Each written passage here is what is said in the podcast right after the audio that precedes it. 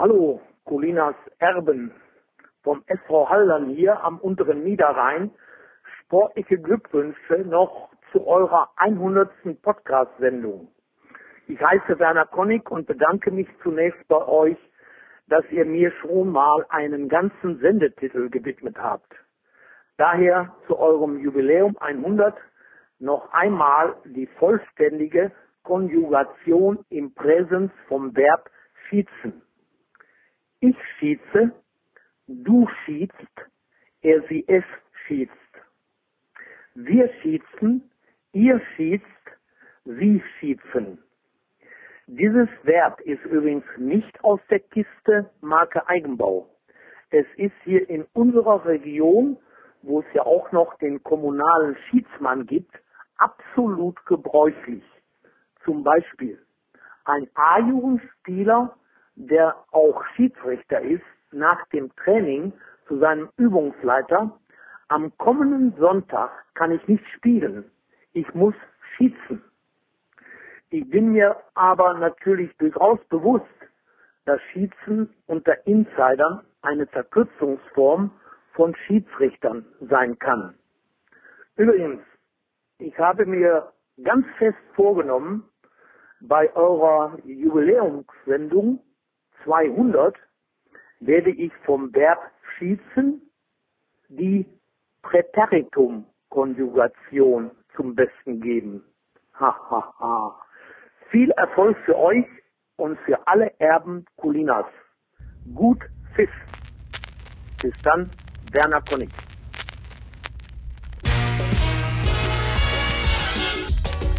Ich schieße, du schießt, er sie es. Wir schießen, ihr schießt, sie schießen. Colinas Erben, der Schiedsrichter-Podcast.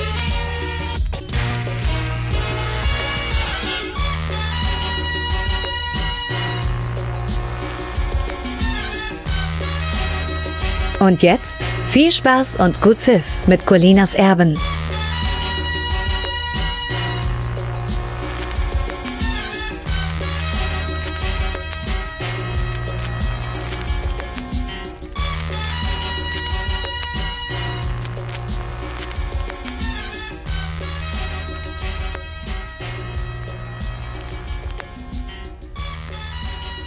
Einen wunderschönen guten Tag.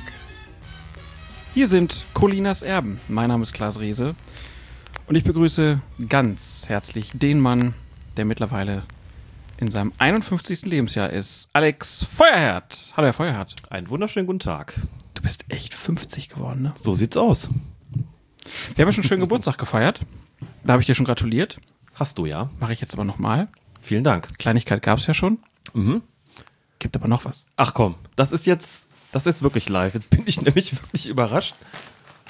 Klaas, du hast mich doch schon reich beschenkt. Jetzt gibt's noch mehr. Ja, kann, musst natürlich erzählen, was du da gekriegt Krass. hast. Also das ist, handelt sich zunächst mal um ein sich weich anfühlendes, in grünes Papier mit weißen Punkten eingewickeltes Geschenk. die Farben natürlich von Colinas unsere Farben. Klaas, es sind unsere Farben. Erben. Grün und Weiß, wie lieb ich dich. Genau.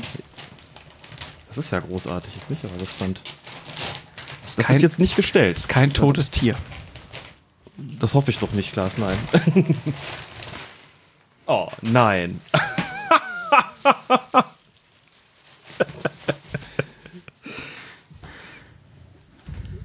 Unfassbar.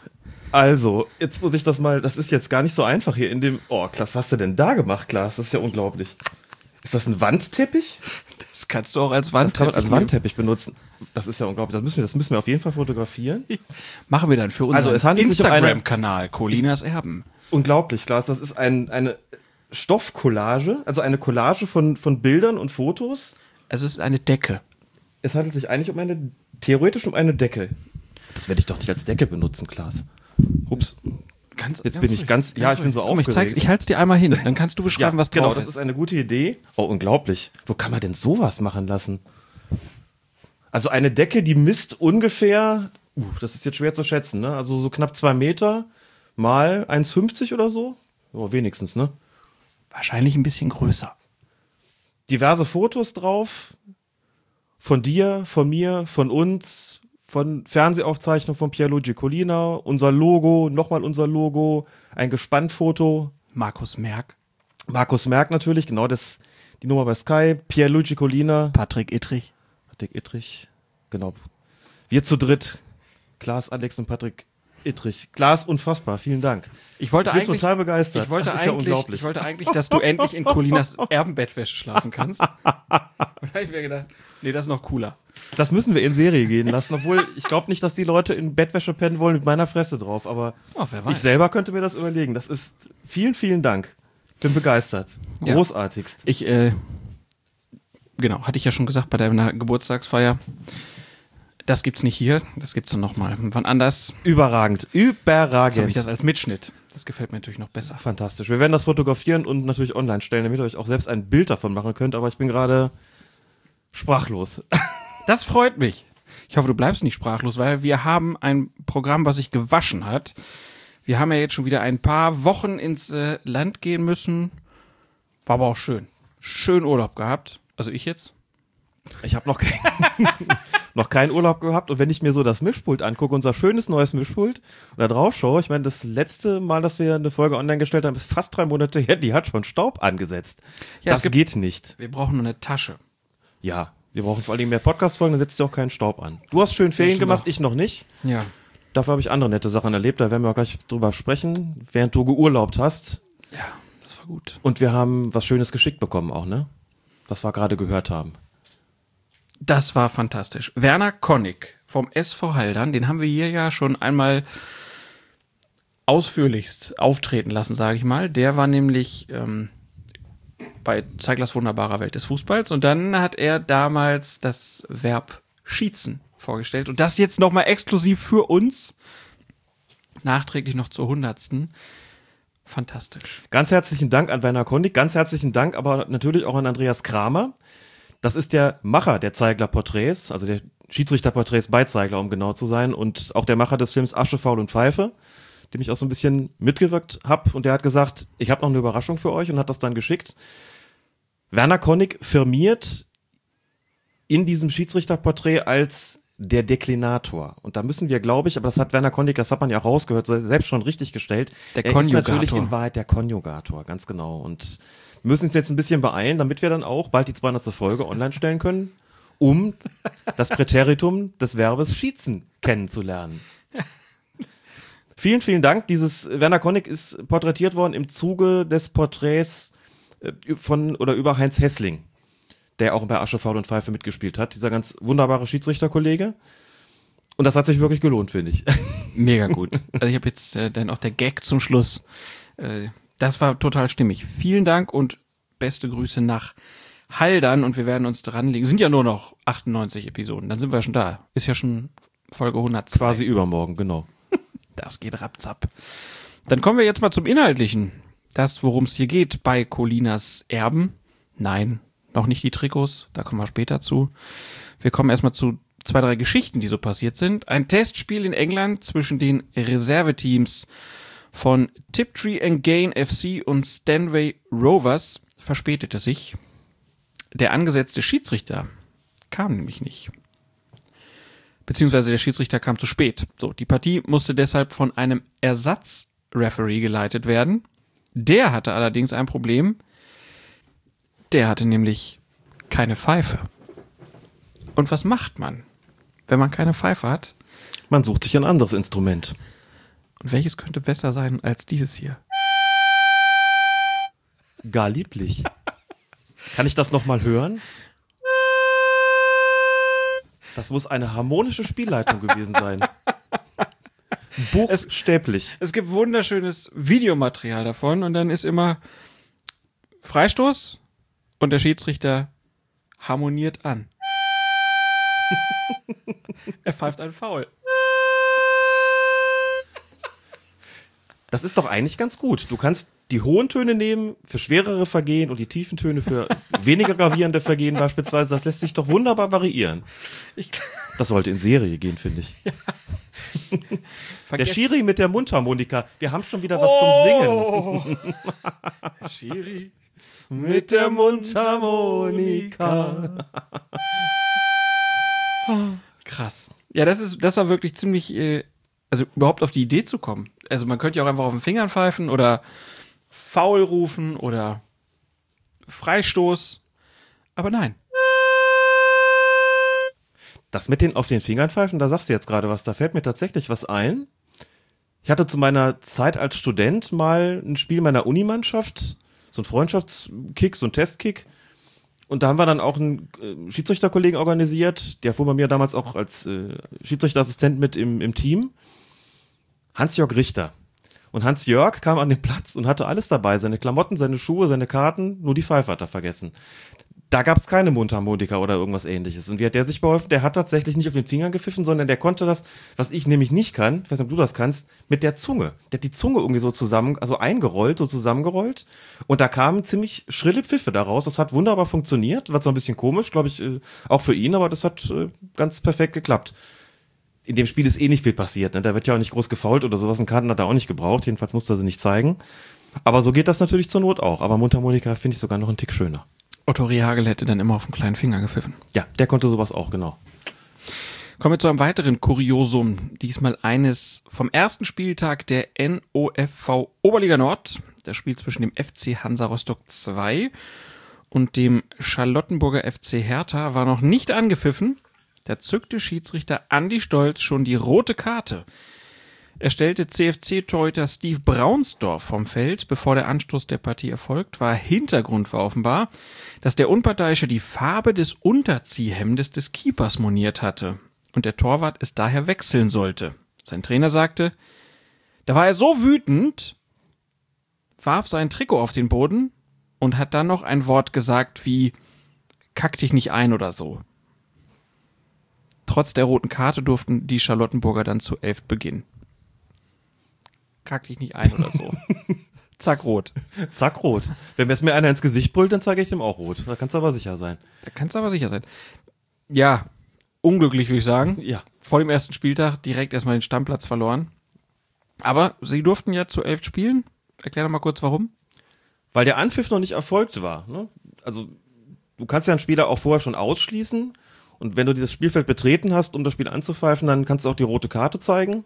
Also den Ausschluss sozusagen auch optisch untermauern. Aber solange der Anpfiff noch nicht erfolgt ist, dürfen die sich vervollständigen. Das heißt, die durften dann den Ersatzkeeper nominieren. Da darf dann kein Auswechselspieler mehr nachnominiert werden. Das ist ja auch rein praktisch kaum denkbar. Na gut, man kann jemanden anrufen und sagen, komm noch vorbei, damit wir noch einen mehr haben. Das geht dann nicht mehr. Aber sie dürfen eben in voller Mannschaftsstärke beginnen. Ich kenne jetzt die Hintergründe nicht so genau oder auch nicht, weiß jetzt nicht mehr als das, was man da so im Internet dazu gefunden hat, zu dieser ganzen Geschichte. Möglicherweise ist da bei der hm, Kontrolle irgendwie was schiefgelaufen oder nicht aufgefallen. Vielleicht hat der Torwart sich auch kurz im Spiel nochmal umgezogen und hat der Schiedsrichter gesagt, pass mal auf, wenn du so ein Trikot trägst, vielleicht mit kurzen Ärmeln, das Unterziehtrikot muss dann irgendwie die gleiche Farbe haben, hat's aber nicht und dann bitte wechseln, wie es halt in den Regeln drin steht. Ne? Das ist halt auch was, das der Torwart wissen kann und vor dem Spiel auch schon ändern kann. Aber wie gesagt, wir kennen die Hintergründe nicht, vielleicht hat's auch keine wirklich gründliche hm, Bekleidungsausrüstungskontrolle, wie auch immer, gegeben. Jedenfalls kein schöner Saisonstart auf jeden Fall. Sicherlich auch nicht für den Schiedsrichter, der das bestimmt gerne verhindert hätte oder vermieden hätte. Guter Einstieg in die, Guter Einstieg in, in die, die roten Karten. In die persönlichen Strafen, genau. Hat das Spiel noch nicht begonnen, schon ist die rote Karte da. Herzlichen Glückwunsch. Gut gemacht. Das war übrigens, ich weiß nicht, ob wir das mal hatten.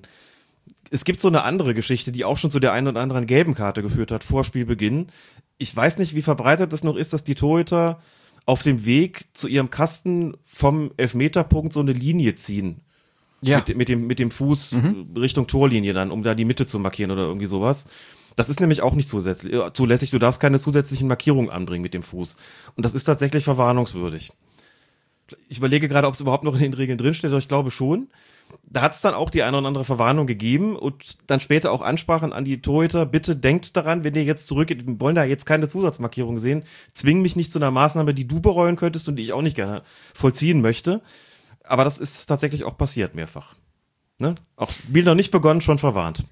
Ja, es gab ja auch viel mehr Ascheplätze früher. Da war das noch wichtiger. Da war das definitiv noch wichtiger. Da braucht man eigentlich auch keinen Freistoßspray, ne? Kann man markieren. Gut, die Markierung verschwindet dann nicht, aber es hat ja, das haben wir auf jeden Fall erzählt. Doch, es hat eigentlich gegeben. immer geregnet. Regen oder Wind. Eigentlich auf Ascheplätzen war nie gutes Wetter. Oder es war so heiß, dass es so gestaubt hat, dass man gedacht hat, man spielt in der äh, Wüste Gobi. Dann bleibt die Markierung natürlich auch nicht bestehen. Das Nee. ist richtig. Aber das hat Kollegen gegeben, die sowas tatsächlich gemacht haben, ja. Die Linien gez gezogen haben und gesagt haben, hier sind die 9,15 Meter, meine Herren, hier kommen sie hin. Wenn du heute sowas übersehen würdest, so eine Linie, würde das ähm, dein Beobachter oder du als Beobachter, müsste das bemängelt werden? Boah. Schwierige Frage, ne? Man will sich ja schon auf das Wesentliche konzentrieren. Einerseits ist es natürlich eine Geschichte, die angemerkt werden muss, aber ganz ehrlich,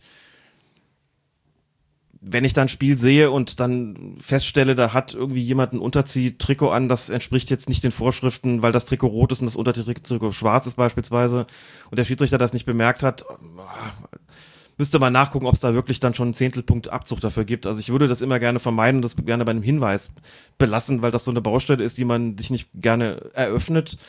Klar, andererseits kann man auch sagen, das steht nun mal so in den Regeln drin und bei der Ausrüstungskontrolle vor dem Spiel muss es der Schiedsrichter halt ansprechen, muss halt sagen, pass auf, das geht halt nicht, was du da mit deinem Unterziehtrikot machst oder deiner Unterziehhose oder was auch immer. Bitte wechseln, das steht halt so drin. Dafür er dann zu sorgen, muss man so ein bisschen abwägen, das Wichtige gegen das weniger Wichtige und sollte umgekehrt aber auch einem Schiedsrichter in einer bestimmten Klasse dann nicht mehr passieren. Das ist schon auch wahr. Ich spreche das natürlich an, weil du jetzt das erste Mal bei der Beobachtertagung des DFB in Frankfurt warst und hast mittlerweile auch die ersten Spiele deiner neuen Spielklasse beobachtet. Hast vorhin erzählt, zum Beispiel im Stadion Rote Erde in Dortmund warst du und auch zweimal Jugend-Bundesliga hast du schon be beobachtet. Wie war der Einstieg? Ach, das hat schon richtig Spaß gemacht. Die Beobachtertagung hat Spaß gemacht. Das ist halt einfach nochmal was anderes. Ne? Du sitzt da beim DFB, also nicht beim DFB in Frankfurt, sondern äh, das ist in einem Hotel gewesen, in Flughafennähe, da womit auch alle, die da bundesweit zusammenkommen, eine gute Anreise haben, also per Auto, per Flugzeug, per Bahn. Da sind wir zwei Tage gewesen, da sieht man dann auch in der Runde, das waren so 40 bis 50, verschiedene Gesichter, die bekannt sind. Ehemaliger Bundesliga-Schiedsrichter zum Beispiel, Volkmar Fischer aus St. Wendel, Dr. Fischer aus St. Wendel, der in den 90er Jahren, ich glaube, fünf Jahre in der ersten Bundesliga gepfiffen hat, Michael Malm-Ballbrank, Christoph Bornhorst, ehemaliger Bundesliga-Assistent und auch so andere, die man kennt und nehmen dann zwei Tage an dem Lehrgang teil. Teilweise im Plenum, teilweise aber auch in Arbeitsgruppen. Es gab zum Beispiel eine Arbeitsgruppe mit einer Spielbeobachtung. Da uns, sind uns zwölf einzelne Szenen gezeigt worden aus einem Spiel. Weil es schwierig ist, sich 90 Minuten anzugucken, das ist ein bisschen aufwendig. Also sagt man, okay, stellt euch vor, diese zwölf wichtigen Szenen sind in diesem Spiel passiert. Es war ein Zweitligaspiel.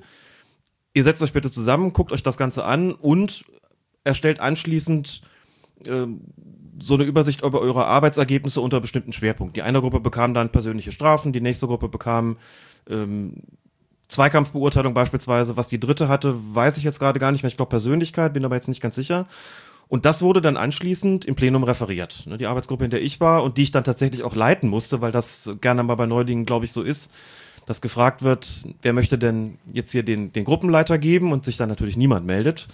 Und dann hieß es, Alex, was ist mit dir? Ich gedacht, ja, gerade neu dabei und dann darfst du das schon machen. Dann saß ich dann da vorne, guckte in die Runde, dachte, puh, lauter Alpha-Tiere. Aber gut, ich gebe mein Bestes und habe dann gesagt, ihr müsst mir helfen. Ja. Wir gucken uns jetzt diese zwölf Szenen nochmal an. Ich möchte auch von, von euch dann jeweils eine Einschätzung haben. Relevanz für die Gesamtspielleitung, Relevanz für die Beobachtungsnote und dann trage ich das zusammen und habe das dann anschließend im Plenum auch referiert.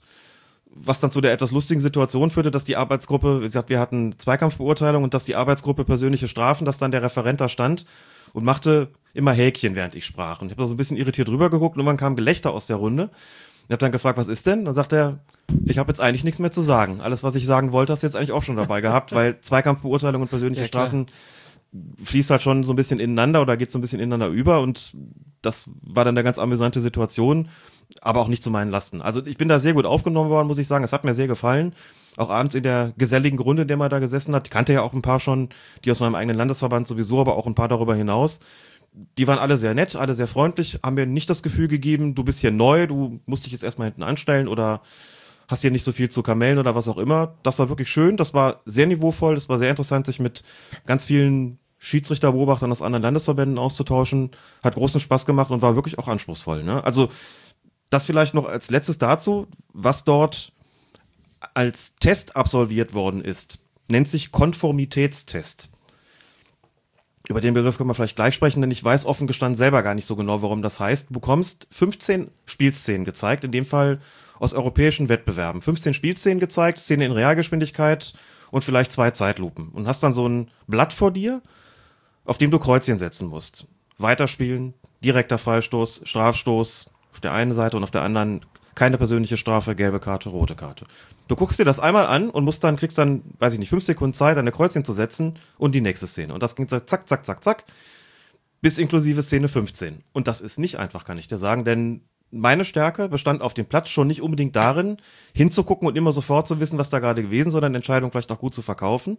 Und meine Stärke besteht auch für Colinas Erben nicht unbedingt darin, hinzugucken und sofort zu wissen, was war da jetzt, sondern ich brauche manchmal ein bisschen länger, muss es nochmal angucken und nochmal, das konnte ich da nicht. Ich habe den Test bestanden. Ich habe den Test aber nicht mit Glanz und Gloria bestanden, das gebe ich offen zu, sondern es ist knapp gewesen. Ich war froh, dass ich es geschafft habe. Ich kenne diesen Konformitätstest schon eine ganze Weile. Ich denke, es geht darum, wie kon also also Konformität im Sinne von Vergleichbarkeit dann, also konform äh, miteinander konform gehen dann, also das ich überlege das, gerade, das, was da womit konform gehen muss.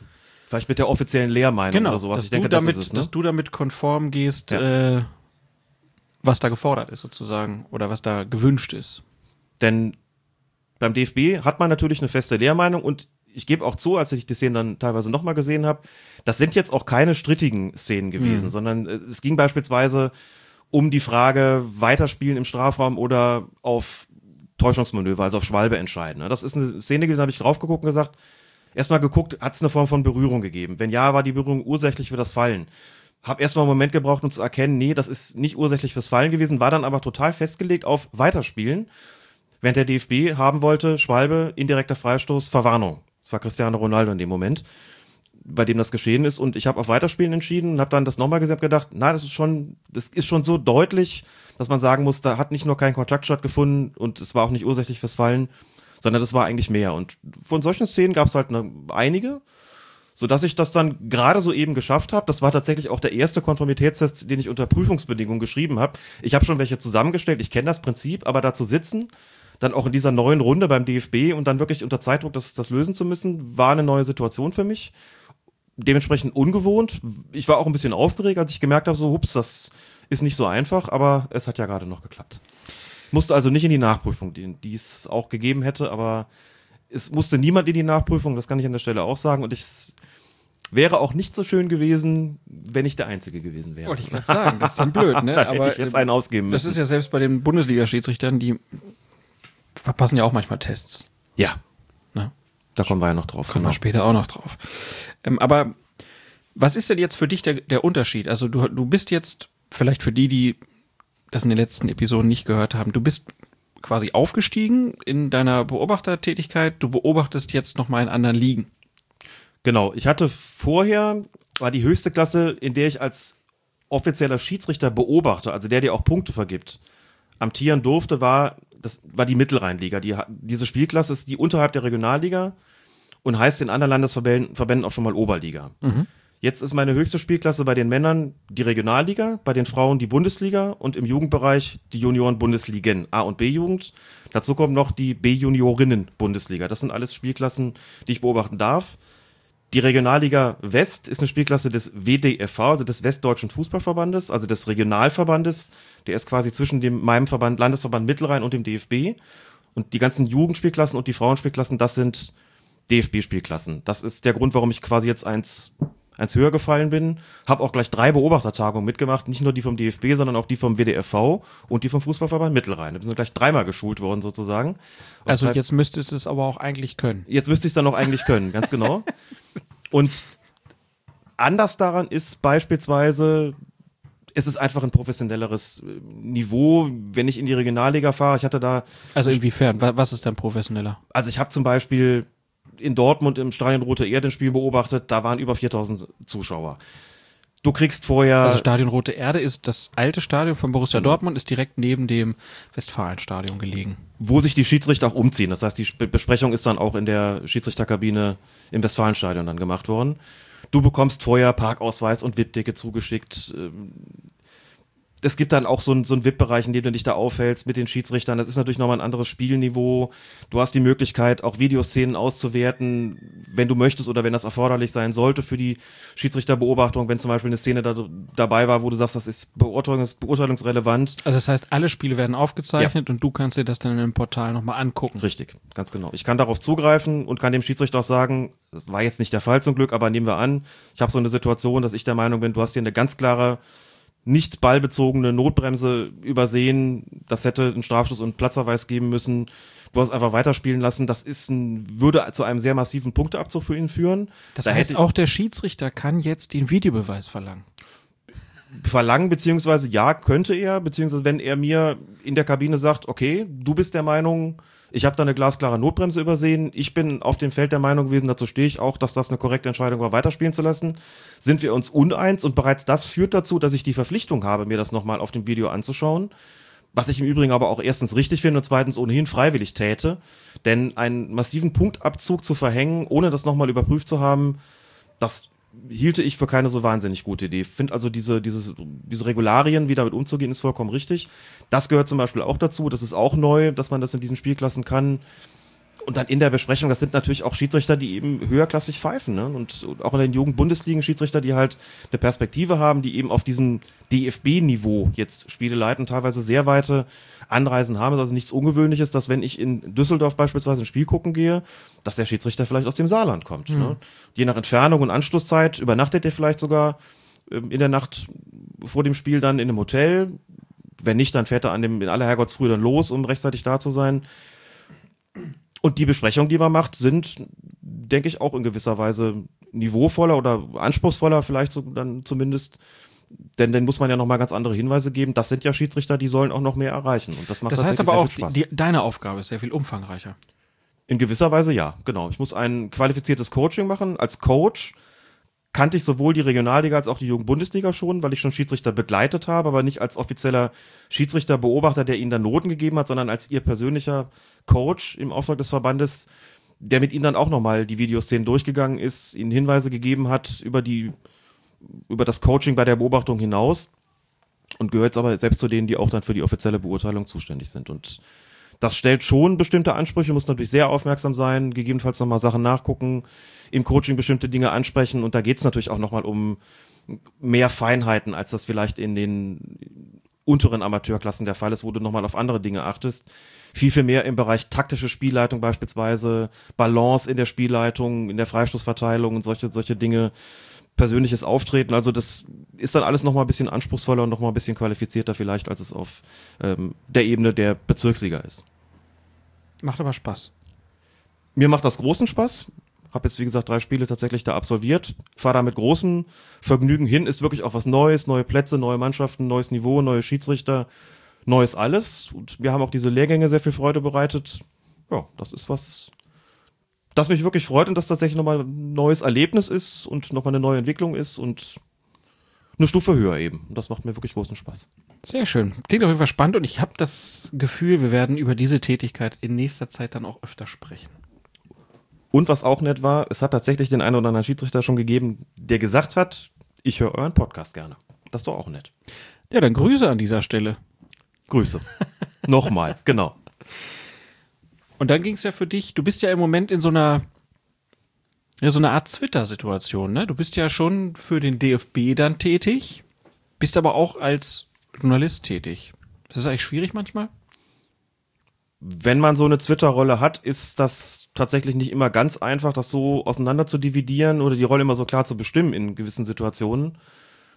Es gab da beispielsweise eine Medienschulung von DFB und DFL im Kölner Keller oder Kölner Souterrain, wie es jetzt verstärkt und vermehrt heißt. Schiedsrichter Souterrain. Schiedsrichter Souterrain, genau. Eine Medienschulung mit dem Thema Videoassistent. Da bin ich gewesen, da waren wir auch schon mal zusammen. Du bist in Ferien gewesen, sonst wärst du ja auch mit dabei gewesen. War sehr ärgerlich, dass dieser Termin da war, weil ich hätte Allerdings. gerne den frisch renovierten Kölner Keller, aka Schiedsrichter Souterrain gesehen. Genau, Keller jetzt heller, kann man da nur sagen. Oh, in Alles einem frisch angestrichen. In einem frischen Mausgrau.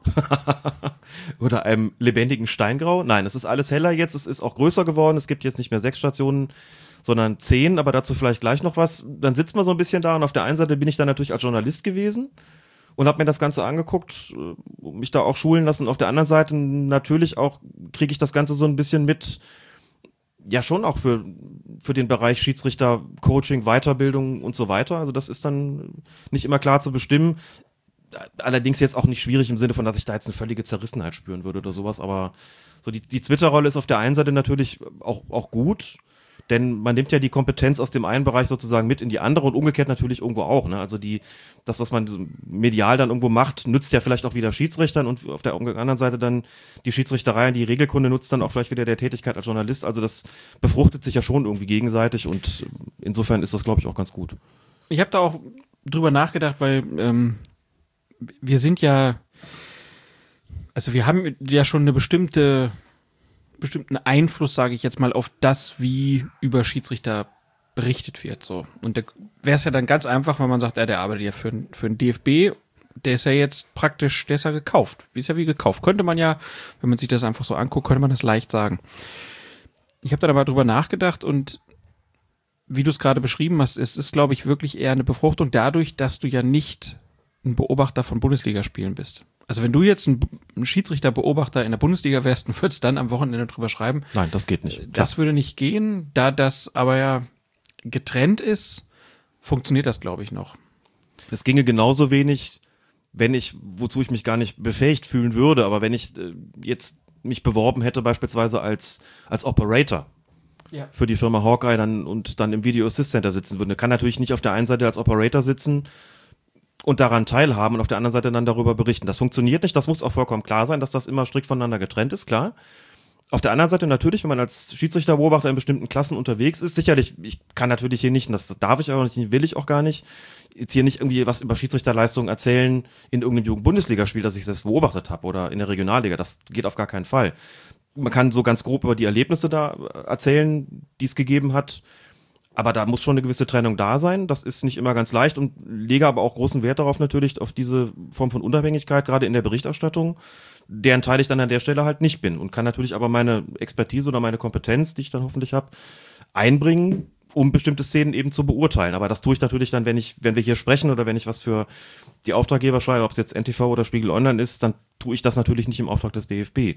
Wenn ich für die Schiedsrichterzeitung schreibe, tue ich das sehr wohl. Dann bin ich im Prinzip, dann gehöre ich auch zu denjenigen, die, wenn sie was darstellen, auch so eine Form von offizieller Einschätzung natürlich dann vornehme. Allerdings habe ich bis jetzt auch nicht die Feststellung gemacht, dass ich das wirklich irgendwo widerspräche. Also dass wir, dass es jetzt irgendwie zu einem kompletten Interessenkonflikt käme. Ne? Aber es Aber ist natürlich nicht auszuschließen. Also stell dir vor, ich jetzt bei dem Besuch, den ich da ja gemacht hatte Anfang der vergangenen Saison im Video Assist Center, wenn da jetzt schwierige Szenen gewesen wären, Fehler gemacht worden wären, dann hätte es schon zu einem Interessenkonflikt kommen können, dass das Interesse des DFB vielleicht gewesen wäre, stellt das mal nicht so negativ dar. Und ich habe gedacht, na ja, also schönreden will ich es jetzt aber auch nicht, dann hätte man eine Lösung finden müssen. Das war nicht erforderlich, aber das kann sicherlich immer mal wieder auch Situationen geben, bei denen man dann überlegen muss und auch darüber sprechen muss, wie löst man das Ganze, wie löst man den Konflikt. Ja, und da sollten natürlich auch alle, die sich da irgendwie um Pressearbeit beim DFB bemühen, gerade im Bezug auf Schiedsrichter einfach auch sagen, das Beste ist, wenn man Fehler klar anspricht und erklärt, wie man es besser machen will und nicht versucht, da irgendwas unter den äh, Teppich zu erklären. Das funktioniert nämlich gar nicht mehr.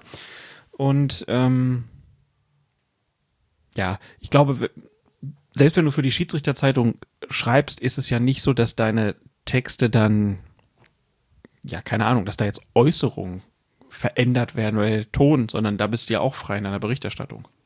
Ich muss bis jetzt sagen, es ist von allen Beiträgen, die ich jeder für die Schiedsrichterzeitung gemacht habe, ist bei keinem einzigen irgendwas substanziell geändert worden. Das ist das übliche Redigieren und das ist in sehr maßvoller Form geschehen und es ist definitiv nichts verändert worden, von dem ich hinterher gesagt hätte, das habe ich aber nicht geschrieben, das habe ich auch nicht gemeint, das will ich so nicht haben. Da hat es bis jetzt, ich schwöre, noch keinen Konflikt gegeben. Da muss man gucken, wenn es soweit kommt. Aber klar, das ist dann vielleicht auch nicht unbedingt die, die Zeitschrift, wo man jetzt das große Fass aufmacht in Bezug auf das Thema Transparenz und Videoassistent da habe ich aber auch andere Plätze und da habe ich auch überhaupt kein Problem damit, mich dann hinzustellen und zu sagen, bei unserem Podcast oder auch an anderer Stelle, die Transparenz ist weiterhin ausbaufähig, da werden wir gleich auch noch dazu kommen, und das auch offen anzusprechen. So, das nützt der Sache ja, das ist ja das, das Ding der Schiedsrichter ist ja auch meins. Das ist ja das, was im Mittelpunkt steht. Und in welchen, auf welcher Ebene das nun geschieht und in welchem Medium, finde ich ehrlich gesagt erstmal zweitrangig. Ich tue es gerne als Schiedsrichter, Beobachter und Coach auf der einen Seite und gerne als Medienschaffender oder wie auch immer man das nennen möchte, Journalist, Berichterstatter auf der anderen Seite. Das war, glaube ich, genug Meta, aber manchmal muss man solche klaren Sachen dann auch ja. mal äh, benennen. Deswegen wollte ich das einfach mal ansprechen, weil es hier ganz gut passte. Und du warst dann ja im Video Assist Center in Köln. Wie sieht er denn jetzt aus? Du hast ja ein paar Fotos bei Instagram zum Beispiel ähm, auf dem Colinas Erben-Account gepostet. Da hatte ich jetzt den Eindruck, die haben noch mal ein In Ausstatter da reingeschickt, der einfach nochmal gesagt hat, Leute, so dunkle Teppiche und hier nur Funzellicht, das funktioniert nicht. Müssen wir was anderes machen. Es hat jetzt nicht mehr diese Kelleratmosphäre wie vorher. Es hat jetzt eher eine klassische Studioatmosphäre. Du bist ja auch drin gewesen. Es gibt jetzt zwei große Räumlichkeiten, nicht mehr nur eine. Vorher gab es eine, quasi so ein Großraumbüro mit sechs Stationen, also diese einzelnen Plätze, Arbeitsplätze der Videoassistenten heißen Stationen. Sechs gab es vorher, jetzt ist ja die zweite Bundesliga dazugekommen, die jetzt auch Videoassistenten haben. Ist klar, da braucht man natürlich mehr. Jetzt gibt es zehn, von denen, wie uns erklärt wurde, neun regelmäßig und dauerhaft im Einsatz sind und ein die, die zehnte Station ist so eine Art Backup, wenn da mal was ausfällt. Die wird normalerweise nicht gebraucht, denn es sind ja nie mehr als neun Spiele parallel. Heißt, aber das nur am Rande auch nebenbei bemerkt, wenn neun Spiele parallel laufen wie an den letzten beiden Spieltagen, dann war es ja immer so, es gab bis jetzt nur sechs Stationen. Das heißt, in drei Spiele mussten quasi mit einem Van vor Ort dann abgedeckt werden. Das ist jetzt nicht mehr erforderlich, das können sie jetzt auch alles in Köln machen. Zwei Räumlichkeiten, die beide genutzt werden, die beide auch komplett gleich aufgemacht sind. Also sie sind jetzt nicht völlig identisch. Einen sind, glaube ich, sechs Stationen, im anderen vier, wenn ich das richtig im Kopf habe. Also ich glaube, der ehemalige Hauptraum hat jetzt noch vier Stationen, der andere Hauptraum hat jetzt sechs und da sind die jetzt verteilt. Beziehungsweise nicht verteilt, sondern auf zweite, erste Liga natürlich schon, aber findet jetzt nicht mehr alles in einer Räumlichkeit statt, wie das vorher der Fall gewesen ist. Sie haben Kameras jetzt da auch installiert, die näher an die Videoassistenten ranrücken. Wir werden also nicht mehr das ganze Ding von hinten sehen, sondern näher an den Videoassistenten dran. Man kann jetzt auch besser erkennen, was machen die eigentlich, wenn man diesen Splitscreen sieht im Fernsehen, was machen die da eigentlich, welche Bilder gucken die sich an. Und die für mich gravierendste Veränderung für die Fernsehzuschauer, die haben wir ja auch schon feststellen können jetzt am ersten Bundesligaspieltag, ist die, dass endlich, muss man sagen, dass die Bilder, die der Schiedsrichter in der Review Area gezeigt bekommt, dass die der Fernsehzuschauer eins zu eins live in dem Moment auch auf seinem Fernsehschirm sieht. Inklusive Vor- und Zurückspulen, nochmal zoomen und was dergleichen mehr ist. Also der hat praktisch dieses Live-Erlebnis, diese Bilder sieht gerade der Schiedsrichter. Vorher hat man ja nur den Schiri gesehen, wie er da steht und guckt, Vielleicht hat irgendjemand eine Zeitlupe eingespielt, von der man nicht wusste, sieht er die jetzt eigentlich auch. Und jetzt haben wir quasi diese, diese Live-Situation, wie wir sie schon von der Weltmeisterschaft kannten oder den Weltmeisterschaften kannten, wie wir sie schon aus der Champions League kannten. Das ist in der Bundesliga jetzt auch so. Diese Veränderungen gibt's. Keine Veränderung gibt's würde ich sagen, in den Stadien. Das stellt die DFL ein bisschen anders dar, indem sie sagen, das geht jetzt alles schneller. Die Einblendungen dieser Texttafeln im Stadion sollen wesentlich schneller erfolgen. Auch mit dem Resultat, das mag sein, es ist bestimmt auch gut so, aber es findet keine Änderung statt, weiterhin nicht in Richtung, wir zeigen bewegte Bilder, bewegte Review-Bilder sozusagen nach Abschluss des Reviews auf den Videowänden. Das ist auch nach wie vor damit begründet worden. Ansgar Schwenken von der DFL hat es nochmal gesagt bei dem Termin Erstens, die Vereine sind nach wie vor dagegen. Begründung war Sicherheitsbedenken. Er hat es jetzt nicht so wörtlich ausgesprochen, aber ich interpretiere es trotzdem einfach mal. Wir zeigen in der 90. Minute irgendeinen strittigen Strafstoß, strittige Strafstoßsituation, die Leute nehmen uns die Bude auseinander. Wie gesagt, nochmal hat er nicht so gesagt, aber das, diese Message schwang so ein bisschen mit, dass, welche Sicherheitsbedenken sollte es auch sonst geben, wenn nicht diese? Punkt zwei, immer noch nach wie vor, es sind nicht alle Videowände von gleicher Qualität. Deswegen, wir wollen überall die gleichen Voraussetzungen haben, sonst machen wir das nicht. Und Punkt drei ist die fehlende zentrale Regie. Das heißt, wir müssten erst mit den Vereinen sprechen, wie wir das irgendwie einblenden können, wenn wir nicht selbst sozusagen die Verfügungsgewalt über diese Schalthebel haben. Habe ich zur Kenntnis genommen, habe ich jetzt auch nochmal gehört. Interessant ist trotzdem, wenn man ins Ausland guckt, guck jetzt nach England, wo sie es gerade eingeführt haben, da funktioniert das. Und es gibt in, wo gibt es keine Videowand? Ich glaube, in Liverpool gibt es keine, ne? Und ich glaube, Everton oder was war es? Also ich meine, es wären zwei oder drei Arenen gewesen, in denen sie diese Videowände nicht haben. Da wird halt nichts gezeigt. Und in allen anderen wird es halt gezeigt. Und das kümmert die auch nicht groß darum, kümmert sich auch nicht groß darum, ob das jetzt irgendwie identische Voraussetzungen sind. Sie zeigen es. Und da sagt auch keiner, die haben nicht alle die Voraussetzungen, sie machen einfach. Also in England kann man es, nach allem, was ich weiß, im Stadion tatsächlich sehen. In den Niederlanden ist das auch zumindest geplant. Weiß ich jetzt nicht, inwieweit das äh, klappen wird. da scheint man dann doch ein Stück weiter zu sein, was das Thema Transparenz im Stadion betrifft. Und das finde ich ja nach wie vor einen wichtigen Punkt. Diese Bilder sollte es geben. Und England gibt es gerade auch eine Menge Kritik schon daran, trotz der Bilder. Aber man sollte es, glaube ich, in Bezug auf die Transparenz da nicht an den Dingen fehlen lassen, die man auch unternehmen kann. Und dann gibt es auch die Schiedsrichterseite. Dr. Jochen Drees, der im Sportgespräch des Deutschlandfunks gesagt hat, er hätte nichts dagegen, wenn die Bilder gezeigt werden. Genau, da scheint es woanders zu klemmen. Und wenn man hört, die Vereine sind nach wie vor dagegen, scheint mir das doch ein Aspekt zu sein, der bislang zu wenig Berücksichtigung gefunden hat, denn der wird immer als erster Punkt genannt. Dann würde ich sagen, sollte man mit den Forderungen nach Transparenz die Vereine in der Tat auch einschließen und das nicht nur auf den DFB fokussieren, denn von dort kommt, von Drees, von Fröhlich, von diesen beiden kommt eindeutig die, das Signal, wir haben nichts dagegen, von uns aus jederzeit. Tja, das ist schon sehr spannend, ne? Auf der einen Seite wird immer sehr gerne gemeckert, aber wenn da mal was gefordert wird, also dass die auch ihre Leinwände dann einfach freigeben, also das ist auch eine Ausrede, die kann ich nicht mehr verstehen in der heutigen Zeit. Also eine, eine Fernsteuerung von einer Anzeigetafel von außerhalb kann kein Problem sein.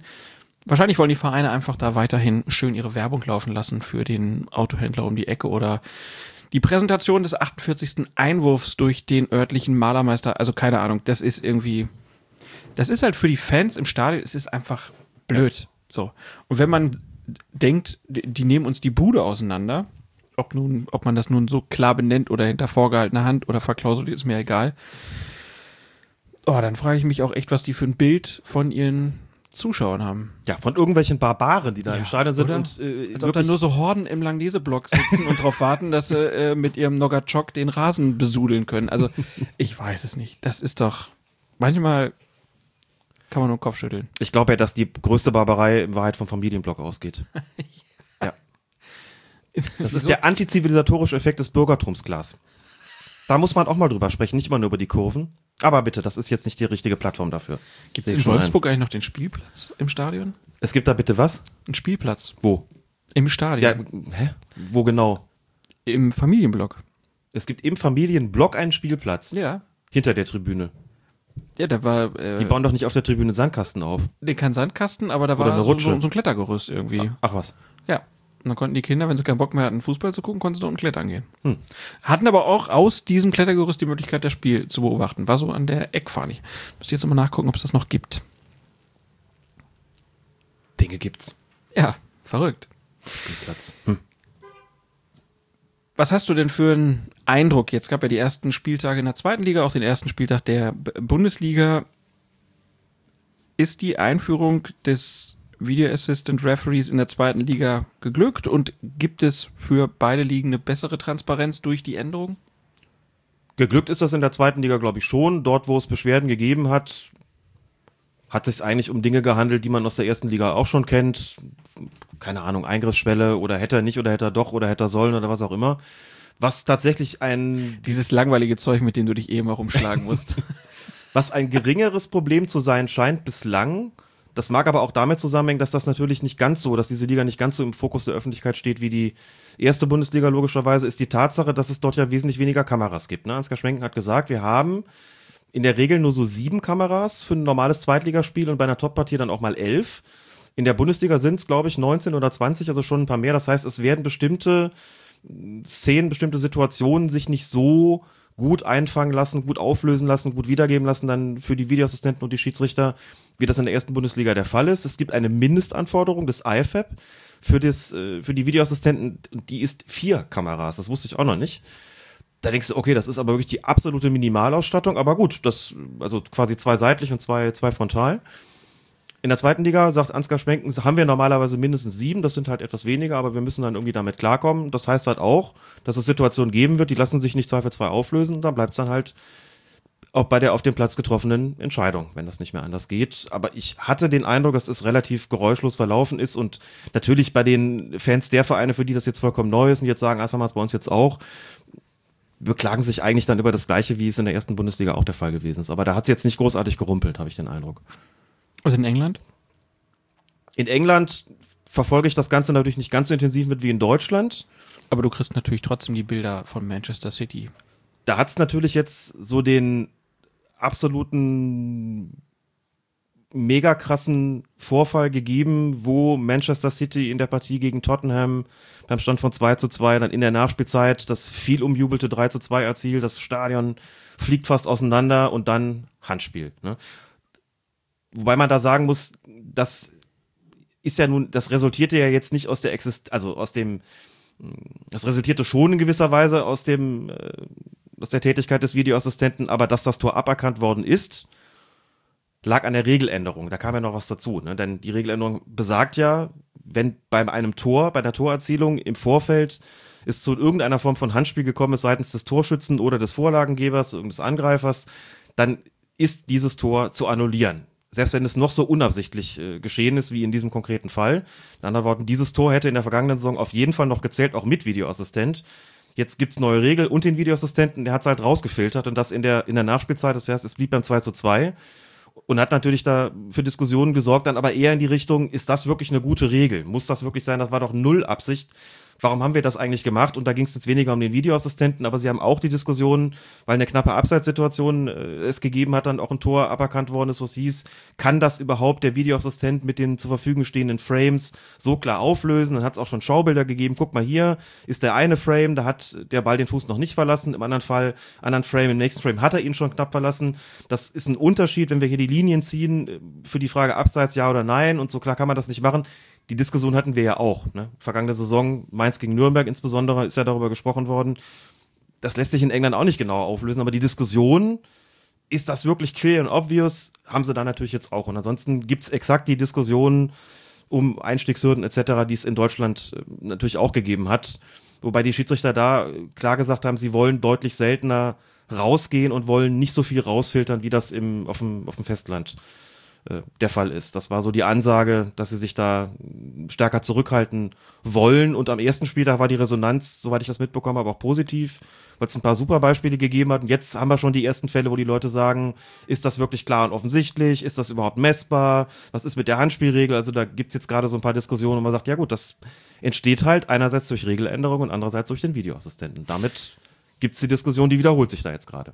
Aber ich glaube, die wird nochmal wirklich stärker geführt, dadurch, dass die Premier League einfach die Liga Nummer eins weltweit ist. Ne? Ja. Das wird einfach nochmal dazu führen, dass der VAR einfach nochmal klarer unter das Brennglas genommen wird und das wird auch mit Sicherheit dazu führen, dass es auch nochmal hier und da Angleichungen gibt. Da bin ich mir ziemlich sicher. Da ist einfach die Premier League was anderes als die erste Liga in den Niederlanden oder die Bundesliga. Da ja. Zweifellos. Da, da wird nochmal. Da kommt mehr Impact mit Sicherheit auch aufs IFAB, da Anpassungen vorzunehmen oder was auch immer. Und es ist auch denkbar, wenn die sich in der FA beziehungsweise dem Schiedsrichter, dem Schiedsrichtervereinigung, wenn die sich vornehmen, wir legen da bestimmte Dinge ganz bewusst anders aus und selbst wenn das IFAB was anderes sagt, wir wollen das so durchsetzen, da wird es bestimmt das eine oder andere geben, das dann eben als Vorbild taugt, wo andere sagen, okay, das machen wir jetzt auch so, weil wir es sinnvoll finden oder eben auch nicht. Aber da gibt es bestimmt noch mal ganz bunte Debatten darüber, was da geändert werden soll und vielleicht auch dann von Verband zu Verband und von Land zu Land und von Liga zu Liga unterschiedlich gehandhabt wird.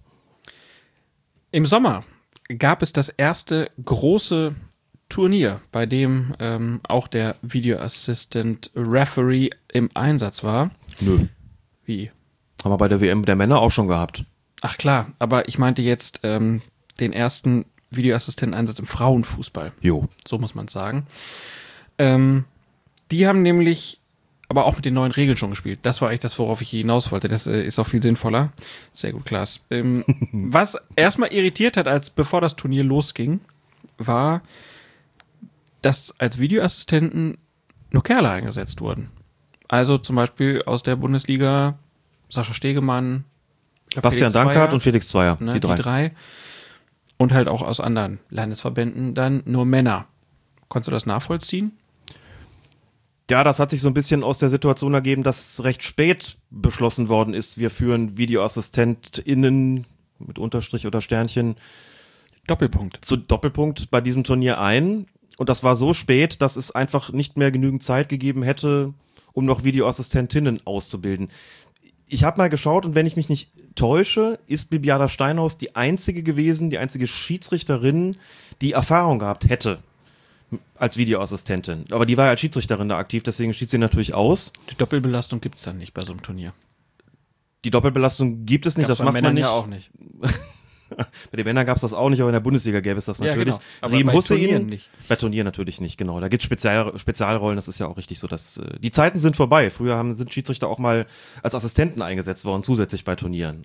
Aber das war das auch noch nicht so spezialisiert, wie das heute der Fall ist. Riem Hussein ist auch ausgebildet worden schon als Videoassistentin. Das macht sie auch in der zweiten Männer-Bundesliga, aber bei dem Turnier war sie auch als Schiedsrichterin eingesetzt, sodass die FIFA vor dem Problem stand, was machen wir jetzt? Und die hat dann gesagt, wir wollen auf bewährte Kräfte zurückgreifen, die schon Erfahrung damit haben. Das finde ich ehrlich gesagt auch sinnvoll, denn das jetzt auch noch neu auszubilden, das ist schon schwierig, wenn du so ein Ding dann komplett neu einführst. Und haben gesagt, okay, die sind natürlich dann auch weniger sichtbar. Insofern können wir da auch Männer nehmen und gehen mal davon aus, dass es jetzt nicht zu irgendwelchen geschlechtsbedingten Verwerfungen irgendwie kommt in der Kooperation zwischen Schiedsrichterin auf dem Feld und Videoassistent ähm, im Video Assist Center da in, in Paris.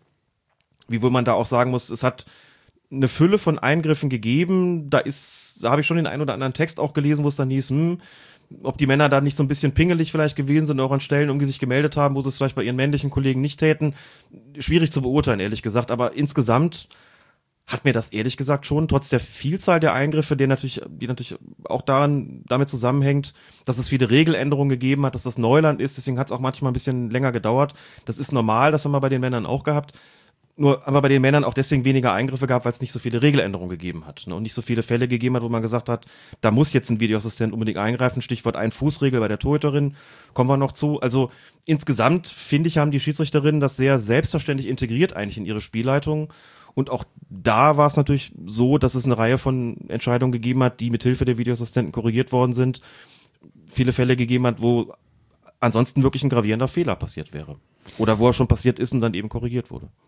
Es war ja schon vor dem Turnier so, dass sowohl die Schiedsrichterin Riem Hüssein als auch der VAR Bastian Dankert sinngemäß gesagt haben, dass es bei den Frauen mit dem Videoassistenten oft schwieriger sei, weil weniger protestiert wird und dann manchmal der Anhaltspunkt fehlt.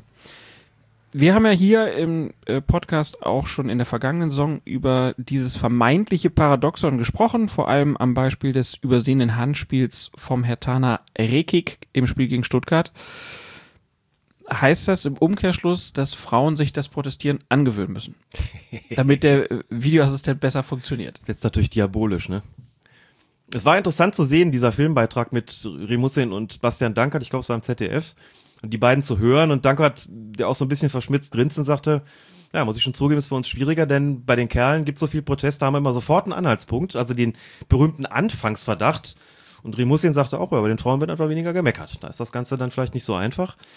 Natürlich plädiert niemand von den beiden dann darauf, dass es mehr Proteste geben soll, sondern die sagen sich dann, gut, da müssen wir einfach noch genauer hinschauen und müssen, wenn wir das wissen, dann einfach davon ausgehen, okay, wenn wir diesen, diese Hilfestellung, so paradox das eben klingt, diese Hilfestellung nicht zur Verfügung haben, in Form hochfliegender Arme oder Blick zum Schiedsrichter oder was auch immer, dann bedeutet das für uns nochmal, uns noch stärker zu konzentrieren darauf, was, wo könnte möglicherweise was gewesen sein, wo wir normalerweise bei einem Männerspiel sagen würden, also wenn da jetzt überhaupt keiner was sagt, dann kann da auch nichts gewesen sein.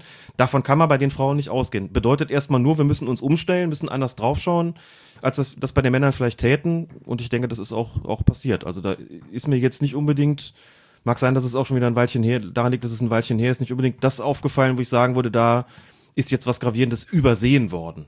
Und womöglich noch dadurch, dass nicht protestiert wurde. Das habe ich jetzt eigentlich nicht festgestellt. Ich persönlich habe jetzt von dem Turnier, muss ich ehrlich gestehen, gar nicht so viel gesehen.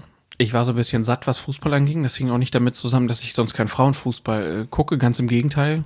Ich habe mir damals äh, nachts die Spiele der Frauen äh, Nationalmannschaft angeguckt, ähm, als sie durch das Kopfballtor von Nia Künzer Weltmeister geworden sind. Unvergessen.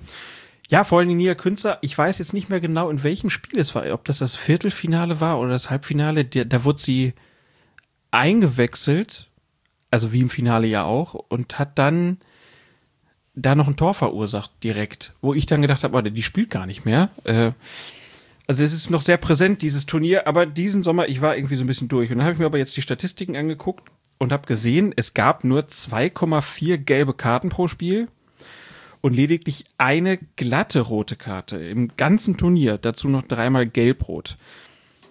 Guckt man sich jetzt so diese nackten Zahlen an, klingt das nach einem unglaublich fairen Turnier. Ist es auch gewesen, würde ich sagen. Gab es denn einfach auch weniger Mätzchen als das, was man bei den Männern so sieht? Also ist das ein anderer Fußball aus deiner Sicht gewesen? Ist, ist es für einen Schiedsrichter dann doch einfacher, ein Spiel zu leiten? Wir hatten doch jetzt am vergangenen Wochenende schon wieder diese Diskussion, dass irgendwelche männlichen Trainer gesagt haben, dass ihre Spieler mehr wie, dass das irgendwie, dass, dass das ein Männersport sei und sie irgendwie das Gefalle sein lassen sollten oder sowas und so ein bisschen wieder insinuiert, so ihr, ihr spielt nicht wie, wie echte Kerle, sondern eher so wie, wie die Weiber, ne? ich meine, wenn man sich, und das auch nicht erst seit gestern, auch nicht erst seit diesem, seit diesem Turnier, basiert seit dieser WM in Frankreich, wenn man sich das mal so anschaut, muss man sagen, also äh, es ist natürlich auch ohne den Vergleich schon total falsch, aber wenn man sich das anguckt, muss man ja sagen, ja gut, die konzentrieren sich halt aufs Fußballspielen. Ist jetzt nicht so, dass es überhaupt keinen Protest gegeben hätte. Ist nicht so, dass nicht auch mal zwei oder drei zur Schiedsrichterin gegangen und wären und gefragt hätten, was waren da jetzt gerade? Aber das schien mir doch erheblich zivilisierter zu sein. Mit einer, mit einer wirklich ganz gravierenden Ausnahme. Und das war in dem Spiel, das waren die Kamerunerinnen im Spiel gegen England, glaube ich, ne, die, das, die die Partie quasi am Rande des Abbruchs hatten. Ähm, weil sie mit den Entscheidungen der Schiedsrichterin nicht einverstanden waren. Da ging es dann um eine Torerzielung, wo die Assistentin, glaube ich, die Fahne gehoben hat oder später gehoben oder dann nicht gehoben hat, wo sie dann sagten, guck mal, das muss jetzt aber überprüft werden und wird nicht überprüft, wir gehen jetzt vom Feld. Also es hat ein Spiel gegeben, das wirklich ein totaler Skandal war, wo es eben die Androhung gab, wir verlassen hier den Platz und bringen das ganze Ding zum Abbruch, wo die Schiedsrichterin massiv unter Druck stand und auch unter Druck gesetzt worden ist. Und das war aber so gar nicht typisch. Dieses eine Spiel, fiel komplett aus dem Rahmen. Ansonsten finde ich sehr wohl und nicht nur wegen dieser Zahlen, wegen der wenigen Karten, hat es einfach auch gewisse Mätzchen vielleicht nicht nicht gegeben, aber doch in, in erheblich geringerer Zahl und erheblich geringerem Umfang, als man das in der Regel von, von den Männern äh, so kennt. Und das fand ich sehr, sehr angenehm, dass sich da eben normalerweise nicht gewälzt worden ist, dass da nicht die Hände in den Himmel fliegen, so nach dem Motto, ich habe aber doch und ich müsste doch, dass es bei kontroversen Entscheidungen und auch mit Hilfe von Videoassistenten da nicht irgendwie noch ewig langen Protest gegeben hat das hat das Zuschauen wirklich angenehm und auch angenehmer gemacht an vielen Stellen als bei den Männern, muss ich sagen. Deswegen habe ich doch wirklich gerne zugeguckt.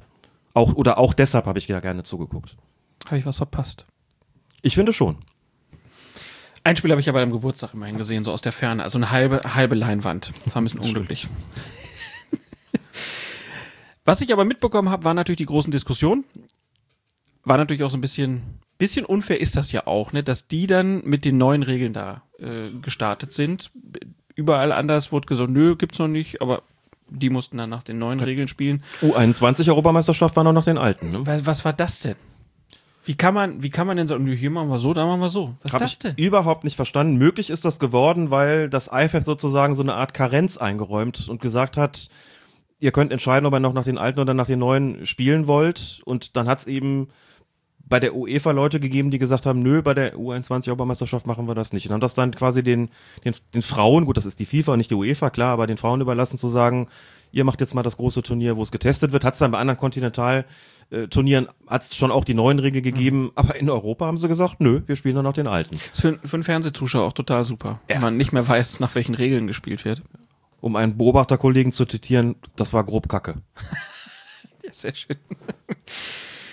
Ja, aber es gab dann große Diskussionen, vor allen Dingen um die neue Torwartregel. Beim Strafstoß mittlerweile müssen die Torhüterinnen und Torhüter ja im Moment der Ausführung nur noch mit einem Fuß auf der Linie bleiben.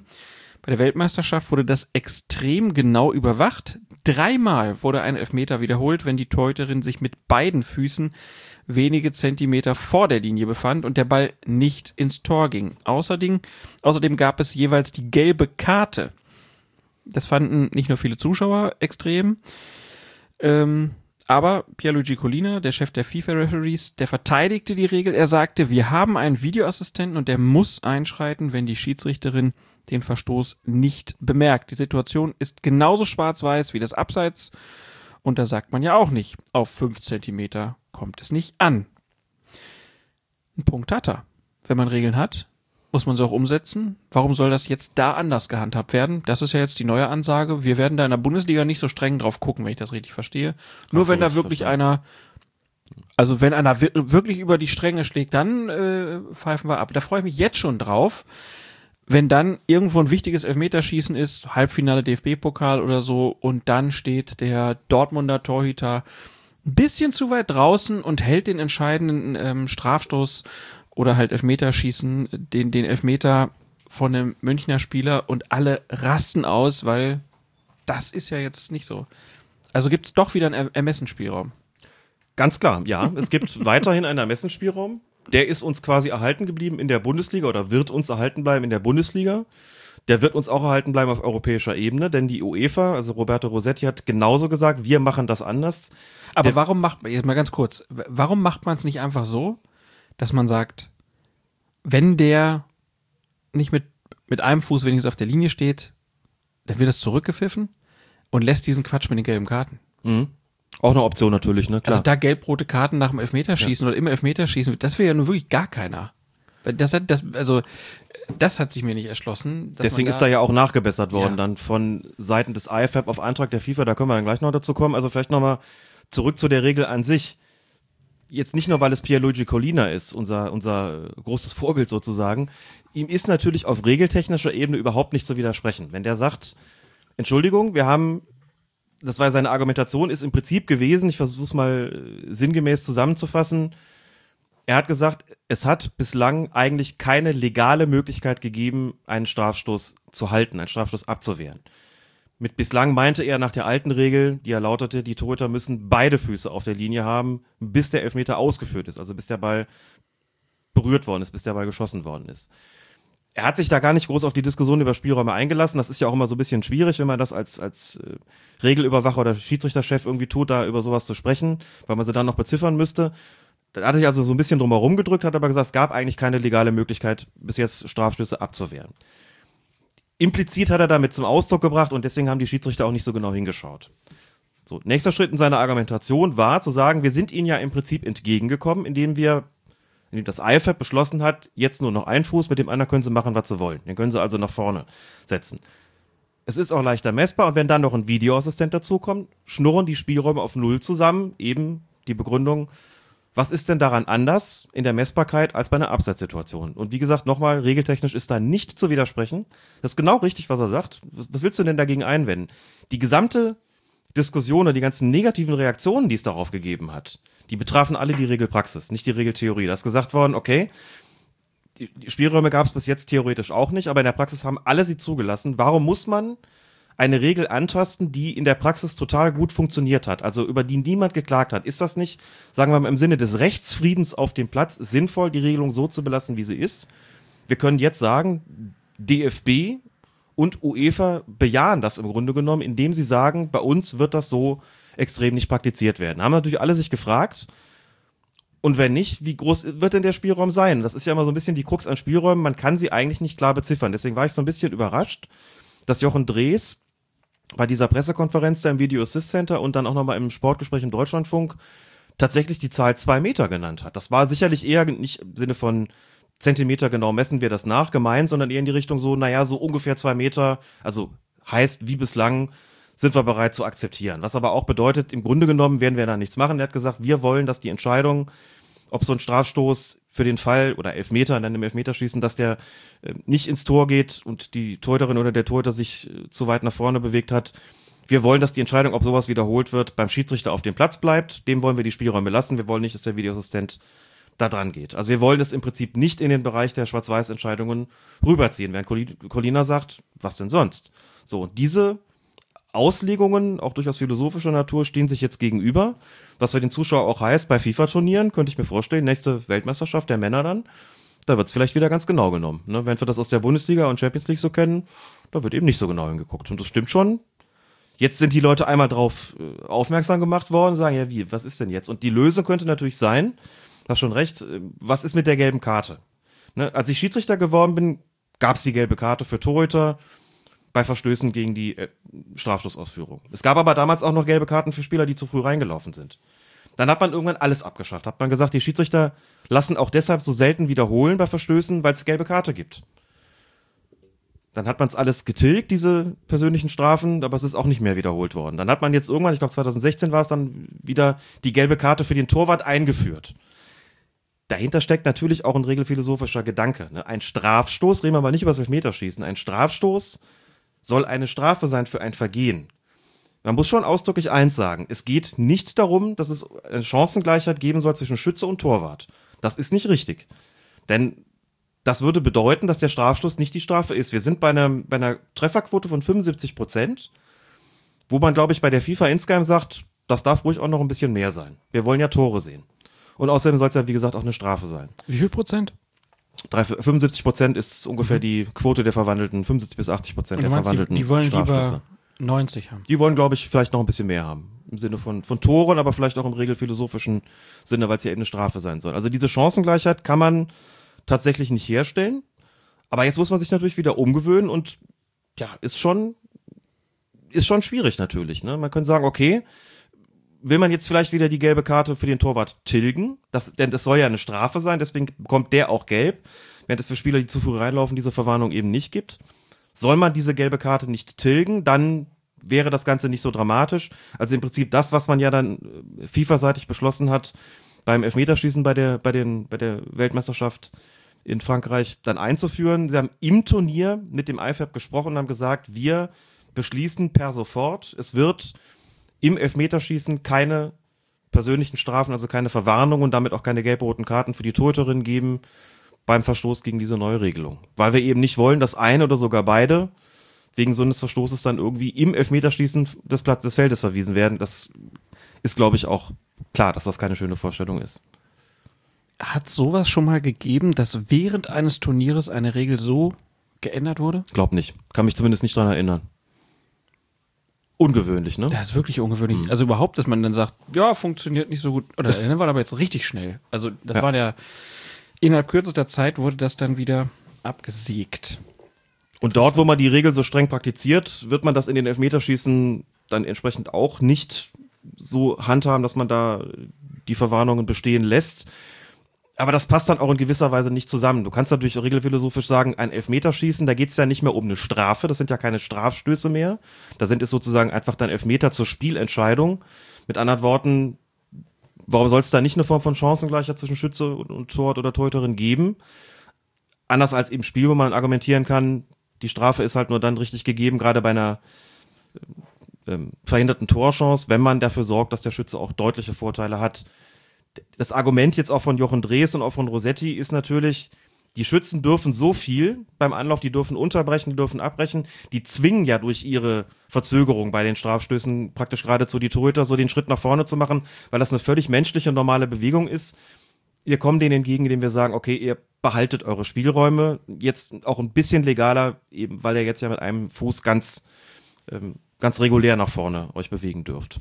Und da muss man auch einfach sagen, dass das ja vom fußballkulturellen Code eigentlich abgedeckt ist. Also Timing ist ja sehr, sehr wichtig, wenn du als Torwart versuchst, einen Strafstoß zu halten. Das heißt, du musst im richtigen Zeitpunkt losfliegen, also nicht zu früh, damit der Schütze nicht nochmal einfach dann in eine andere Ecke schießen kann, aber auch nicht zu spät, damit du überhaupt eine Chance hast, so weit zu kommen, wie der Schütze in die Ecke schießt. So, wenn der jetzt verzögert, hin und her und stopp und hier und da, dann ist es ja unglaublich schwierig, diesen Zeitpunkt überhaupt zu finden wenn man das jetzt noch so erschwert, dann frage ich mich, wie kommen die denn da überhaupt drauf? Die müssen das doch vorher mal getestet haben. Also da, das, das so eine Regel dann, weil man hatte den Eindruck, das wird jetzt total anders gepfiffen als vorher. Klar, konnte man auch nachlesen, aber es fühlte sich so falsch an. Ja. Also beim Zugucken und man hatte auch den Eindruck, dass selbst die, die dann davon profitiert haben, manchmal ja, also so richtig Begeisterung kam ja bei keinem da, da, da auf irgendwie. Nein, die Akzeptanz von solchen Regeländerungen ist, glaube ich, auch etwas, das sich sehr schlecht vorhersagen lässt manchmal. Also du kannst Tests machen, ob das funktioniert, aber dann machst du es vielleicht in irgendwelchen Ligen, die jetzt nicht so zuschauerträchtig sind. Es gibt in Holland beispielsweise oder in Niederlanden genauer gesagt, gibt es eine eigene Liga, die nur dazu da ist, solche Tests irgendwie durchzuführen da hast du natürlich auch irgendwelche Trainer und vielleicht auch ein paar Zuschauer, aber du kannst natürlich die, die Wucht, die sowas manchmal auslöst, die kannst du vorher teilweise, glaube ich, gar nicht ermessen. So, es, es werden da plötzlich Elfmeter wiederholt und alles, was, das gibt's doch gar nicht. Das ist ja auch interessant, ne? dass es irgendwie wenige gibt, die auf die Idee kommen zu sagen, Entschuldigung, äh, das ist eine Strafe und die Torhüterinnen haben jetzt schon die Möglichkeit, ein Bein nach vorne zu setzen. Bis jetzt ist es viel zu liberal gehandhabt worden. Jetzt ist es eben so, dass die Schützen noch mehr Chancen haben. Die, die Schiedsrichterinnen haben die, die Torhüterinnen auch immer vorbereitet. Die sind ja immer hingegangen, haben gesagt, denkt daran, ein Fuß. Wir mhm. werden das Ganze ahnden, wenn das hier schief läuft. Also auf dem Platz auch noch perfekt vorbereitet im Grunde genommen. Und trotzdem war das mediale Echo und auch das Echo der Spielerinnen und, und Trainerinnen war natürlich gewaltig, weil die gesagt haben, das kennen wir nicht und das fand ich gut, wie du es gerade gesagt hast. Es fühlt sich irgendwie komisch an, falsch an, ungewohnt an und irgendwas man sagt, nee, das will man so nicht. Und das resultiert natürlich daraus, dass du für eine gewisse, für gewisse Spielräume, die, die offiziell eigentlich gar nicht existieren dürften, aber auch eine Akzeptanz hast. Einfach nur dadurch, dass es eben diesem Rechtsfrieden dient, dass niemand daran Anschluss nimmt. Ne? Sechs-Sekunden-Regel beim Torwart. Pfeift, kein Mensch pfeift das streng. Und wenn es doch streng pfeifst, kriegst du Ärger dafür, obwohl du alles richtig gemacht hast. Das ist eben dieser fußballkulturelle Code, das ist diese Akzeptanz, das sind diese, das ist auch ein hohes Gut, eine funktionierende Regelauslegung zu haben. Und wenn die gestört wird, gehen die Leute auf die Barrikaden und sagen, warum denn? Das ist doch gar nicht nötig, das irgendwie so zu ändern, das jetzt plötzlich so streng zur Hand haben. Und Colina sagt, nein, das wollen wir so nicht. Wir wollen, we have to enforce the law, wie er dann sagt und mit seinem wunderbaren italienischen Englisch. Ja, also. Aber eins muss man auch sagen, die. Torhüterinnen haben sich daran gewöhnt. Das fand ich ja auch noch das Bemerkenswerte. Ja, was bleibt dir denn anderes übrig? Dreimal ist es wiederholt worden und dann im Turnierverlauf kein weiteres Mal, keine einzige gelbe Karte. Beim einzigen Elfmeterschießen, das es gab, hat es dann auch keinen Elfmeter gegeben, der wiederholt werden musste. Also man musste diese geänderte Regelung äh, mit, mit, es gibt da gar keine gelben Karten, musste man überhaupt nicht zur Anwendung bringen. Denn die Strafschüsse, die da, die Elfmeter, die da vergeben worden sind im Elfmeterschießen, da ging alles mit rechten Dingen zu. Die haben sich umgestellt. Und wie wir wissen, zum Beispiel von der deutschen Torfrau Almut Schuld, das ist auch trainiert worden. Die hat gesagt, wir haben das schon ins Training eingebunden, weil das für uns völlig ungewohnt war, so auf Elfmeter reagieren zu müssen oder uns also auf diese Art der Elfmeterausführung äh, oder auf die geänderte Regel einstellen zu müssen. Ja. Also es bleibt so ein komischer Beigeschmack irgendwie, dass das dann noch bei diesem Turnier dann so hart durchgesetzt wurde. Kannst vielleicht noch eins dazu komisch. sagen? Ähm, ich habe bei der, ich glaube, das ist auch nicht wirklich ein Geheimnis, deswegen darf ich das, glaube ich, auch ausplaudern. Mit Lutz Wagner, also dem DFB-Schiedsrichterlehrwart, mich länger unterhalten auf der DFB-Beobachtertagung, habe ihm auch gesagt, Lutz, warum macht ihr das anders? Er hat uns nämlich da erzählt, nur wenn clear and obvious. Und habe gesagt, Lutz, wenn das messbar ist mit Videoassistenten, sind da nicht 5 cm auch clear and obvious, so wie beim, beim Abseits auch? Warum macht ihr das konkret anders? Ich habe es gar nicht, gar nicht wertend gemeint, sondern wollte einfach nur wissen, warum habt ihr euch entschlossen, das nicht so strikt zu handhaben? Denn das war meine Vermutung, dass das so, dass das so geschehen wird. Warum wird das nicht so gehandhabt wie bei der Weltmeisterschaft? Dann hat er gesagt, Alex, egal wie wir es machen, sie werden eh über uns herfallen. Wenn wir sagen, wir machen es so wie bei der WM, dann kommt exakt die Kritik, die es bei der WM auch schon gegeben hat. Du kennst sie, dann heißt es, das ist überhaupt nicht im Sinne des Fußballs, viel zu streng, will keiner sehen, hat vorher funktioniert, warum kommt das jetzt? Sagt er, das wird, dann werden wir damit konfrontiert. Wenn wir es jetzt weiterhin so machen, wie wir es gewöhnt sind mit den Spielräumen. Wenn die Leute kommen und sagen, was, da gibt es eine Regel, die ist neu, die wird hier nicht äh, angewendet. Wie kann das denn sein? Das ist bei der WM anders gelaufen. Colina hat dies und jenes gesagt. Wieso macht ihr das nicht? Dann beziehen wir dafür Prügel. Das ist natürlich von anderen Leuten. Wird immer welche geben, die uns sagen, egal wie es macht, ist falsch. Also haben wir uns entschieden, wir machen es so, wie wir glauben, wie es im Sinne des Fußballs ist, wie es vorher war, wie es akzeptiert worden ist.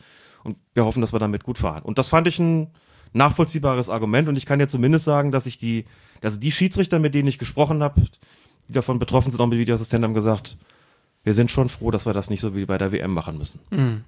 Die sind froh, dass sie das weiter so machen können, wie sie es gewohnt waren.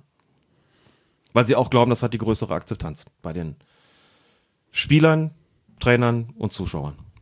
Könnte man ja in die Regel auch einfach schreiben, der Torhüter soll versuchen, möglichst einen Fuß auf der Linie zu haben. Und dann bei der Ansprache. Das war auch interessant. Die Torhüterinnen bei der WM sind von den Schiedsrichterinnen immer sehr ausführlich angesprochen worden. Mhm. Ich war jetzt äh, unter anderem beim DFB-Pokalspiel Wien Wiesbaden gegen 1. FC Köln. Schiedsrichter Robert Schröder. Der ist vor dem Beginn des Elfmeterschießens auch zu beiden Torhütern gegangen. Aber das war eine Mini-Ansprache. Und dann so, Jungs, ihr wisst schon, das war, vielleicht war das so ein bisschen in die Richtung, wie du es gerade gesagt hast. Bitte versuch doch mit einem Fuß auf der Linie zu bleiben. Wäre echt nett. Ich, wir kriegen nur alle Ärger sonst, ne? das ist für mich auch die sechste Stunde. Wir müssen doch alle morgen wieder, wieder, arbeiten. Genau. genau. Ähm, dann gab es eine Schiedsrichterin, die besonders aufgefallen ist bei diesem Turnier, die äh, Französin äh, Stéphanie Frappard aus Frankreich hatte sozusagen als einzige Französin das Glück, dass die französische Nationalmannschaft bei ihrem Heimturnier nicht ganz so weit gekommen ist, denn sie durfte bei den Männern dann sogar in der höchsten Liga ein Spiel schießen. So, sie, hat, sie hatte auch das Finale hatte sie auch. Genau. Und sie hatte dann jetzt sogar das Supercup-Spiel zwischen Liverpool und Chelsea. Auch ganz genau. Das heißt also, diese Frau gehört zu den besten Schiedsrichterinnen der Welt. Ist sie, wenn wir ein Ranking machen, ist sie dann die Weltbeste? Ist Bibiana Steinhaus von diesem Thron gestürzt worden? Das würde ich so jetzt nicht sagen. Es wäre interessant gewesen, zu sehen, ob möglicherweise Bibiana Steinhaus dieses Supercup-Finale bekommen hätte, wenn sie Also nicht wenn man verletzt einfach gewesen genau, wäre. wenn sie jetzt fit. Sie hat ja nur ein WM-Spiel gehabt, weil Ja, sie sich verletzt sie hat. und das verletzt ist hat. sie auch tatsächlich bis heute. Ja. Dass die kam für dieses Spiel gar nicht in Frage. Es ist so ein bisschen der Sommer der, der Stephanies gewesen. Und Stephanies, ne? Stefanie Bartschük als Kommentatorin, die, die wirklich die Entdeckung. Und bei den Schiedsrichterinnen Da senden Stefanie wir Frappard, 96 Kölsche Grüße. Das war jetzt ein Insider, dabei belassen wir es auch. Oder Genau. möchtest du es erklären? Nein. Nein. Nein, lassen wir so stehen, ne? 96 Kölsche Grüße, ich habe ihn verstanden. Sehr schön. Stephanie Frappard ist aufgestiegen in die höchste französische Spielklasse der Männer, hat dort in der vergangenen Saison zwei Spiele gepfiffen. Offenes Geheimnis, die hat sie bekommen wegen der Frauen-WM. Also quasi vorzeitig. Es war eine Art Vorbereitung auf Ja. die WM für sie, ne? Genau. Vorbereitung für sie, auch wegen Videoassistenten und so weiter. Ja. Eigentlich erst zu dieser Saison. Anders als Was Bibiana eine, ziemlich, Steinhaus. was eine ziemlich coole Nummer ist eigentlich. Super coole Nummer. Wenn das über, also die hat dann, glaube ich, nicht die größten, wichtigsten Spiele da bekommen, Nein. sondern irgendwie was aus dem Ja. mit Mittelfeld irgendwie, wenn ich das richtig gelesen habe. Ich kenne die Partien jetzt gar nicht mehr, aber so habe ich das irgendwie, so erinnere ich mich äh, an die Situation.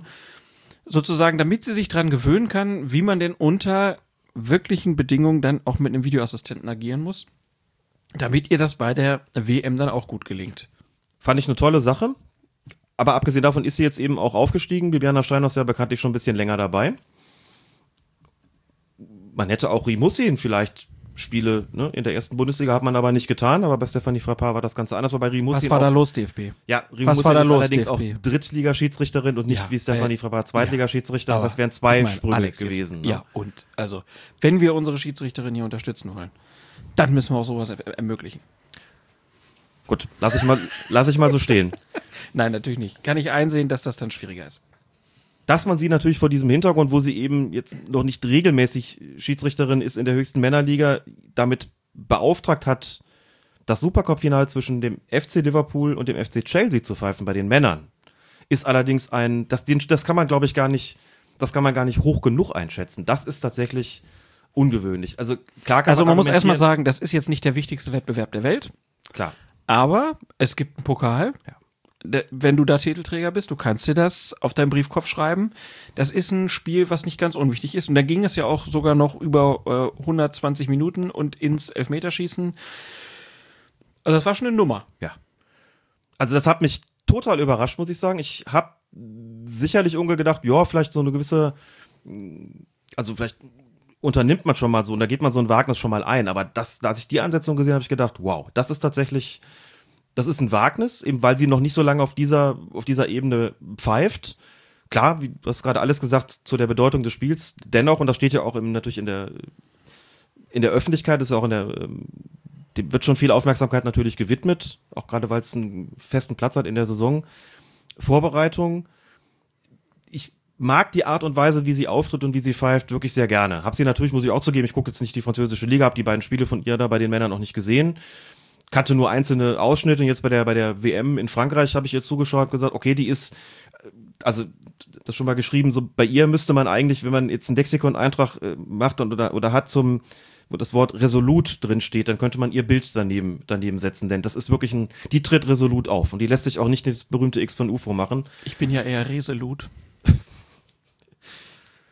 Alter, Stichwort sechste Stunde, ne? Resoluter geht's gar nicht. Das ist hier bei der WM gewesen, das war sie im Supercup-Finale auch. Sie hat zwei Situationen dabei gehabt, die haben mir nicht gut gefallen. Das war der Strafstoß für Chelsea und der nicht gegebene Elfmeter für Liverpool vorher. Das eine war für mich ein strafbares Handspiel. Da hätte ich dann allerdings auch einen Eingriff des Videoassistenten erwartet. Ich glaube, das war nach sechs Minuten. Videoassistent war Clément Turpin, wenn ich das richtig im Kopf habe, also ihr, ihr FIFA-Kollege, hat nicht eingegriffen und der, Je ne sais pas. Sta- der Strafstoß, den es dann schlussendlich für Chelsea, für Chelsea gegeben hat, war so einer der Marke, buh, also habe ich jetzt keinen strafwürdigen Kontakt erkennen können. War jetzt nicht spielentscheidend, weil Liverpool das Ding gewonnen hat. Also in den beiden Situationen würde ich Aber sagen, das war dass der Elfmeter zum 2 zu 2. das Und war der Elfmeter war, für 2 zu 2. Äh, Richtig. der war ein bisschen fragwürdig. Ja. Und vorher hat es eben diesen Handelfmeter nicht gegeben, obwohl eine Situation vorlag, wie sie also nach den neuen Regeln muss man sagen, den muss man eigentlich pfeifen. Trotz der kurzen Distanz, der Spieler geht wirklich mit beiden Armen vorneweg in diesen äh, Zweikampf rein. Klar kommt der Ball aus kurzer Distanz, klar ähm, hat der, der Gegner den, das Bein auch relativ hoch. Gefährliches Spiel war es trotzdem nicht, so wie das Ganze passiert ist, hätte es einen Strafstoß geben müssen. Wenn man das im Spiel nicht erkennt, was passieren kann, immer passieren kann, wenn es so schnell geht, erwarte ich vom Videoassistenten einen Eingriff. Ganz klar in der Situation ist der da also sozusagen mit, mit haftbar zu machen. Aber ganz abgesehen davon, das ist, fand ich schon kritikwürdig, wie sie aufgetreten ist, die Art und Weise, wie sie das Spiel geleitet hat, die Akzeptanz, die sie hatte, auch die Linie, die sie da an den Tag gelegt hat, das war alles für mich wirklich top. Und man muss ja nochmal noch mal sagen, sie ist das Niveau ja noch gar nicht so gewöhnt, das so bei den Männern zu pfeifen. Und das war so, als ob sie das schon total lange gemacht hätte. Fehler in irgendwelchen oder Zweifel auf der Entscheidung in irgendwelchen Einzelsituationen, ne? Das ist jetzt nichts, was nicht irgendeinem anderen erfahrenen Kollegen genauso hätte passieren können. Und wie gesagt, nochmal, Videoassistent hätte da durchaus auch helfen können. Aber alles andere fand ich wirklich so, dass ich gedacht habe, wow, das war wirklich ein Meilenstein. Das ist wirklich ein Meilenstein gewesen. Ich fand ja auch ganz interessant, dass äh, die Spieler von, also ich erinnere mich noch an eine Situation, wo sich ein Chelsea-Verteidiger tierisch aufgeregt hat. Ja. Und sie da angegangen ist, wo ich dachte, okay, dem, das ist dann auch egal, ob es jetzt Mann oder Frau ist. Das ist jetzt der Schiedsrichter und der, der wird angegangen. Da habe ich ja bei Bibiana Steinhaus immer noch so den Eindruck, dass sie, da gibt es dann schon auch klare Worte, aber das ist immer noch so ein anderes Level, als wenn da ein Kerl stehen würde.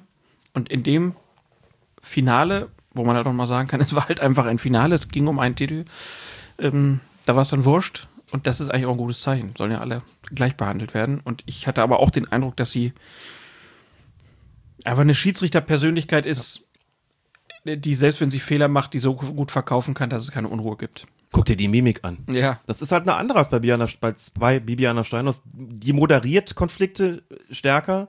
Ja. Und da würde mir jetzt das Verb resolut nicht als erstes ein, äh, das Verb, sage ich schon, das äh, Adjektiv-Verb Oh mein, das, das Adjektiv, Adjektiv resolut. Wer kennt es nicht, das Adjektivverb.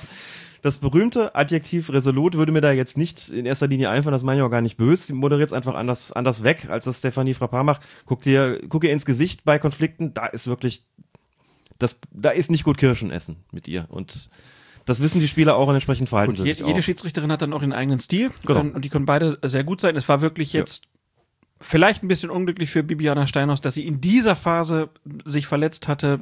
Die deutsche Nationalmannschaft war ja auch äh, früh aus dem Turnier ausgeschieden. Sie hätte ja auch noch viel mehr Spiele da machen sollen, wahrscheinlich. Ähm, von daher kann man jetzt nicht sagen, wer die Beste ist. Man kann aber auf jeden Fall sagen, es gibt nicht nur eine sehr gute, sondern mindestens zwei. Und man hat, glaube ich, wenn ich deinen äh, Worten zur WM so höre, in Frankreich gesehen, dass es noch sehr viel mehr gute Schiedsrichterinnen auf einem hohen Niveau gibt, die wahrscheinlich jetzt auch immer mehr dann in den höheren Ligen und vielleicht auch mal bei internationalen Wettbewerben auftauchen könnten. Und das ist ja eigentlich ein ganz gutes Zeichen. Das finde ich ein gutes Zeichen. In, in die richtige Richtung. Es ist halt so gewesen, einfach, dass das Niveau insgesamt dieses Fußballs, den wir da gesehen haben, gestiegen ist, auch verglichen mit anderen großen Turnieren der vergangenen Jahre und, und auch sicherlich Jahrzehnte. Das so zum einen, das stellt natürlich auch nochmal andere Herausforderungen und Ansprüche an die Schiedsrichterinnen. Das Tempo ist natürlich höher geworden.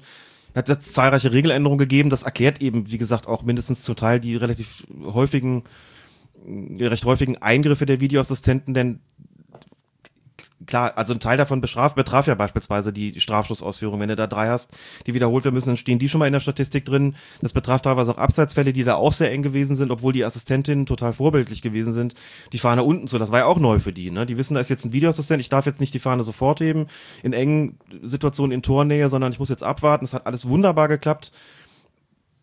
Und das hat das, das Niveau war schon auch nochmal deutlich besser und auch, auch wirklich breiter sozusagen aufgestellt in dieser Schiedsrichterin gilt, als das in den, den vergangenen Jahren und Jahrzehnten der Fall gewesen ist. Und deswegen insgesamt ist mir da ehrlich gesagt nicht bang. Du hast gesagt, es ist der Sommer der Stephanies oder Stephanies. Ähm, du hast auch Stefanie Batschik angesprochen. Wer uns auf Twitter folgt, der wird das mitbekommen haben, ähm, dass wir sie da sehr gelobt haben, weil sie eine derjenigen war, die die neuen Regeln während der Spiele schon sehr gut ähm, ja, auf dem Schirm hatte, mal einfach blöd gesagt. Also das muss man auch sagen, das war jetzt für die Kommentatorinnen und Kommentatoren auch keine ganz leichte Situation, weil man einfach andere Sachen wieder erklären muss.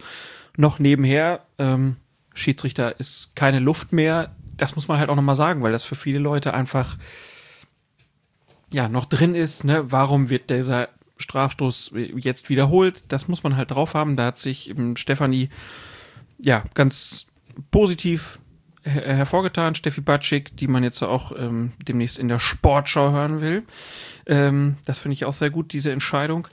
Ich muss aber generell sagen, dass ich den Eindruck habe, dass sehr viele Kommentatorinnen und Kommentatoren sich damit ordentlich auseinandergesetzt haben.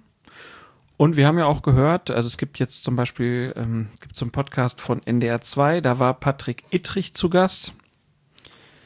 Ich krieg den Namen des Podcasts nicht mehr gerade. Michael Augustin auf jeden Fall und Patrick Ittrich. Wir haben es auch verlinkt, aber da wurde halt erzählt, dass der zu NDR 2 oder zur ARD gekommen ist und da dann auch Schulung gemacht hat. Also die Medienvertreter wurden auch nochmal gesondert und ausführlich äh, geschult und da wurde auch von den Medienhäusern erkannt, okay, wir müssen da was tun, weil so ganz einfach wird das nicht. Dein Eindruck auch, dass die meisten da eigentlich ganz gut drauf vorbereitet waren? Es gab bei Sky auf jeden Fall auch eine Schulung, es gab beim Kicker eine Schulung, habe ich gehört, es gab bei The Zone eine Schulung, davon haben die auch teilweise erzählt. Das zeigt ja schon, dass auch der Wille da ist, das zu verstehen, wobei das gerade in dieser Saison auch wirklich zum, zum Rüstzeug gehören muss, weil es wahnsinnig viel ist. Man würde schon arg dumm auffallen, glaube ich, wenn man sich damit überhaupt nicht beschäftigen würde. Aber Ja, es zeigt es umgekehrt auch den Willen und ich habe schon Genau. den Eindruck, genau, hab schon den Eindruck, dass es insgesamt besser geworden ist. Wir haben ja schon immer mal wieder drüber gesprochen. Uns ist ja wirklich auch, muss man an der Stelle auch sagen, so billiges Kommentatoren-Bashing ist uns ja, ist ja auch wirklich nicht unser Ding. Sagt immer, ja, weil er keine Ahnung, erzählen nur Blödsinn. Mich ärgert das, wenn sich jemand damit nicht genügend auseinandersetzt. Es wird immer Fälle geben, bei denen man sagen kann, das kann jetzt auch oder muss ein Kommentator nicht so genau wissen wie ein Schiedsrichter. Eben weil er einfach keiner ist, wenn irgendwas aus dem hintersten Bereich des Regelwerks irgendwo passiert, man da mal steht und sagt, meine Damen und Herren, tut mir leid, weiß ich jetzt auch nicht, was man da äh, regeltechnisch machen muss. Überhaupt kein Problem. Aber wenn Jahre nachdem die, diese Anlaufregel beim Strafstoß geändert worden ist, es immer noch heißt, der darf den Anlauf nicht verzögern und nicht unterbrechen, der muss in einem Zuge, da muss man sagen, Leute, das ist, das muss man jetzt erwarten können. Im Zweifel für den Angreifer. Ja, oder äh, solche Geschichten. Wobei das Verzeichnen sogar noch, aber das andere ist wirklich eine, eine Regelunkenntnis. Aber das ist wirklich deutlich besser geworden. Auch jetzt wieder beim Bundesliga-Auftaktspiel. Ich habe es im ZDF geguckt. Oliver Schmidt, der Kommentator, der mir auch schon seit vielen Jahren auffällt, als jemand, der sich sehr gut auskennt im Bereich der Regeln. Auch, auch da, da an einigen Stellen die neuen Regeln erklärt und das ganz ausgezeichnet getan. Also die Zahl derer, die das wirklich gut machen, die wirklich gut Bescheid wissen, sich damit auskennen, ist zumindest nicht geringer geworden. Worauf ich gespannt bin, aber ich will es jetzt nicht zu sehr ausweiten, wie das jetzt eben laufen wird bei Sky, wo die beiden Schiedsrichter-Experten, Gagelmann und Merck, nicht mehr da sind. Ne? Jetzt hat man am ersten Spieltag gesehen, das hat man Didi Hamann versucht zu erledigen. Fand ich übrigens auch gar nicht so schlecht, was er gesagt hat. Aber er ist halt eigentlich kein Schiedsrichter-Experte. Mal schauen, wie das wird. werden wir drüber sprechen in den nächsten Episoden. Jetzt haben wir drüber gesprochen über Stephanie Frappard und über die Kommentatoren und über das Supercup-Spiel zwischen Liverpool und Chelsea. Und in diesem Spiel sprach einer der Kommentatoren über etwas, was bei einem Wechsel von einem Spieler zum FC Bayern eine ganz interessanter Fakt ist. Und ähm, da hören wir jetzt mal rein. Marco Hagemann ist der eine, Ralf Gunisch ist der andere, der da spricht. Fällt mir gerade ein, weil wir es Ja. eben nicht aufgelöst haben. Ähm, Ivan Perisic, Bayern, Genau, weil du sagst gelb, ja. ist gesperrt. Ich musste auch in der Stirn runzeln. Gelb gesperrt, weil Gelb gesperrt, weil am letzten Spieltag in Italien gelb kassiert. fünfte Fünfte. kassiert. Und das wird dann rübergenommen in die Bundesliga. Ja. Auch saisonübergreifend. Ja, Aha. bekommst du in Deutschland die fünfte gelbe oder die zehnte oder die 15. oder 20. Am 34. zählt das nicht. Guck. In dem Fall ist das. Wieder was dazugelernt. Habe ich auch erst heute. Nachmittag gelernt. Also das, Ja, läuft doch. Vielen Dank an der Stelle an Colinas Erben, das wusste ich vorher auch nicht. Grüße ausgerichtet. So, Freistoß Liverpool. Und Grüße angekommen. Den Freistoß von Liverpool nehmen wir mal nicht mehr mit, wie man so schön sagt. Ähm, Der brachte eh nichts ein. er brachte eh nichts ein, das stimmt, aber es, äh, ich sitze vorm Fernseher und auf einmal sagt der Herr Gunisch, da habe ich dabei Colinas Erben gelernt. Das fand ich sehr gut. Vielen Dank dafür und äh, Ralf Gunisch ist ja auch einer, den wir schon mehrfach dafür gelobt haben, wie schnell er bestimmte Situationen einschätzen kann. Dabei folgt er uns nicht mal auf Twitter. Wir ihm ja auch nicht. Hat er jetzt davon. So, aber ähm, ne, dein äh, neuer Lieblingsspieler, Ivan Perisic, im ersten Spiel durfte er nicht spielen gegen die Hertha. Hättest du das gewusst? Nee, Das hätte ich nicht gewusst, das habe ich auch nachgeschaut natürlich. Und also wie kann denn, also das sind immer so Sachen, wo ich denke, wer legt denn sowas fest? Ne? Ich bin sagt, total okay, schlecht, mir zu merken, wie das so ist mit Übertragen von Sperren auf die nächste Saison. Es ist tatsächlich, muss ich auch zugeben, jede Saison ist das aufs Neue so, dass die Leute, was ist mit bei, bei roten Karten am letzten Spieltag, dass das übertragen wird, das weiß ich gerade noch. Ja, die Leute oder, fragen, oder, oder schön finde ich immer so Fragen, wenn dann gesagt, hier ist doch dieses Supercup-Spiel. Wenn da einer jetzt eine rote Karte kriegt, ist er dann nur im Supercup gesperrt oder bezieht sich das auch noch auf andere Wettbewerbe? Man muss dann immer erstmal überhaupt gucken, wo könnte das denn stehen. Dann muss man nachschauen. Ich habe ja schon einen eigenen Ordner auf meinem Rechner, der heißt Satzungen und Ordnungen. Da muss man gucken, ist das jetzt eine Sache Rechts- und Verfahrensordnung, ist es die Spielordnung von DFB, DFB oder DFL, wo könnte das möglicherweise drinstehen, fängt man an zu suchen. Das ist auch aufwendig. Dass man so, ah, wie war das nochmal mit den fünf gelben Karten? Sperre oder nicht? In der kommenden Saison wird das mitgenommen oder nicht? Ah, wie ist das mit Gelb-Rot? So, dann hast du das irgendwann, dann denke ich mir, nee, fünf gelbe Karten, da gibt's dann keinen Spielsperre in der nächsten Bundesliga-Saison. Und dann kommt der Peresic und dann heißt es plötzlich, ja, der ist jetzt gesperrt. Dann denkst du erstmal, hä? Wieso ist der gesperrt? Wieso in der Bundesliga wird doch irgendwie nicht? Und dann habe ich überlegt, dachte, wie, woran kann das denn? Ja, in Italien wäre der gesperrt. Da habe ich gedacht, okay, in Italien nehmen sie die fünfte Gelbe also mit in die nächste Saison, anders als in der Bundesliga. Das ist jetzt nichts ungewöhnlich, können sie machen, wie sie lustig sind. Ich gedacht, okay, aber das heißt, der nimmt seine Sperre aus Italien mit und dann guckst du nochmal nach und stellst fest, aha, das steht dann in den, in den FIFA-Regularien drin, wenn ein Spieler gesperrt ist und der wechselt, dann bleibt diese Sperre bestehen. Dann ist diese nationale Besonderheit, überträgt sich dann also auch auf das Land, das selbst sagen würde, oder auf die Liga, die selbst sagen würde, wir würden in so einem Fall überhaupt nicht sperren.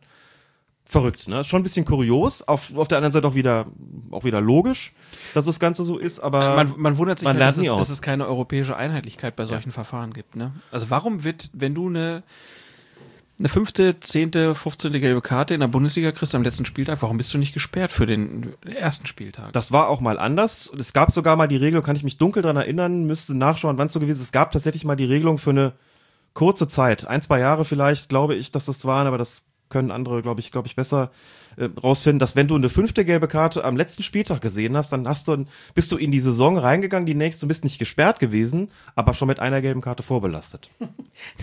Echt? Ja, wenn du dann am ersten Spieltag eine gelbe Karte gesehen hast, war das schon deine zweite.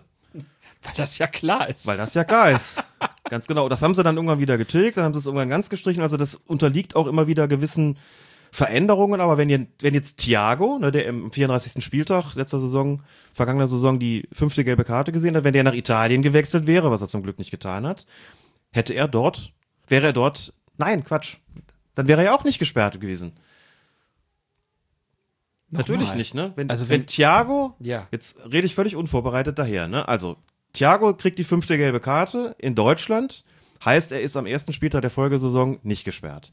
Wechselt jetzt nach Italien, nee, da wäre er auch nicht gesperrt, weil er ja keine Sperre mitnimmt, weil er in Weil er Deutschland keine ja nicht mitnimmt. gesperrt ist. Umgekehrt, aber Perisic bringt seine fünfte gelbe Karte, seine Sperre mit nach Deutschland. Genau. Also du musst immer gucken, wenn du einen Vereinswechsel hast, weil du irgendwo mit einer gelben Karte gesperrt bist, musst du dahin wechseln, wo das nicht so gilt. Genau.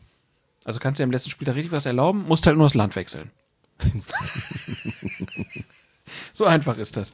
Ja, das ist aber äh, keine neue Regel, sondern eine alte. Wir wollen jetzt an dieser Stelle aber mal gucken, wie sind denn die neuen Regeln so ja, bisher angelaufen? Wir haben jetzt schon relativ ausführlich gesprochen über den Strafstoß. Ähm, bleiben wir da noch mal ganz kurz schon während der WM haben sich ja da auch Referees der Premier League zu Wort gemeldet und angekündigt, das Ganze nicht so streng überwachen zu wollen. Auch die UEFA will das nicht, was im Elfmeterschießen beim Supercup-Finale auch bereits zu sehen war. Und der DFB will es ebenfalls nicht. Du hast über Jochen Drees schon gesprochen. Der hat gesagt, Toleranz bis zu zwei Metern. Grundsätzlich soll die Entscheidung bei den Schiedsrichtern auf dem Feld bleiben. Die Videoassistenten sollen nur bei groben Verstößen intervenieren. Wie sieht denn ein grober Verstoß aus, den der Schiedsrichter auf dem Feld nicht gesehen hat?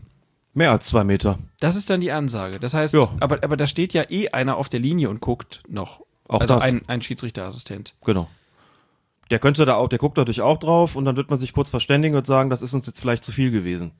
Und dann lässt man das Ganze wiederholen. Ich könnte mir auch vorstellen, aber das ist nur eine Vermutung, die, die mir jetzt niemand irgendwie quittiert hat, dass das sowas ist wie, dass es ein Unterschied ist zwischen Torwart hält den Ball und liegt zwei, über zwei Meter vor der Kiste.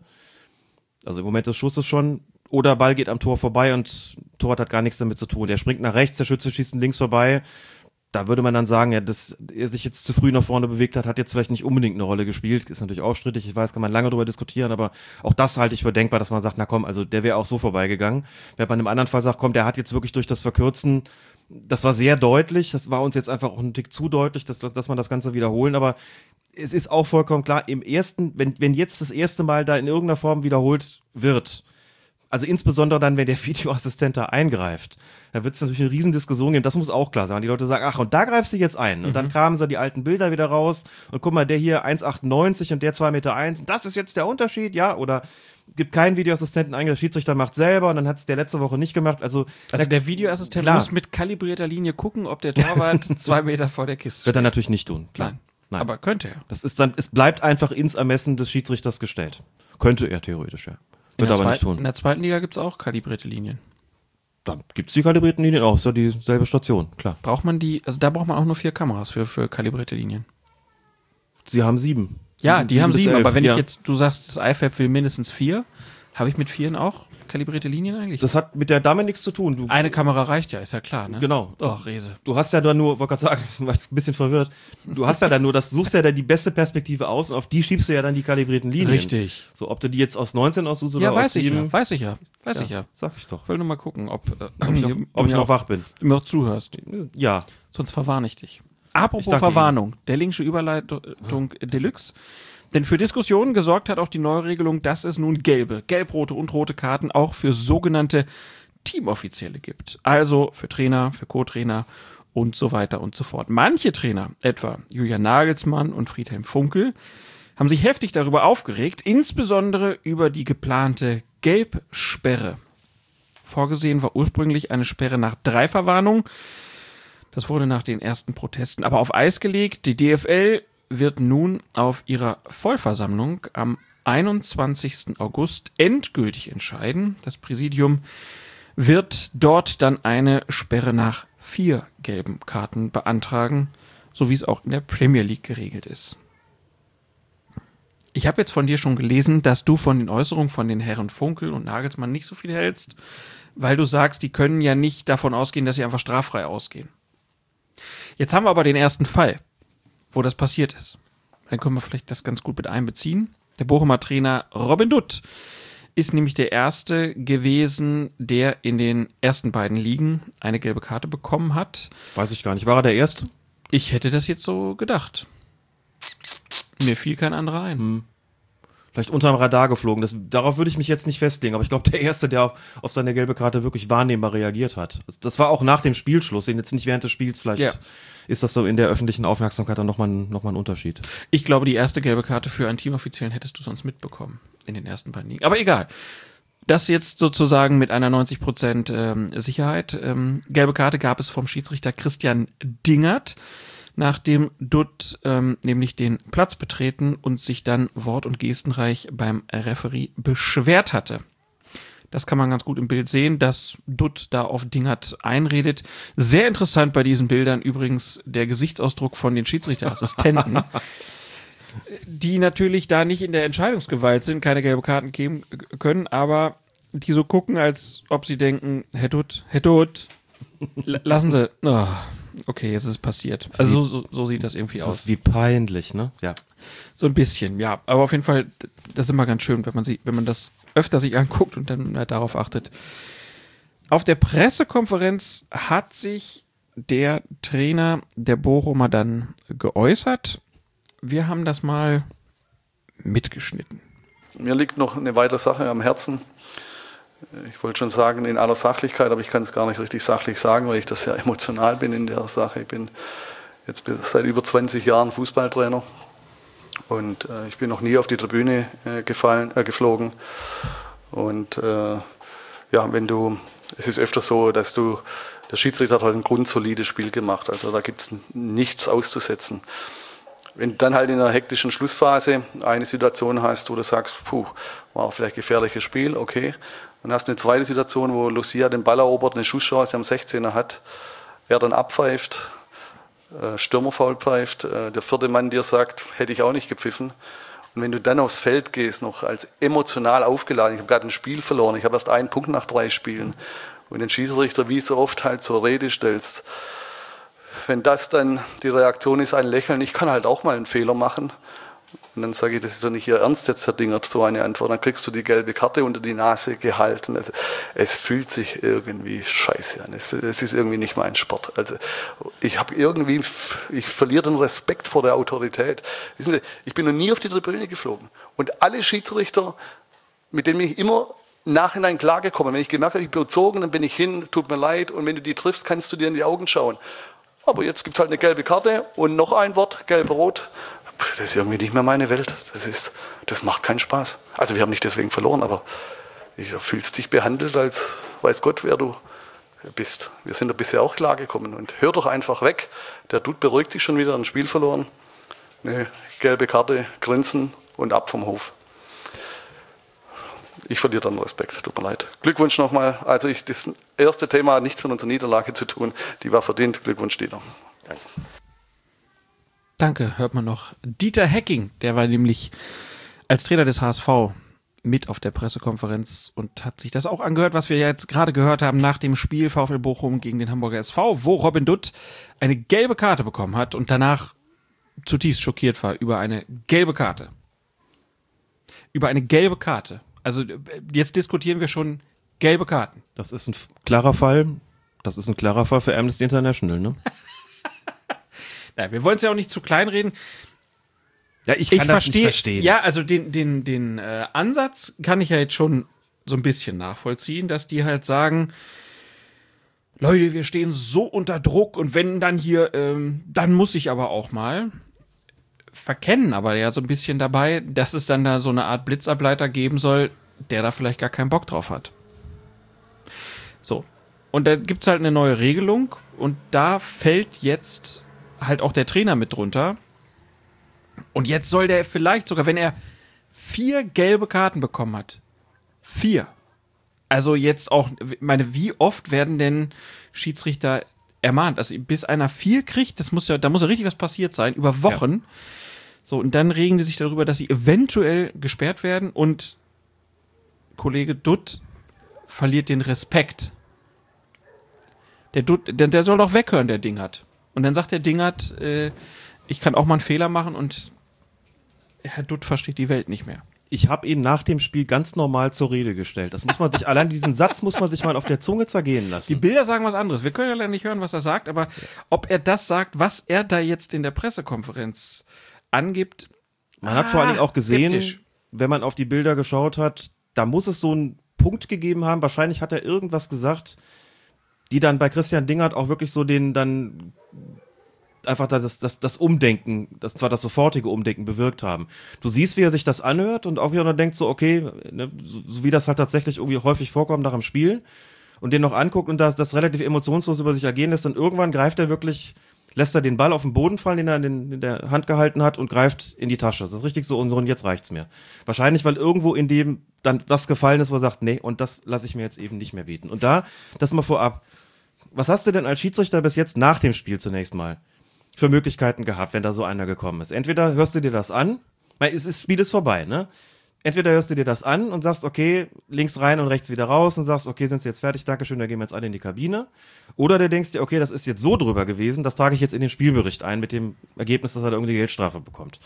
Gesperrt worden sind die ja auch nicht. Ne? Also es ist im Grunde, und dann denkst du dir noch, ja, ist das jetzt nicht ein bisschen nachtragen, Spiel ist vorbei, und jetzt schreibst du das noch rein und dann heißt es irgendwie so, ja, das, das könnte, so nach dem Motto, jetzt tragt er uns noch ein. Das, du bist immer so ein bisschen ausgeliefert gewesen, du bist wirklich so der, so die, der Rambock dann für die gewesen, der, der, der Blitzableiter, den sie dann da benutzen konnten. Und jetzt kannst du als Schiedsrichter sagen, und wenn nichts mehr hilft, jetzt, dann, jetzt gibt's was Zählbares.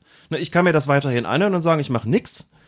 Oder ich zeige dem gelb. Dann steht's wenigstens im Register und wenn er vier davon hat, so wird's wahrscheinlich kommen, dann kann er sich das Spiel halt mal äh, für ein Spiel lang mal auf der Tribüne angucken. So. Und die Reaktionen darauf, also auch dieses, da werden unsere Emotionen eingeschränkt. Nee, sie werden, Unsportlichkeiten werden bestraft. Emotionen sind weiterhin erlaubt. Unsportlichkeiten werden bestraft. Kann ich nicht verstehen. Dann ist es auch nochmal, auch das bei der, war bei der, bei der Pressekonferenz da von DFB und DFL ein Thema mit, mit Jochen Drees und mit Lutz Michael Fröhlich. Beide auch nochmal, insbesondere Fröhlich. Und auch mit Lutz Wagner hatte ich gesprochen, der hat nochmal ganz deutlich gesagt, natürlich werden wir da keine Emotionen unterbinden. Außerdem haben wir, wir haben ja noch vorgeschaltete Instanzen, hat Fröhlich auch nochmal gesagt. Es gibt einen vierten Offiziellen, der ja auch erstmal noch da ist, da so ein bisschen die Gemüter zu beruhigen. Dann hat der Schiedsrichter immer noch das Mittel der Ermahnung, das er einsetzen kann. Und dann reden wir erst über eine Verwarnung. Ne? Wenn es richtig drüber ist. Und werden auch gleich zu diesen zu den Handlungsleitlinien kommen des DFB für die Schiedsrichter, das sieht auch alles gar nicht so, wird nicht alles nicht so heiß gegessen, wie es gekocht wird. Aber so die, die grobe Reaktion, auch die, diese Vorstellung, wir können ja dann vielleicht Karten sammeln, aber wir müssen dann auch nie zugucken, wenn wir irgendwie genügend gesammelt haben. Das, das ist für mich vollkommen abwegig. Man stelle sich vor, Spieler hätten so früher so argumentiert. Ja, wir durften doch jetzt auch jahrzehntelang in der Bundesliga munter vor uns hintreten. Jetzt sollen wir plötzlich nach vier gelben Karten. So war es am Anfang nämlich. Da gab es vier gelbe Karten, sieben gelbe Karten, zehn waren die Sperre und nicht 15, 15. Ist schon wieder liberalisiert worden. Die Spieler da gesagt, wie jetzt dürfen wir nicht mehr straflos treten und gelbe Karten sammeln. Wie jetzt werden wir gesperrt. Gab es vielleicht auch, weiß ich nicht mehr, schon so lange her, aber das doch als Trainer zu sagen, das, das wollen wir nicht, oder wie Nagelsmann, der glaube ich sinngemäß gesagt hat, dann sitze ich jetzt bei jedem vierten Spiel auf der Tribüne. Ach ja, ach ja? Weil er jetzt nicht mehr mit erhobenen Händen aus der Coaching-Zone raus und dann irgendwie zu sagen, Wahnsinn, wenn ich jetzt einen Fuß über die Coaching-Zone-Grenze setze und, und protestiere, dann kriege ich eine rote Karte. Nee, kriegt er nicht. Nee, kriegt er nicht. Die gucken dann einfach um die Regeln denken, und das steht aber so da drin.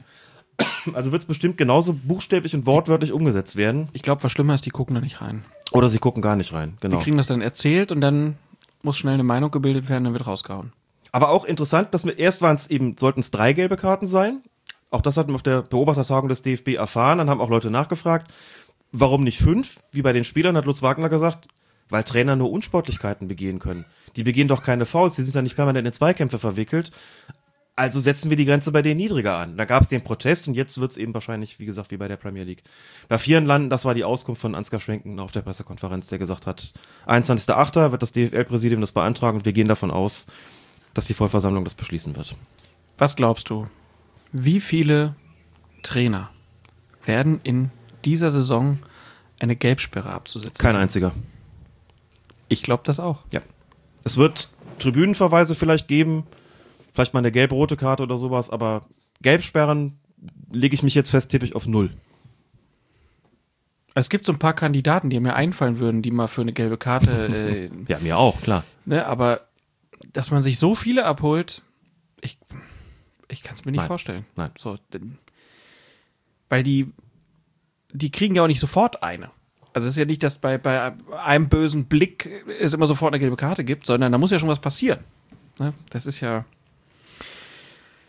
Ja, so ein bisschen Sturm im Wasserglas auch wieder, ne? Also dann wird da jeder zu befragt und es ist super schlimm und man denkt sich so, Aber da kommen wir doch einfach mal zu dem, zu dem Punkt, den wir uns auch vorgenommen haben. Also wir haben ein, ein, ein Regelwerk, in dem steht, ein Trainer wird verwarnt, beispielsweise in folgenden Fällen, oder wird äh, des Feldes verwiesen, bekommt eine rote Karte in folgenden Fällen. So, dann hast du da eine Auflistung, wie es halt ist in solchen Regelwerken. Das steht halt relativ kategorisch da.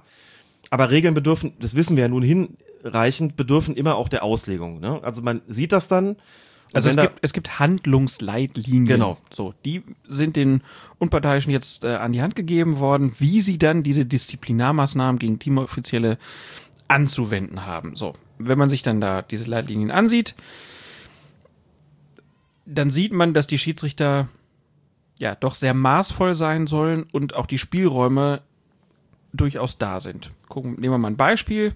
In diesen Regeln ähm, steht, dass das eindeutige bzw. wiederholte Verlassen der eigenen technischen Zone zu einer gelben Karte führen soll. In den DFB-Leitlinien heißt es dann dazu, je deutlicher, je häufiger, je störender, je ignoranter das Verhalten der Teamoffiziellen dabei ist, desto angebrachter ist eine Verwarnung. Bei unbewusstem Verlassen der technischen Zone ist ein eher entspannter Umgang angebracht. Entspannter Umgang. Klingt schon eher nicht mehr so dramatisch. Das ne? ist jetzt nicht mehr so wild, ne? Und da kann man ja auch, also das hat man ja früher schon gesehen. Wenn dann da so einer meint, immer nur rumhampeln zu müssen und kommt immer aus dieser technischen Zone raus, dann kommt der vierte Offizielle Genau. und sagt, beruhigen Sie sich. Gucken Sie mal hier, wir haben da eine Linie extra für Sie aufgemalt. ja? Da- Dass Sie auch wissen, wie groß die technische Zone ist. Und dann gucken Sie einfach, dass Sie da drin bleiben ab sofort. So. Andere Wortwahl, klar, aber Die Worte fand ich ziemlich gut. Wir haben hier extra Hütchen aufgestellt, extra Linie gemalt, damit sie auch wissen, wie groß die technische Zone ist. Finde ich eine ganz großartige Ansprache. Die habe ich schon abgespeichert. So, und dann wenn das dann drei, viermal passiert, dann gibt's die Ansprache. Jetzt würde es halt eine gelbe Karte irgendwann geben. Bin mir sicher, dass es auch Trainer gibt, die das ganz bewusst einsetzen werden, Aber ja. um die Aufmerksamkeit auf sich zu ziehen, um den, Mö- den Spielern nochmal eine Möglichkeit auf dem Feld zu geben, sich zu sortieren und äh, eine kurze Pause zu erzwingen und nach dem Spiel, wenn es dann nicht geklappt hat, die Schuld beim Schiedsrichter zu suchen, wie man das ja immer so macht. Werden wir sehen, ganz klar, aber wenn man das so liest, ein entspannter Umgang ist angebracht. Alex. Ja, das sind Handlungsleitlinien. Wie gesagt, die haben die Bundesliga-Schiedsrichter bekommen im Rahmen ihres Trainingslagers in Grassau, damit ihnen auch klar ist, wann sollen wir eigentlich, also wie, wie strikt sollen wir das auslegen. Es ist doch normal, wenn sowas Neues, dass es Leute, dass man das dann auch braucht, dass es Leute gibt, die sich hinsetzen und sagen, wir schreiben euch jetzt mal ein paar Sätze dazu auf. So, und dann, ich habe noch mal ein paar andere Beispiele, einfach um das deutlich zu machen. Das ist auch kein Geheimpapier, das ist halt, das haben wir Beobachter auch bekommen. Damit wir das wissen, insofern denke ich, ist das auch durchaus zitierfähig. In den Regeln heißt es zum Beispiel übermäßiges wiederholtes Fordern einer gelb-roten Karte, übermäßiges Anzeigen des TV-Zeichens für eine Videoüberprüfung, provozierende oder aufhetzende Gesten oder Handlungen, das sind alles Beispiele für gelbe oder rote Karten für Trainer. So, und dann steht in diesen drei Fällen jeweils, es gilt Ich muss ganz, ganz kurz reingehen, Ja. weil ich mir gerade vorstelle, wie draußen jemand steht und die ganze Zeit immer den Bildschirm formt. Die Geste ist ja so umständlich, wenn man immer hoch und runter macht. Ja. Wenn du das jetzt, mach das mal eine längere Zeit, Alex. Probier's mal aus. Das ist total Schönes bescheuert. Training. Ja, das ist, sieht nicht nur bescheuert aus, das strengt auch an, genau. Ja. Macht kein Mensch. Übermäßiges, na gut. Da steht, es gilt deutlich wahrnehmbar mit unsportlichem Charakter. Deutlich wahrnehmbar mit unsportlichem Charakter, das muss also auch gegeben sein. Das ist mit übermäßig gemeint. Dann aber mit einer klaren Positionierung und konsequenter Vorgehensweise. Also wenn eine Grenze überschritten wird, die wirklich unerträglich, also eine, das, wirklich das Erträgliche, den Rahmen des Erträglichen verlässt, dann soll eben was geschehen. Oder nehmen wir mal hier den Punkt absichtliches, also für Feldverweise sollen folgende Handlungsleitlinien gelten. Ein Beispiel äh, für einen Fall, in dem es eine rote Karte für einen Trainer geben soll, ist laut Regelwerk absichtliches Verlassen der eigenen technischen Zone, um gegenüber einem Spieloffiziellen zu protestieren oder sich bei diesem zu beschweren, zu provozieren oder aufzuhetzen. Das ist dann so der Punkt gewesen, da hat Nagelsmann das gelesen, hat sich gedacht, wenn ich jetzt einen Fuß über die, aus der Coachingzone raussetze und äh, einmal protestiere, dann kriege ich die rote Karte. Sofort und automatisch. Steht hier dazu, wenn die Aggressivität über das Maß wenn die Aggressivität über das Maß eines respektlosen Verhaltens hinausgeht, wenn eine öffentliche Diskreditierung in, in Klammern bloßstellen deutlich wird, dann ist ein Feldverweis angebracht. Da musst du aber schon auch einiges machen, bis es zu diesem Punkt überhaupt kommt. ne? Das sind jetzt nur zwei Beispiele. Ich habe dann noch mal eins aus der anderen Richtung. Protestieren durch Worte oder Handlungen einschließlich Werfen, Treten von Trinkflaschen oder anderen Gegenständen, eindeutig respektlose Gesten gegenüber einem oder mehreren Spieloffiziellen, zum Beispiel sarkastisches Klatschen.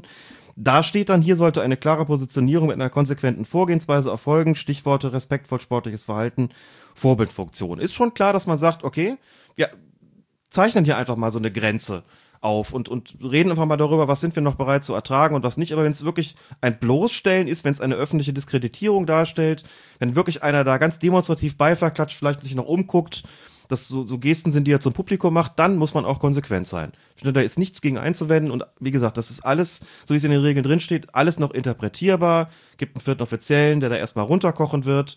Und wenn es dann irgendwann gar nicht mehr anders geht, dann werden auch die Karten kommen. Aber das klingt alles so von diesen Handlungsleitlinien, als ob man damit erstmal doch maßvoll umgeht und sagt, wir gucken erstmal, wir wissen ja auch, dass ihr da Schiss habt. Keine Sorge, wir werden jetzt nicht mit Karten um uns schmeißen. Und insofern, das macht dann solche Äußerungen wie von Dutt, der das auch kennen müsste, eigentlich äh, für mich dann besonders überflüssig. Er ist seit 20 Jahren Trainer und die haben das immer so gemacht. Und nie auf die Tribüne gefallen. Hat er gesagt. hat sich aber auch verbessert. Geflogen. Geflogen. Ist auch schön. Ja, also ein Sturm im Wasserglas mal wieder. Ja, weiß ich nicht, aber jedenfalls Doch, nicht so, ey, nicht so das- dramatisch, ja, wie es also gemacht wird. Ne? Das, das Prozedere, das geht mir auch zunehmend wirklich auf den Keks. Du hast irgendwie so Pressekonferenzen und dann gibt's ein Medium oder zwei, die suchen sich dann aus, okay, zu dem Thema wollen wir was machen. Da befragen wir jetzt einfach mal fünf Leute. Und dann gehen die zu diesen Pressekonferenzen, kann man sich ja alles danach äh, angucken. Und auf diesen Pressekonferenzen wird einer nach dem anderen dazu gefragt. Am besten ist eine Pressekonferenz ein bisschen, ist ein bisschen früher, weil dann kann man sagen, ja, ihr Kollege hat das und das gesagt. So. Und dann wird das zusammengeschnitten und dann ist es auf einmal ein Thema und man denkt sich so, jo, wenn man sich das, das durchliest, so wild ist es dann Ach, gar was. nicht. So. Also Das ist aus der Schiedsrichtersicht total gut, dass es das gibt. Das sorgt auch für mehr Transparenz, weil du jetzt wirklich sehen kannst, da ist nicht nur einer einfach nur angesprochen, sondern der ist jetzt wirklich sichtbar verwarnt, ne, wie man 1970 die gelbe Karte für die Spieler eingeführt hat und statt vorher da irgendwas mündlich auszusprechen, ist das jetzt halt sichtbar. Rote Karten, gelb-rote Karten werden auch eine Sperre nach sich ziehen, ist eh obligatorisch, vollkommen klar. So, und das haben wir jetzt mal deutlich gemacht und da werden sich auch alle Beteiligten, glaube ich, dann auch relativ schnell dran gewöhnen und insofern hast du recht, dann wird es wirklich ein Sturm im Wasserglas gewesen sein. Kommen wir zur nächsten neuen Regel, die neue Abstoßregel. Zur Erinnerung, der Ball ist nun im Spiel, wenn er mit dem Fuß berührt wurde und sich bewegt hat. Er kann also schon im Strafraum angenommen werden. Das führte jetzt zu einer etwas ungewöhnlichen Variante, die so aussah. Beim Abstoß lupft der Torwart den Ball zu einem direkt vor oder neben ihm stehenden Mitspieler.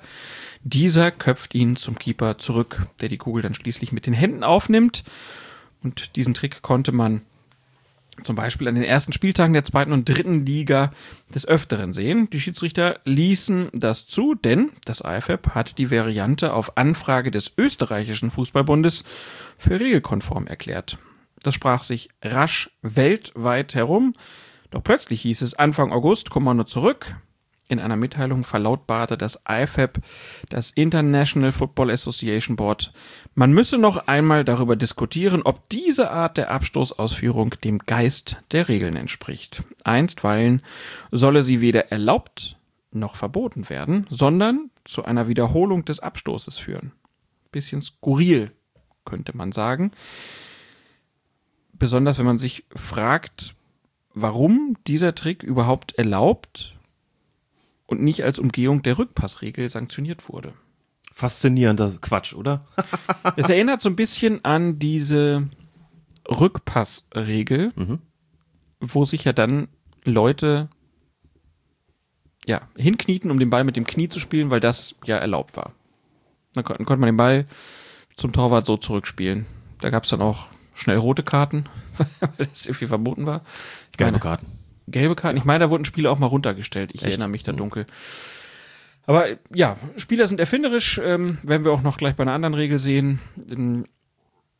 Ich fand, es sah ganz lustig aus, ne? weil äh, die Torhüter konnten dann nochmal unter Beweis stellen, dass sie mit dem Ball umgehen können und mussten den Ball ja dann so auf 1,80, 1,90 hochlupfen und er wurde halt zurückgeköpft. Leider noch keine Eigentore. Das hätte ich ja gerne gesehen, dass das mal passiert, aber ist noch nicht passiert. Und jetzt sagt man halt, okay, wird zurückgepfiffen und dann gibt es nochmal einen Abstoß. Dann wird gesagt, nee, darfst du nicht mehr, musst du nochmal machen. Wie geht das aus, Alex? Wir werden diese Variante nicht nochmal sehen. Da bin ich ganz sicher, sonst braucht man sie gar nicht auf Eis zu legen, da kann man das direkt entscheiden und das glaube ich nicht, dass da nochmal Warum wird es Verwirrung gestiftet wird. Untersagt. Ich glaube, da ist einfach was passiert, womit das IFAB überhaupt nicht gerechnet hatte. Mit dem Einfallsreichtum der Spieler bei der Umgehung oder bei der, beim Ausnutzen, lassen wir mal das Wort Umgehung erstmal weg, bei dem Ausnutzen von Regeländerungen, diesem Einfallsreichtum sind da, glaube ich, nicht wirklich Grenzen gesetzt. Beim Befolgen der Regel könnte man auch sagen. Beim Befolgen der Regel, das hat Ralf Gunnisch auch gesagt, als Trainer, wenn solche neuen Regeln kommen, sagst du erst immer mal, wo sind die Schlupflöcher? Na klar. Na klar, und so ist es halt hier auch passiert. Man sich überlegt, ja gut, wenn ich den irgendwie zu einem Mitspieler lupfe und der köpft den zurück, dann ist doch eigentlich alles in Ordnung so. Und da muss man sich natürlich fragen, das ist ja dann, ergibt sich ja zwangsläufig daraus, wird hier nicht die sogenannte Rückpassregel umgangen? Und da hat es natürlich auch Diskussionen gegeben, weil da plötzlich diese Rückpassregel nochmal auf, ähm, auf den Plan getreten ist, von der eigentlich alle geglaubt haben, ja, das ist einfach durchdiskutiert und passiert normalerweise eh nicht mehr was heißt das jetzt eigentlich genau? Was darf man da überhaupt und was darf man nicht? Und dann haben Leute auch gefragt, wie, ich darf meinem Mitspieler den Ball, also ich könnte jetzt das auch aus dem Spiel heraus machen, meinem Mitspieler den Ball quasi hoch auf den Kopf flanken und der köpft ihn zum Torwart zurück und dann geht's dann weiter. Ja, es ist keine Umgehung. Auch da hatte ich die Gelegenheit, mit Lutz Wagner zu sprechen, der auch sagte, wir sprechen eigentlich nur dann von der Umgehung, wenn es ein Spieler direkt macht. Sprich, wenn der sich den Ball selbst auf den Kopf löffelt und ihn dann, dann ist es eine offensichtliche Umgehung. Oder wie du gesagt hast, sich hinkniet und den Ball mit dem Knie zurückspielt. Oder sich auf den Boden legt und mit dem Kopf zurückspielt, wie das Verratti gemacht hat. Wenn es ein Spieler tut, ohne Zuhilfenahme eines weiteren, eines Mitspielers, dann liegt eine solche offensichtliche Umgehung vor. Sobald ein Mitspieler involviert ist, sagt er, ist es auch schwierig, das Ganze als regelwidrig anzusehen, denn eigentlich tut niemand was Verbotenes. Im konkreten Beispiel heißt das, der Torwart, der den Ball zu seinem Mitspieler lupft, der tut überhaupt nichts Verbotenes. Was soll der denn umgehen? Der spielt den doch bloß auf den Kopf. Der andere, der ihn zurückköpft, der verhält sich auch nicht ungewöhnlich. Dass jetzt beide zusammen da irgendwie was umgehen wollen, das scheint mir schon relativ offensichtlich zu sein. Aber was macht man jetzt damit? Wen bestraft man? Wo doch beide eigentlich nichts Verbotenes getan haben, anders als der, der sich den Ball selbst auf den Kopf gelupft hat. Also hat das IFAB gesagt, das ist letzten Endes eine regelkonforme Spielweise. Das würde im Spiel oder aus dem Spiel heraus auch nicht bestraft werden. Also nicht beim Abstoß, also auch nicht beim Abstoß, Feuer frei. So, dann hast du natürlich soziale Netzwerke und plötzlich, zack, zack, zack, habe ich es auch gesehen, dritte Liga hier, Viktoria Köln gegen den Hallischen FC. So, und irgendwie sieht es ein bisschen plemplem aus. Und dann sagten ganz viele, aber das ist doch irgendwie nicht im Sinne des Erfinders. Es soll ja auch das Spiel beschleunigt werden und das führt ja erstmal nur dazu, dass der Gegner gar nicht ins Pressing kommt und die spielen ja gar nicht schnell raus. Dann hat der Torwart den Ball, der hält den erst mal sechs Sekunden und in der Regel darf man ja sogar länger halten. Und dass dann aber das Eifer pinkeln und sagt, wir sind uns gar nicht einig darüber, ob das regelkonform ist. Wir müssen noch mal darüber beratschlagen und stellen das sozusagen vorläufig mal auf neutral und verhängen eine Wiederholung, die regeltechnisch eigentlich keinen Sinn ergibt, aber jetzt eben die Regelung ist, wie damit, umzu, wie damit zu verfahren ist, das war schon natürlich auch kurios, weil es ja schon die zweite Nachbesserung in dem Sommer war. Ne? Erst die Geschichte mit dem keine gelbe Karten bei Torwartvergehen im Elfmeterschießen und jetzt das. Aber ich bin mir relativ sicher, dass das kommt nicht wieder. Die Frage ist nur, wie gehen Sie damit um? Sagen Sie dauerhaft, es gibt eine Wiederholung? Das glaube ich nicht, weil es regeltechnisch eigentlich nicht wirklich passt. Oder sagen Sie, wenn es so eine wenn so eine Variante passiert, dann bestrafen wir entweder den ausführenden Spieler oder den zurückspielenden Spieler oder beide und machen mit womit denn eigentlich weiter indirekter Freistoß. Das wird man, das weiß ich nicht. Das wird man Gelbe Karte müssen. für den Trainer. Oder für den Trainer, genau. und das führte zu dem Kuriosum, dass an dem betreffenden Spieltag wir freitags abends noch eine Partie hatten. Ich glaube, es war Bielefeld gegen die anderen. Was Bochum möglicherweise, wo wir den Trick noch gesehen haben. Ist auch nicht, nicht so wirklich von Belang. Und am Samstag hat es ihn schon nicht mehr gegeben. Weil die Mitteilung des IFAB am Freitagabend veröffentlicht worden ist. Da war sie aber tagsüber schon unterwegs, schon, war schon an die Verbände geschickt worden. Für Freitagabend bei die Spiele war es zu spät. Aber Samstag hieß es dann der Trick, den gibt's jetzt nicht mehr. Da haben dann, äh, hat der DFB dann seine Schiedsrichter angerufen. So, und das war jetzt das Wochenende, wo ich auch meine erste Regionalliga-Beobachtung hatte. Und wir hatten vorher noch die Beobachtertagung des Fußballverbands Mittelrhein und haben alle zusammen als Beobachter ein Regionalligaspiel hier in Köln geguckt. So, und da hat der Schiedsrichter einfach Folgendes gemacht und der, den ich beobachtet habe, dann Tag später, der dann auch, der ist einfach vor dem Spiel zu den Mannschaften gegangen, Kabine oder wo auch immer, und hat denen gesagt, falls sie es noch nicht gelesen oder gehört haben sollten, den Abschlusstrick, den gibt es jetzt nicht mehr. Wenn sie das machen, gibt es keine Verwarnung, aber ich werde den Abschluss wiederholen lassen. Dann können sie sich also sparen. Mit dem Ergebnis, das hat natürlich dann keiner mehr gemacht. Gut vorbereitet, auch von den Schiedsrichtern natürlich. Aber das war schon ein bisschen kurios, dass äh, wirklich ein bisschen Sommerloch füllen, sicherlich, aber wir reden immer in, über einen Abstoß. Aber das war schon, war schon lustig, dass das überhaupt entstanden ist und dann eben auch quasi nach Saisonbeginn korrigiert worden ist. Oder zumindest auf neutral geschaltet worden ist. Das stimmt wohl.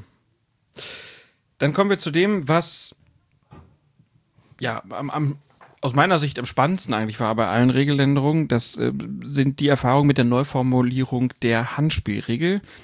Debattiert wurde ja seit der Einführung vor allem über die strikte Anweisung, dass kein Tor zählen darf, bei dem irgendwie die Hand oder der Arm eines Angreifers im Spiel war. Und dann kam es in der Premier League zu dem von dir vorhin schon beschriebenen Extrembeispiel in der Partie Manchester City gegen Tottenham Hotspurs. Da erzielte City ja in der Nachspielzeit den vermeintlichen Siegtreffer zum 3 zu 2. Doch nach einer Intervention des VAR wurde das Tor annulliert, weil der Vorlagengeber den Ball zuvor aus kürzester Distanz an den völlig normal gehaltenen Arm bekommen hatte. Nirgendwo auf dem Feld wäre das ja strafbar gewesen. Es hat auf dem Platz im Grunde auch kaum jemand wirklich bemerkt, nicht mal die Gegenspieler. Und doch, wenn man sich die Bilder anguckt, muss man sagen, dass diese Entscheidung nach den neuen Regeln zwangsläufig richtig war, so wie sie getroffen wurde, weil sie eben schwarz-weiß ist.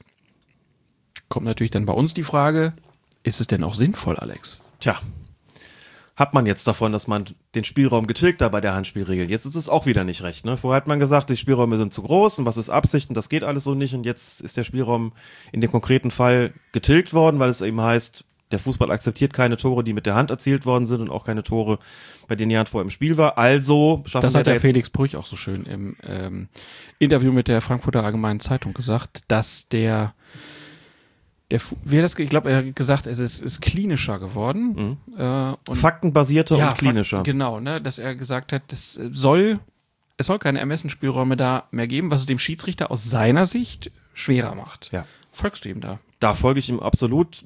Okay, lass uns kurz den Exkurs äh, machen, bevor wir dann nochmal zum Handspiel zurückkommen. Das war ein sehr, ich glaube, es gibt es leider nicht online, ne? ein sehr ähm, lesenswertes Interview, äh, gerade an dem Punkt, faktenbasierter und klinischer. Das gibt's mit Sicherheit online, nur man muss dafür bestimmt bezahlen, wenn man das online lesen will. Oder so, genau. Und das fand ich eine wertvolle Beobachtung natürlich, weil er sagt, man reibt uns jetzt einfach auch Szenen unter die Nase, bei denen es früher geheißen hätte, wir haben zwar jetzt Zeitlupen gesehen, aber das liegt irgendwo noch eben im Ermessensspielraum des Schiedsrichters und hängt eben ganz von seiner Perspektive auf dem Platz ab, wie er das beurteilt hat und vielleicht auch beurteilen will. Und er sagt natürlich vollkommen zu Recht, Spielräume sind für Schiedsrichter auch wichtig zur Steuerung des Spiels. Das kann ich aus eigener Erfahrung natürlich bestätigen und auch, auch beim Beobachten ist das immer wieder ein ganz, ganz wichtiger Aspekt natürlich. Wenn ich, ob das jetzt irgendwie Jugendbundesliga ist oder, oder Bezirksliga, spielt eigentlich gar keine Rolle. Es wird immer Punkte geben, wo man sagt, da macht der Schiedsrichter von seinem Ermessensspielraum gebraucht und nutzt einfach seine Spielräume auch zur Spielsteuerung. Ne? Dass man halt zum Beispiel auch sagt, okay, es gibt bestimmte Zweikampfsituationen auf dem Platz, wo man sagt, ich habe jetzt fünfmal nacheinander für die einen gepfiffen, jetzt bietet sich so eine 50-50-Situation an, das Ding auch mal in die andere Richtung zu pfeifen, um so ein bisschen mehr in die Balance zu kommen. Ne? Keine Mondpfiffe, keine Fantasiepfiffe, aber so irgendwas, wo man sagt, okay, jetzt sorge ich dafür auch wieder den Spielfrieden hier herzustellen. So, und Damit sagt, keiner rufen kann. Immer für die anderen, immer für die ja, anderen. genau. Und, und wenn Ich das liebe eben, das. wenn das Jeden eben, Sonntag. wenn das nicht, nicht möglich ist, dann wird es halt manchmal auch unruhig auf dem Platz und dann versucht man halt gegenzulenken. Und bei den Situationen, bei denen der Videoassistent in irgendeiner Form eingreifen kann, sagt er natürlich auch zu Recht, da wird, also das wird jetzt eben faktenbasierter und das ist ja vollkommen klar, die Handspielregel, haben wir ja schon mal drüber gesprochen, die wäre im Leben niemals so reformuliert worden, wenn es keinen Videoassistenten gäbe. Der hat jetzt eben diese faktenbasierten Kriterien an der Hand und kann jetzt quasi drauf gucken, was haben wir denn da für eine Armhaltung gesehen? Ah ja, und da steht, aha, aha, so und so ist der Ablauf gewesen, so und so ist die Haltung, strafbar. Also musst du das und das machen, hast am Platz nicht wahrgenommen, macht nichts, du hast, mehr, du hast ja mich. Das wird für Schiedsrichter im Amateurbereich dann schon wieder eine geringere Rolle spielen. Das, da bin ich jetzt schon gespannt darauf, wenn ich das jetzt nächste Woche dann den Kölner Schiedsrichtern erzähle. Den muss ich im Prinzip auch sagen, im Grunde ändert sich für euch gar nicht so viel, denn das, ihr könnt als Schiedsrichter im Amateurbereich die Dinge gar nicht so detailliert äh, wahrnehmen, wie das mit Videoassistenten möglich ist. Also ist der auch im Wesentlichen da geschaffen worden. Das meint er natürlich damit, dass es jetzt faktenbasierter ge geworden ist. Und sagt dann, wenn man natürlich dann rausgeht und guckt, dann hast du ja teilweise gar keine andere Möglichkeit mehr, als zu sagen, ja gut, dann muss ich das jetzt eben pfeifen. Aber es passt mir eigentlich nicht. Eigentlich habe ich es auf dem Platz vielleicht gar nicht mal grundfalsch wahrgenommen und fand auch noch, dass es irgendwie in meinem Ermessensspielraum irgendwo lag. Aber wenn ich jetzt die Bilder so sehe, die schaffen teilweise auch eigene Fakten und scheinen Dinge klarer werden zu lassen, als sie in, in, Wirklichkeit irgendwie auf dem Platz gewesen sind. Haben wir ja schon ganz oft drüber gesprochen. Er sagt, das schränkt unsere Spielräume ein, die wir aber eigentlich brauchen für die Spielleitung. Das finde ich eine total gute Beobachtung. So verändert natürlich der Videoassistent auch das Spiel. Vollkommen klar, zumindest in den entsprechenden Spielklassen. Das gilt natürlich namentlich fürs Handspiel. Du siehst es halt in solchen Fällen. Kann auch Beispiele aus Deutschland nehmen. Erste Pokalrunde, Bayer Oerdingen gegen Borussia Dortmund. Das erste Tor für Borussia Dortmund durch Marco Reus. Der hat vorher den Ball an den Arm bekommen. Völlig unabsichtlich. Hat sich damit auch keinen Vorteil verschafft in dem Sinne. Es gab keinen Videoassistenten. Schiedsrichter war Sascha Stegemann. An der Linie sein Bruder Mitya Stegemann. Beide haben das Handspiel überhaupt nicht wahrnehmen können, weil, es, weil der Spieler noch verdeckt war. Es hat auch von, von Seiten der Uerdinger Spieler nicht den leisesten Protest gegeben. Ich glaube, kein Mensch im Stadion hat sich gedacht, dass da irgendwas Irreguläres gewesen sein könnte. Also hat das Tor gezählt. Der Punkt ist nur, nach den neuen Regeln hätte es nicht zählen dürfen. Und es hätte mit Videoassistent eben, hätte es auch nicht gezählt. Oder denkt daran, Auftaktspieler in der Bundesliga, Union Berlin gegen Leipzig, das zweite, eigentlich zweite Tor der Leipziger. Yusuf Paulsen, völlig unabsichtlich mit dem Arm dran gewesen. Da kommt der Ball, ich glaube, zu Klostermann, der schießt ihn rein. Torwart gegeben. Videoassistent guckt kurz drauf und sagt, der war mit dem Arm am Ball, Tor darf nicht zählen. Da würde man auch sagen, dass im Grunde genommen hat das Handspiel mit der Torerzählung nicht wahnsinnig viel zu tun, außer dass er halt vom, vom, vom Arm zum Torschützen gekommen ist. Aber das wäre nirgendwo anders auf dem Platz geahndet worden. So. Und jetzt haben wir es bei City ins Extrem gesteigert. Nachspielzeit 3 zu 2, kein Mensch beschwert sich, keiner will was vom Schiedsrichter. Und plötzlich heißt es, ja, da war die Hand im Spiel. Das dürfen wir nicht machen. So. Und das ist das, was ich gesagt habe. Wir werden in dieser Saison viel weniger darüber diskutieren, was ist strafbar und was nicht. Und viel mehr darüber, ob das jetzt alles wirklich so besser ist. Und ob es nicht Wir werden auch sicherlich wieder die, die, die Retrowelle erleben, dass Leute sagen, ach, vielleicht war früher doch alles besser mit der alten Handregel. Ja, da war, haben wir uns auch gestritten, aber irgendwie, das mit der Absicht hat uns schon besser gefallen. Und jetzt, ja, hm, jetzt ist es alles leichter, aber jetzt finden wir es irgendwie ungerechter. Also das werden wir wahrscheinlich hören und das hat jetzt gerade angefangen. Auch in dem Bereich, wo es offensiv zugeht. Denn über die Fälle, wo du sagst, ja gut, der geht ja klar mit der Hand zum Ball, das darf ja nie zählen. Da, da werden wir nicht diskutieren, aber bei solchen Extremfällen, wo man sagt, ey, der konnte doch gar nichts dafür. Wie kann denn so ein Tor dann annulliert werden? Da werden die Leute sagen, das empfinden wir als ungerecht, als, als unmoralisch, habe ich sogar gelesen in der englischen Presse. Unmoralisch. Auch This schön. can't be moral. Das dürfte ja, glaube ich, die Übersetzung sein, hoffe ich zumindest. Das Ne? heißt, aber, Fuß- aber es ist auch so, uns hat da, du hast, be Fußball kultureller Code. Be das. Fußball kultureller Code. Wir hatten ja noch, ähm, du hast es mir auch gerade auch, auch nochmal gezeigt, von unserem Hörer Kölsch Lenny, Ja, ich geb's dir. Lennart Fahnenmüller. Den Namen dürfen wir auch sagen, weil er auch zu den Gratulanten gehört hatte in der 100. Folge. Übrigens einer auch, der geschrieben hatte, fehlt mir jetzt gerade noch ein, ähm, dass man ja zum Beispiel, also wenn man äh, den äh, Torhütern irgendwie sagt, hier, den Abstoß dürft ihr nicht mehr so und so ausführen, oder du sagst dem Torhüter vorm Strafstoß, ein Fuß auf der Linie, ne, versuch's mal. Das macht man auch, wenn man eine Mauer stellt. Ja. Und die ist im Strafraum, dass man den Jungs in der Mauer nochmal sagt, Leute, ihr wisst, wo ihr steht, ne? Ihr wisst, was das für Auswirkungen äh, haben kann. Gerade jetzt mit den Regelverschärfungen Ja. nochmal umso mehr. Flossen weg, sonst elf Meter. Und Lennart Fahnenmüller hat geschrieben zu den, sagt zu den ähm, Regeländerungen, sagt er ein kleines Feedback aus der Kreisliga. Und am Freitag hatte ich den Fall, dass ein Stürmer halbrechts am Strafraum den Ball mitnahm und ein Tor erzielte. Also mit der Hand Schiedsrichterassistent hat, oder Schiedsrichterassistent hatte Handspiel gesehen, blieb stehen, Rücksprache, Tor aberkannt, Handspiel war unstrittig, die Absicht unklar, aber zum Glück neuerdings irrelevant, es gab kaum Diskussionen, dickes Plus. Also er sagt halt eben da an der Stelle auch, da hat es Akzeptanz gegeben für diese Entscheidung, weil es eben alle gewusst haben. Und man muss eben nicht darüber diskutieren. Das ist natürlich, natürlich ist das jetzt der Vorzug auf dem Platz, was die neue Regel betrifft. Es muss da keine Diskussion geben. Und die wird es auch im Prinzip dann irgendwann nicht mehr geben, weil die Spieler, weil der Schiedsrichter sagen, was soll ich denn machen? Da ist ganz klar der Fall gewesen, du warst mit der Hand dran, ob Absicht oder nicht, spielt offensiv keine Rolle. Danach ist ein Tor gefallen, das können wir nicht anerkennen. Müssen wir überhaupt nicht diskutieren? Ist so, Punkt, weg. Und dann wird es auch akzeptiert werden, das, das mit Sicherheit. Aber dass es natürlich trotzdem Diskussionen gibt, wollen wir das so? Das ist, glaube ich, unvermeidbar. Aber da muss man auch sagen, ich sage ja jetzt irgendwie, da wird es dann irgendwann vielleicht die Retrowelle geben, bitte doch die alte Handspielregel wieder zurück. Es wird immer Diskussionen geben, solange du nicht jedes Handspiel unter Strafe stellst. Immer. Insofern ist es egal, was man tut, wird immer Fälle geben, wo man sagt, aber so geht das doch nicht beim Handspiel. Normal. Normal. Wo ich gerade das noch mit der Mauer auch noch angesprochen habe, da gab es ja jetzt auch die ersten Versuche, das ein bisschen auszunutzen und das hat auch mal geklappt. Beispiel HSV. Ich glaube auch bei der Frauenfußball-WM haben zumindest einige bei Twitter geschrieben, wurde das auch schon gemacht.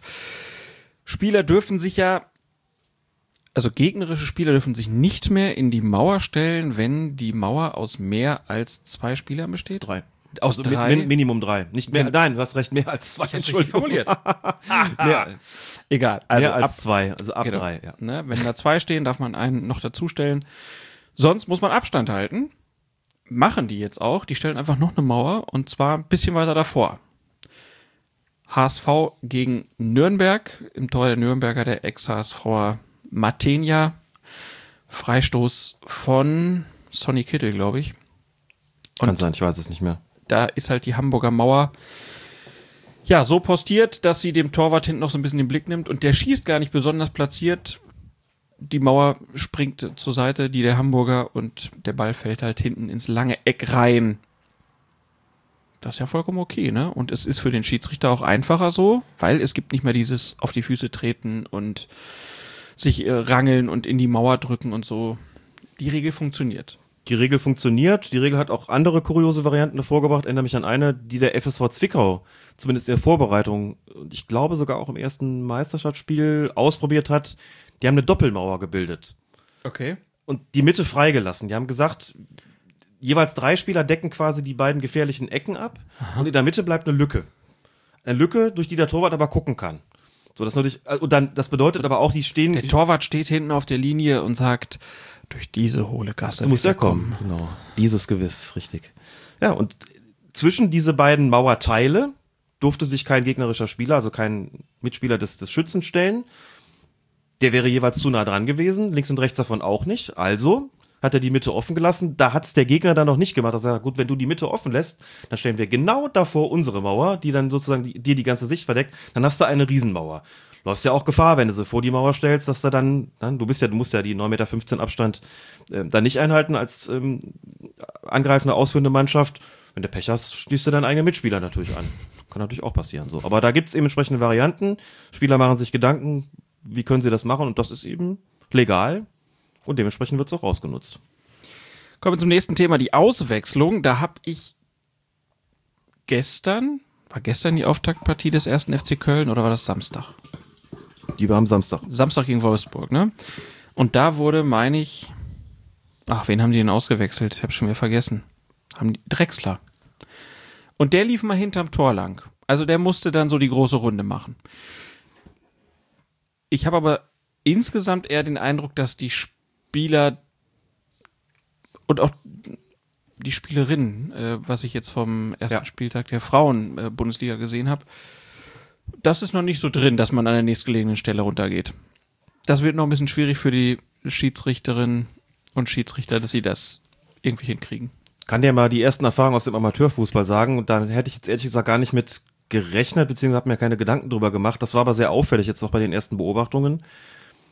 Wenn du keine Anzeigetafel, also keine, keine Nummerntafel im Stadion hast und vielleicht auch keine Headsets, dann hast du im Prinzip kaum eine Chance, die Regelung richtig umzusetzen, denn du weißt nicht, wer ausgewechselt wird. Ne, draußen steht vielleicht ein Assistent und der bekommt gesagt, es verlässt den Platz die Nummer 7. So, in der Mitte steht irgendwo der Schiedsrichter, was soll der denn machen? Der kann im, im Maximalfall kann der reinbrüllen, die 7 geht raus. Manchmal ist der Schiedsrichter ja aber auch gar nicht in Rufweite. So, also der notiert das, der weiß es aber vielleicht irgendwo gar nicht und dann muss man in dem Moment als Schiedsrichter erstmal gucken, wer geht denn überhaupt raus? Und bis du das rausgefunden hast, er hat sich dann, setzt sich dann irgendwann in Bewegung und dann eben vielleicht Richtung Mittellinie, obwohl er eigentlich den kürzeren Weg woanders raus hätte, ne, Richtung Torlinie so. Und dann guckst du dich um, wo ist er, wo ist er, wo ist er, da läuft jetzt einer, nee, der geht gar nicht raus. Ach, da ist der andere. Ach, jetzt ist er schon Richtung Mittellinie unterwegs. Also, das ist rein von der praktischen Umsetzung schon gar nicht so einfach, weil du erstmal gucken musst, wer denn und dann ist der vielleicht auch sehr weit weg von dir. Was machst du denn dann mit dem? Haust du dann in deine Pfeife und sagst, nee, nee, nee, nee, nee, da hinten raus, da hinten raus. Und Das stell, alles dir, und stell dir vor, du hast nur eine Mundharmonika dabei. Hört ja keiner. Das hat Alex wundervoll. gedrückt. Und Feuerherz da hinten sich. raus, bitte. Wer würde denn bei so einem schönen Ton nicht sofort den kürzesten Weg nach draußen nehmen, allein von damit es aufhört? Ja. Also, Colinas Harmonists. Colli- die Colinian Harmonists nennen wir uns, genau. oh Gott, oh Gott. Oh Gott, oh Gott, wir müssen, glaube ich, bald Schluss machen. Also, das ist in der Praxis teilweise gar nicht so einfach und ich glaube auch mit Headsets und, und Auswechseltafeln ist es manchmal nicht so leicht, weil der Spieler dann vielleicht für den Schiedsrichter in dem Moment gar nicht greifbar ist. Und das ist dann immer so eine Sache, wie will ich das in dem Moment sanktionieren? Will ich es überhaupt sanktionieren?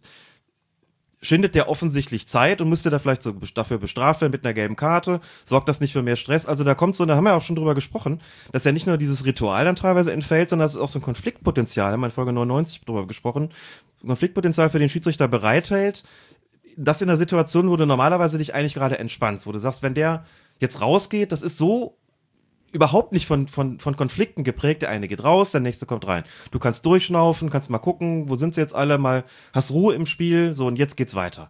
Und jetzt hast du eine Situation, wo du dich als Schiedsrichter auch noch konzentrieren musst. Wo ist er, wo ist er, kriege ich den noch, will ich Stress anzetteln? Das ist schon auch nicht ganz einfach. Und das äh, habe ich jetzt schon in den ersten Spieltagen gesehen. Das funktioniert halt nicht immer total optimal. Das funktioniert bei den Mannschaften, die auf jeden Fall schnell machen wollen. Die schicken den auch auf den kürzesten Weg raus. Die anderen, die es nicht ganz so eilig haben, vielleicht nicht unbedingt. Und dann wird es für den Schiedsrichter schwierig. Und es ist dann natürlich machen es viele so, dass man jetzt ihnen nicht unterstellen kann, unbedingt Zeit schinden zu wollen. Aber er kommt schon.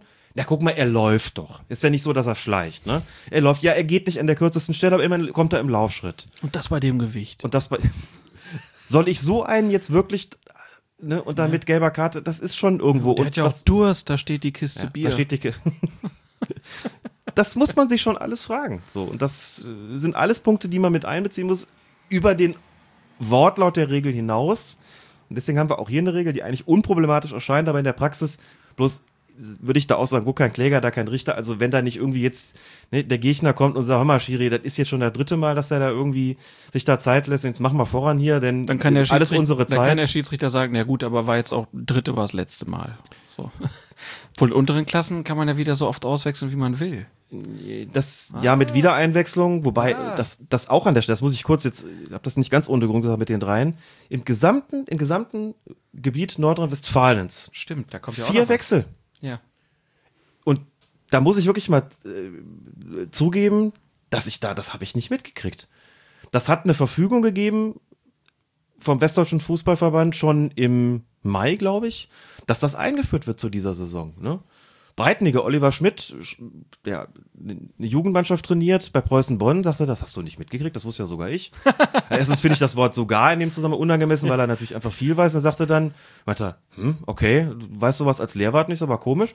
Und ich gebe es zu, ich habe in der Regionalliga, in meiner ersten Regionalliga beobachtet, auf der Tribüne gesessen und plötzlich wechselt, wechseln die einen das vierte Mal aus. Ich habe da geguckt, auf meinen Zettel geguckt und bin so halb panisch geworden und dachte, was ist denn das? Was Wie- erlebe ich denn hier Wie jetzt? vier Wechsel? So, und dann guckte ich runter, Assistent, Schiedsrichter, keiner machte Anstalten, das zu verhindern. Ich dachte so, Moment. Dann habe ich geguckt, habe ich vielleicht vorher eine Nummer auf der falschen Seite notiert. Dass das erst der dritte bei denen ist und ich aus Versehen das Kreuzchen auf der falschen Seite gemacht hat. Nee, nix. Beugt sich hinter mir, saß einer von den, von den Dortmunder Betreuern, beugt sich zu mir nach vorne, sagte, hör mal, ist da mit den vier Wechseln nur bei den Amateuren oder auch bei den Profis? ich habe in dem Moment, hätte ich ihm ehrlicherweise sagen müssen, guter Mann, wissen Sie was? Mir ist doch selbst mit den vier Wechseln bei den Amateuren neu. Ich habe da gesagt, nee, nur bei den Amateuren, nicht bei den Profis. Und dachte so, Der alte Schiedsrichtertrick, ne? So tun, als ob man es weiß. Genau.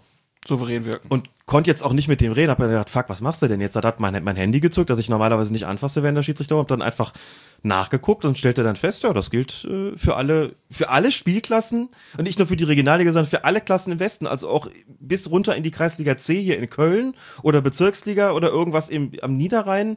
Die dürfen alle viermal wechseln. Das ist möglich durch diesen, durch eine Satzungsänderung im WDFV, im Westdeutschen Fußballverband und ist gültig für alle Spielklassen in Nordrhein-Westfalen. Wie gesagt, da hast du nochmal Regel Sonderregelungen der untersten Kreisliga vielleicht mit Wiedereinwechsel und so, regional verschieden oder, oder örtlich verschieden. Aber da habe ich echt gesessen, dachte, okay, vier Wechsel, wusste ich nicht, krass. So, wirst du bei so einer elementaren Sache bin ich richtig kalt erwischt worden. Regeländerung, alles kein Problem. Aber das habe ich nicht verstanden. Und dann wechselten die anderen auch das vierte Mal. Ich gedacht, okay, it's not a bug, it's a feature. Und hat dem Schiedsrichter anschließend auch offen, ein, offen gesagt, das wusste ich nicht. Ne? Ja, nicht schlecht. Ich habe es auch nicht gewusst, weil du es mir nicht erzählt hast. Du redest ja nicht mit mir. warst ja in Ferien. So. So. Eine Sache haben wir aber noch, was die Schiedsrichter besonders betrifft. Sie waren ja früher Luft. So, sind es aber nicht mehr, wenn sie angeschossen werden. Jedenfalls nicht immer. Ja, so. Aus deiner Sicht funktioniert das mit den der Schiedsrichterbällen? Meistens. Ja. Eine totale, ich finde das eine totale Herausforderung, ehrlich gesagt. Wenn ich mir vorstelle, ich stehe auf dem Platz, bis jetzt bist du angeschossen worden, ging es halt weiter. Und wenn es dumm gelaufen ist und du siehst, oh scheiße, jetzt haben die einen richtig guten Angriff, dann bist du hinterher ge gejoggt und hast dir Gedanken darüber gemacht, was du für ein Vergehen findest, dass du das Ding wieder in die andere Richtung pfeifen kannst, Ja. damit dir kein Ärger entsteht. So, jetzt Jetzt musst du aber noch überlegen, Oh, was passiert denn stell dir mal vor, du kriegst den aus kurzer Distanz ab. Genau, Ja. was passiert mit mir? Was passiert mit mir gerade? Nein, aber jetzt, Ja. nein, ich meine jetzt so, in, von wem kam der? Genau. Wo geht der hin? Ja. Muss ich pfeifen oder nicht? Genau. Das ist echt. Saisonauftaktspiel, was hatten wir? Stuttgart gegen hier gegen Hannover, ne? Irgendwie so da Stuttgart da setzt sich durch, eigene Hälfte, spielt den Ball in die Mitte. Da kommt er mit kommt der Ball mit Felix Brüch in Konflikt. Felix Brüch berührt den Ball und der Ball gelangt nach außen auf die andere Seite außen zu einem Stuttgarter. Da ist jetzt kein guter Angriff inszeniert worden. Das Spiel hätte man weiterlaufen lassen können, denn die Mannschaft, die den Ball zuletzt hatte, ist in Ballbesitz geblieben, wäre also eigentlich kein Fall gewesen. Für den Pfiff. Brüch hat trotzdem gepfiffen, wahrscheinlich in dem Moment auch so, Moment, ich bin angeschlossen worden. Pfeife ich mal, da muss man sich halt erst dran gewöhnen. Gab es einen Schiedsrichterball, den es nicht hätte geben müssen, dafür kenne ich auch, habe ja auch andere Fälle gesehen, auch bei der, bei der ähm, Weltmeisterschaft in Frankreich, wo es keine Schiedsrichterbälle gegeben hat, wo sie es hätte geben, wo sie es hätte geben müssen eigentlich. Also das ist eine Sache, das bedarf der Umstellung, weil du nochmal, man muss in der Situation, wie das genau wie es gerade gesagt hast, du musst wirklich umschalten im Kopf und in dem Moment dir klar sagen, du wirst hier angeschossen. jetzt muss was passieren. Von wem kam der? Wer kriegt den? Was muss ich machen? Wieder so eine Situation, die dich mehr fordert als früher. Wie bei den Auswechslungen auch. Ne? Nicht eben jetzt mal ein paar Nummern zurückschalten und kurz mal durchschnaufen, sondern wo ist er? Wer geht raus? Was muss ich machen? So. Also die neuen Regeln sind schon irgendwo alle sinnvoll, aber sie fordern den Schiedsrichter schon deutlich als deutlich stärker als früher. Wir werden das weiter beobachten. Ich, ja, mi- mich deucht, das äh, wird noch mehr. Nämlich düngt, sagt man, ne? Ah, mich durch gefällt mir aber besser. Ja. Ähm, kann man auf jeden Fall. Sag an. Truchsess, was haben Küche und Keller unserem Helden heute zu bieten? Kann ich dir genau sagen?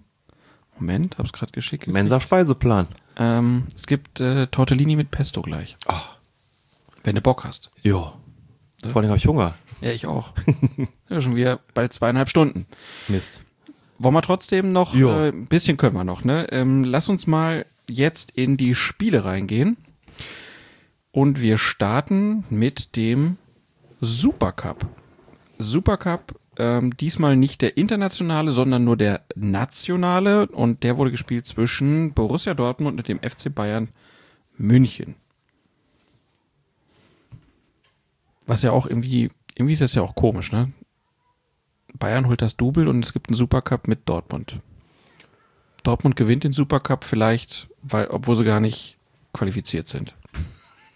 So ist das, wenn eine Mannschaft das Double gewinnt. Ne? Du willst den Supercup Ja. trotzdem austragen, dann musst du dir irgendwas einfallen lassen. Ja. Kann man, kann man auch dann sein lassen einfach. Mach mal wieder Telekom Cup. Gut, ich krieg gerade die Nachricht, es gibt doch jetzt erst Essen. Und dann reden wir über den Supercup weiter. okay. Was für euch jetzt nur. Freut er sich. Gleich nochmal. Die Leute sagen ja immer bei Podcasts, man soll sich möglichst Wir brauchen den Dreiklang. Man soll den Leuten keine so Buttons geben, weil dann würden sie das andauernd benutzen. Du bist der Beweis, dass das Ich bin der lebendige Beweis dafür. Die Dinger sind auch noch bunt. Ich steck Ja. den ganzen Tag auf den Knöpfen drumherum drücken, ich sage dir. Was ist das denn nochmal? Ja, Ja, genau. was für euch jetzt nur drei Mundharmonikatöne waren, War für uns ein opulentes Mahl. siehst du. Tortellini mit Pesto. Sehr, sehr schmackhaft. Dazu ein paar Tomätchen und ein Glas Rotwein. Ach. Wir können uns nicht beschweren. Wir sind jetzt frisch gestärkt, genau, und können euch jetzt noch, noch mal zwei Stunden auf die Nerven gehen. Ja, obwohl, als wir unten gesagt haben, dass wir erst ein Viertel fertig haben, da war ein bisschen Kopfschütteln angesagt bei meiner Frau. Aber gut. Das wird ja halb drei.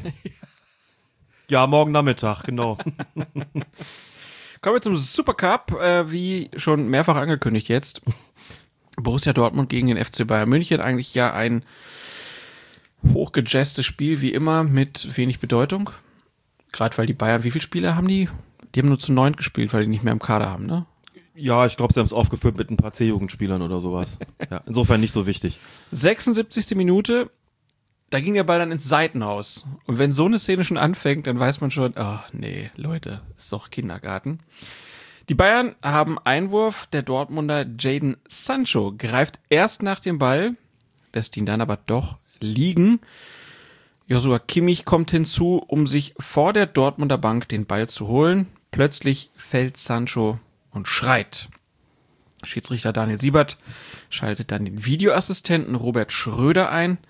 Danach gibt es Gelb für Kimmich. Die verlangsamte Wiederholung zeigt allerdings deutlich, dass Kimmich Sancho mit dem Stollen auf den Fuß gestiegen ist und es deshalb die rote Karte wegen einer Tätigkeit hätte geben müssen. Das haben dann auch Lutz Michael Fröhlich und Jochen Drees eingeräumt, dass da ein Fehler begangen wurde. Der Videoassistent hätte einen Review empfehlen und der Schiedsrichter am Ende einen Feldverweis aussprechen müssen.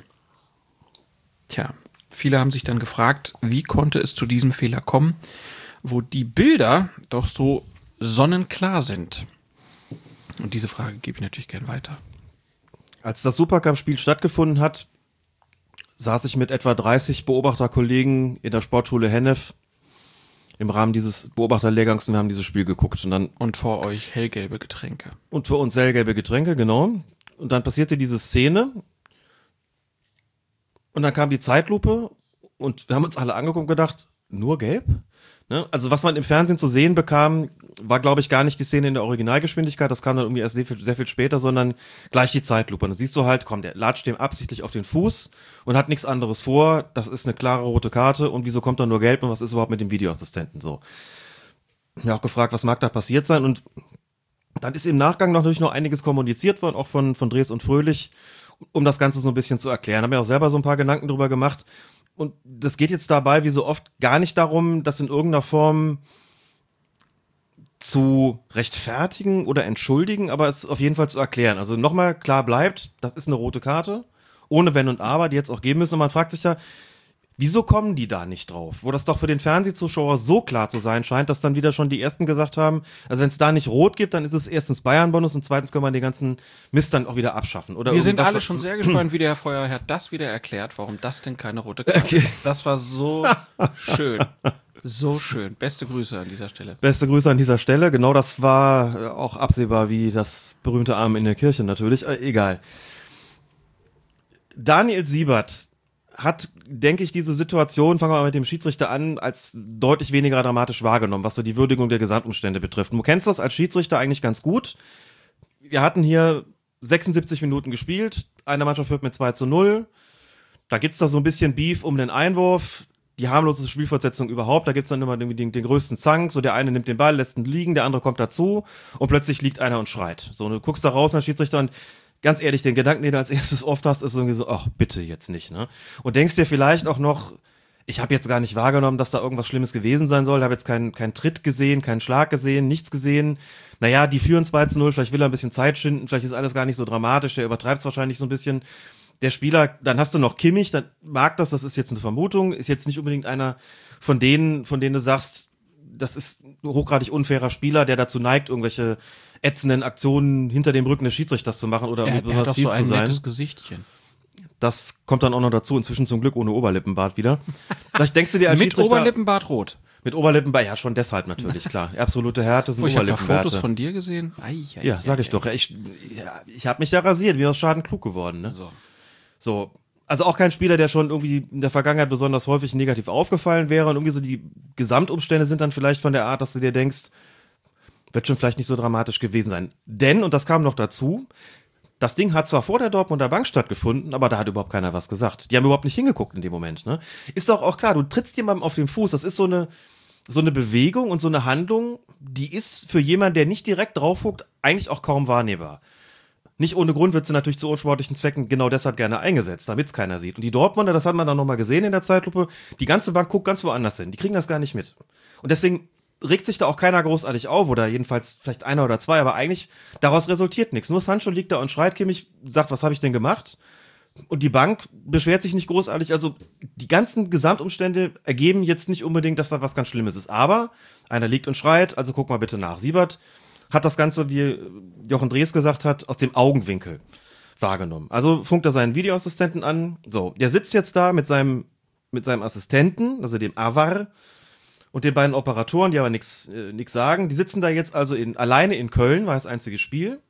Haben im Prinzip auch kein Feedback. Das heißt, so diese Nummer, was erwartet eigentlich der Fußball? Also wie, wie ist das einzuschätzen? Ne? Was der Reporter tut, auch mit so einer, mit so einer Stimmungs- und Meinungsmache, wie reagieren die Leute in sozialen Netzwerken auf, das kriegen die ja nicht nur alles nicht mit, was ja auch gut ist, sondern sie müssen im Prinzip manchmal auch in Situationen eine Einschätzung treffen, eine in Bezug auf die Tragweite, auch für die Beurteilung hinterher, die ziemlich schwierig ist, wenn du da alleine bist. So, und dann da drauf guckst und dann kommt vielleicht die Zeitlupe. So, und dann guckst du drauf und denkst dir, hm, der tritt dem absichtlich auf den Fuß. Und dann guckt er sich das nochmal in der Originalgeschwindigkeit an oder in der Realgeschwindigkeit an und sieht, hm, vielleicht auch nur ein Unfall. Ja, der wollte irgendwie zum Ball. Ja, die haben ja Einwurf gehabt. Der will sich den irgendwie zurückholen. Jetzt trifft er den. Ja, kann auch ein Unfall gewesen sein. Nochmal Zeitlupe. Hm, sieht schon deutlich aus. Nochmal Realgeschwindigkeit. Nee, komm, da war doch nichts. Dann sagt Jochen Drees noch, dass es sein kann, das hat er möglicherweise dann aus dem Gespräch mit, mit Robert Schröder, dem Videoassistenten, das weiß ich natürlich nicht. Da kam noch diese, vielleicht so, so ein Fehlschluss im Kopf dazu. Diese Bewegung, das, dieses Auf den Fuß treten, löst bei dir als Schiedsrichter sofort im Kopf den Reflex aus Gelb. Weil du es eigentlich aus dem Spiel kennst. Ein Tritt auf den Fuß im Spiel ist eine klare gelbe Karte. Ne? Das sogenannte Trefferbild am Fuß heißt halt einfach, das ist nicht brutal, das ist nur rücksichtslos, deswegen gibt das Gelb Wenn das Spiel unterbrochen ist und das findet außerhalb des Feldes statt, ist das natürlich rot, weil es eine Tätigkeit ist. Aber er sagte, vielleicht hat er in dem Moment auch im Kopf fehlgezündet und irgendwo dieses Jahr ist nur gelb und hat das dann zurückgefunkt. Vielleicht irgendwie zu große Differenz zwischen Originalgeschwindigkeit und, äh, und, und Zeitlupe und so dieser Fehlschluss. Wobei dann noch ein weiterer Fehler dazu kam. Daniel Siebert hat danach erst die gelbe Karte gezeigt, ohne On-Field-Review. Das ist natürlich protokollarisch nicht in Ordnung. Ne? Der kann gelb zeigen, wenn der rausgeht und guckt sich das Ganze an, also im Review, und denkt sich dann, ja, also für eine rote Karte reicht mir das nicht, aber was ich jetzt gesehen habe, beim Prüfprozess auf Rot ist auf jeden Fall eine unsportliche Handlung, die für mich verwarnungswürdig ist. Und wenn er dann gelb zeigt, dann ist das protokollarisch in Ordnung. So hat er die gelbe Karte gezeigt, nachdem der Videoassistent mit ihm gesprochen hatte. Mhm. Das soll so natürlich eigentlich auch nicht laufen. Das kam dann auch noch dazu, dass es so nicht hätte äh, vonstatten gehen dürfen. So, und dann hat man aber so einfach, ich habe es einfach versucht, diese Faktoren zu schildern, die dazu geführt haben können, dass diese Szene wesentlich weniger dramatisch angekommen ist, beim Schiedsrichter selbst, aber auch bei seinem Videoassistenten. Und am letzter Konsequenz kommt eine Entscheidung dabei raus, über die alle den Kopf schütteln. Und wo natürlich die Leute, wenn ich diese Erklärung abgebe, sagen, ja gut, du hast das jetzt erklärt, aber es kann trotzdem nicht sein, und das verstehe ich ja auch, dass irgendwie ne, Millionen von Menschen sehen das und sagen, es ist klar rot. Dann kann es nicht sein, dass die Experten im Kölner Keller und auf dem Platz da zu einem Ergebnis kommen, das nur gelb lautet. Und den Einwand verstehe ich natürlich. Den Einwand versteht auch Jochen Drees und Jochen versteht auch Lutz Michael Fröhlich, haben sie auch gesagt, können die Proteste oder die, die, die Verwunderung, die es dann auch unter den Journalisten gab bei der Pressekonferenz, wie gesagt, war ja da, konnten sie vollkommen nachvollziehen. Gesagt, wir können ihnen nur eine Erklärung anbieten. Hier ist ein menschlicher Fehler gemacht worden, der bestimmte benennbare Gründe hatte. Wir finden es trotzdem natürlich nach wie vor falsch. Aber so läuft das halt manchmal, wenn Menschen das beurteilen. Es gibt Faktoren, die auf die auch anders einfließen als auf sie persönlich oder auf die Zuschauer und ihn dann zu, einem, zu einer falschen Entscheidung kommen lassen. Das ähm, sollte natürlich nach Möglichkeit nicht passieren, aber ne, wenn es irgendwie so eine Situation gewesen wäre, 0 zu 0, die ganze Dortmunder Bank springt auf, das ist ein Heidentheater und schon von den äußeren Umständen das Gefühl, da ist gerade irgendwas richtig Fieses passiert und guckst dann drauf. Denkst du, ja gut, klar, ist eine Tätigkeit, sonst würden die auch nicht so da rumtanzen. So, wenn sich ja keiner beschwert, nicht mal von den Dortmundern, und guckst du Originalgeschwindigkeit, denkst du dir, na ja, also für einen Unfall sagt ja auch keiner was, ach komm, ne? Nur der eine wälzt sich, vielleicht ist da Gelb dann auch in Ordnung. Und das, so passiert's halt. Aber ob es ein Unfall ist oder nicht, ist ja dann im Prinzip doch egal. Also Nee, wenn er den da, egal. ja, aber wenn er den da Tätigkeit muss, so, Tätigkeit ist schon vor, ja, dann kannst du sagen, dann ist es, dann ist es rücksichtslos gewesen. Wenn er da auf dem Weg zum Ball holen, dem da irgendwie aus Versehen auf den Fuß tritt, dann bin ich auch bei Gelb. Tätigkeit setzt schon Vorsatz voraus und nicht, äh, nicht ein Unfall. Also es ist jetzt keine Situation, wo du sagst, der hat das Bein irgendwie, also es gibt ja auf dem Feld, wie gesagt, auch nur Gelb. Wenn du jemand äh, im Spiel aus Versehen auf den Fuß trittst, so und faulst den eben dadurch, dann bist du auch bei einer gelben Karte vielleicht so und ähm, bei einer Handlung außerhalb, wenn da einer, wenn du irgendwo hinlaufen willst und trittst jemand aus Versehen auf den Fuß, dann sehe ich da keine Tätigkeit. Das ist ja nichts, was, äh, dann ist da ja keinerlei Vorsatz dabei. Und von der, von der Art der Gewalteinwirkung selber ist es ja nicht, ist es ja nicht brutal. In dem Sinne. Nicht so brutal, dass du sagen, also nicht brutal im Sinne von ähm, gesundheitsgefährdend. Ne, das wird der Denk ich. Sancho anders sehen. Der ist ja schon mit einem dicken Ver äh, Eisverband Ja, danach allerdings. rumgelaufen. Also ich glaube, dem hat das richtig wehgetan. Also wir- wollen es auch nicht bagatellisieren. der hat ihn schon äh, ordentlich Ja. mit den Stollen getroffen. Das, ob das nun Absicht war oder nicht, Ich komme jetzt bei der Beurteilung selber so ein bisschen durcheinander mit dem, wie es ihm auf dem Feld eingeschätzt wird. Da sagst du halt, das ist noch nicht gesundheitsgefährdend, das ist rücksichtslos, deshalb gibt es halt gelb. Ne?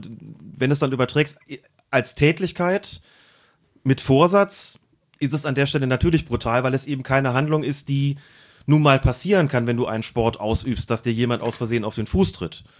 Das wäre aber durchaus so, wenn der nichts beabsichtigt hätte und einfach nur wirklich den Ball holen wollte und dann tritt er einem, der da im Weg steht, aus Versehen auf die, auf die Zehen, dann kann man noch sagen, gut, dann bist du mit Gelb auch wirklich gut dabei. Aber das ist ja offensichtlich gewesen, dass er das nicht, nicht wollte. Und da das Argument, äh, habe er den Ball da zurückspitzeln wollen, also wenn man sich das vor Augen hält und sich die Szene dann nochmal anschaut und sich vorstellt, er will genau das machen, dann kommst du dann, wenn du es zehnmal gesehen hast, so ein bisschen, kannst du so lange gucken, bis du das Gefühl hast, der, der wollte wirklich nur den Ball äh, zurückspitzeln.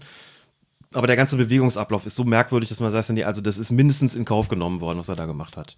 Auch wenn er normalerweise eigentlich kein unfairer Spieler ist, aber in so einer Situation liegst zurück in Dortmund, Saison fängt schon scheiße an, dann passiert vielleicht auch sowas mal. Also, ja, Ribery ist weg, jetzt ist Platzverweis, Kimmich ne? da. ja. Wieder ein Bayern-Spieler, der nicht runterfliegt. weil Ja. sich das keiner anguckt, ne? Bayern-Bonus, Videoassistent kann weg, alles. Alles. Genau. Nein, aber äh, jetzt nochmal ernsthaft, die, der DFB hat neulich jetzt so ein ja, Dokument rumgeschickt mit Videoszenen äh, aus den ersten Spielen an Medienvertreter, konnte man sich so runterladen und da wurden noch ein paar Sachen erklärt. Da war auch diese äh, Szene mit dabei. Da fand ich ganz interessant.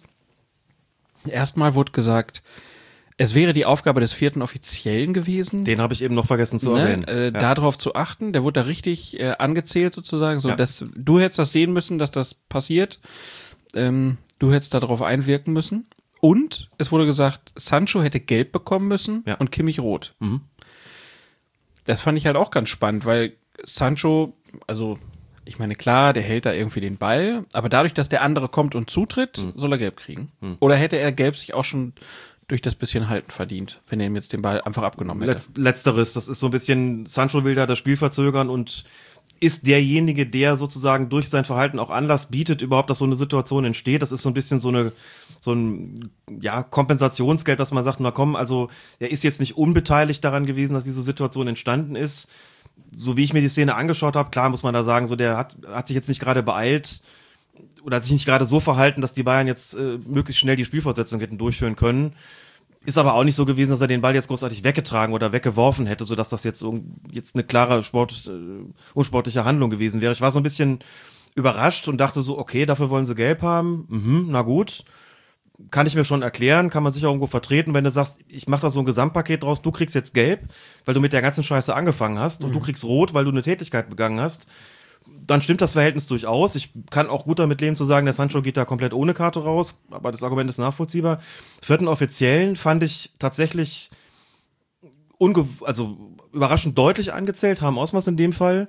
Also, dass dem wirklich gesagt wurde, Ja. du hast deine Aufgabe nicht richtig Ja. gemacht, du hast nicht auf den richtigen, du hättest auf die, auf den Ball neben dem Spielfeld achten müssen. So stand das da im Prinzip. Da stand drin, da im ne? Prinzip genauso drin. Also in der Deutlichkeit, die Aufgabe Mhm. des vierten Offiziellen, sozusagen, der Fehler liegt nicht bei dem, der das Spiel geleitet hat. Der Videoassistent, ja, haben wir auch noch eine Erklärung, aber der Offizielle, der muss ganz anders agieren. sehe ich tatsächlich, also das entscheidet der DFB und wenn sie das so sehen, dann ist das so. Sehe es tatsächlich dahingehend ein bisschen anders oder habe es anders, anders beobachtet, als ich fand, dass haben Osmers sich nicht so unrecht in dieser Situation um, ich glaube, es war Michael Zorc gekümmert hat, der irgendwie protestiert hat und seiner Aufgabe nachgekommen ist, die Bank da ruhig zu halten. Also das war jetzt vor der Geschichte, ne? Also war jetzt, äh, da ging es um, um, eine, andere Sache. Er hat auf Michael Zorc eingewirkt und das finde ich eigentlich, und dann stand er so ein bisschen in dem, äh, in diesem Präsentationsfolie vom DFB, er soll sich nicht ablenken lassen von anderen Aufgaben. Ich gedacht, naja, das ist eigentlich schon auch seine Aufgabe das, was er da gemacht hat. So, und die, man hat dann halt so ein bisschen aus den Augen verloren, was da passiert ist. Aber das ist eine Situation mit Sancho und Kimmich, Kimmich würde ich sagen, aller Erfahrung nach ist die Wahrscheinlichkeit auch nicht besonders groß, dass das passiert, was dann genau passiert ist. So, und wenn es dann, wenn das Kind dann in den Brunnen gefallen ist, kannst du ihm nachher dann sagen, ja gut, hätte er besser mal dahin geguckt, statt sich um den Zorg zu kümmern. Ich fand das ein bisschen hart und fand ehrlich gesagt nicht, dass das irgendwie so äh, sich ab, angebahnt hat. Aber gut, das mag man, äh, mag man anders sehen klar, wenn dann das Gesamtunterfangen schlecht ausgeht, der Schiedsrichter, und ich finde da auch, muss ich sagen, dass der Schiedsrichter, der ist mir da wiederum ein bisschen zu sehr aus der Verantwortung genommen worden. Er hat es aus dem Augenwinkel gesehen, aber der ist so gar nicht. Das ist, aber derjenige, der die, die Verantwortung trägt. Ne? Stattdessen vierter Offizieller, Videoassistent. Naja, also vielleicht dann auch ein bisschen das Ding des Schiedsrichters gewesen, dass das so ausgegangen ist, wie es ausgegangen ist. Und da nicht irgendwie mehr Nachdruck vielleicht reingelegt worden ist. Guck mal bitte genau nach, was da war. Ich habe es nicht richtig gesehen und der scheint schon ziemliche Schmerzen zu haben. Also vielleicht auch von, von Siebert ein bisschen unterschätzt die Szene. Aber okay, das war für mich tatsächlich in der Beurteilung da in diesem Präsentationsfilm einigermaßen ähm, über- überraschend, ja. Vielleicht haben sie auch einfach gedacht, nee, äh, also komm, bei so einem Supercup, da macht keiner sowas. Bei Das so kann schon auch sein. ne? Pflichtspiel zwar immerhin, Ja, aber ja. Und auch Ja. Bayern gegen Dortmund, okay, aber ich fand's, ja. Es war schon sehr überraschend, dass das so überhaupt passiert ist. Das will ich auch wirklich allen zugestehen. Ähm, dass das in den Bildern, also zum Beispiel, ich habe es im, im ZDF geguckt, glaube ich.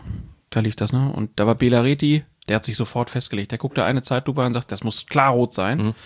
Ähm, und ja, Fehlentscheidung und der DFB hat diese eingeräumt. Mal gucken, was die Lehren daraus sein werden. Kommen wir zur Bundesliga. In der Bundesliga gab es ein Auftaktspiel zwischen Bayern München und Hertha BSC. Schiedsrichter dort war, im Supercup noch vierter Offizieller, Harm Osmas. Es läuft dann die 57. Minute. Es gibt das erste Review der Bundesliga-Saison. Im Berliner Strafraum hat Marco Grujic fernab des Balles Robert Lewandowski am Arm gefasst und zu Boden gerissen.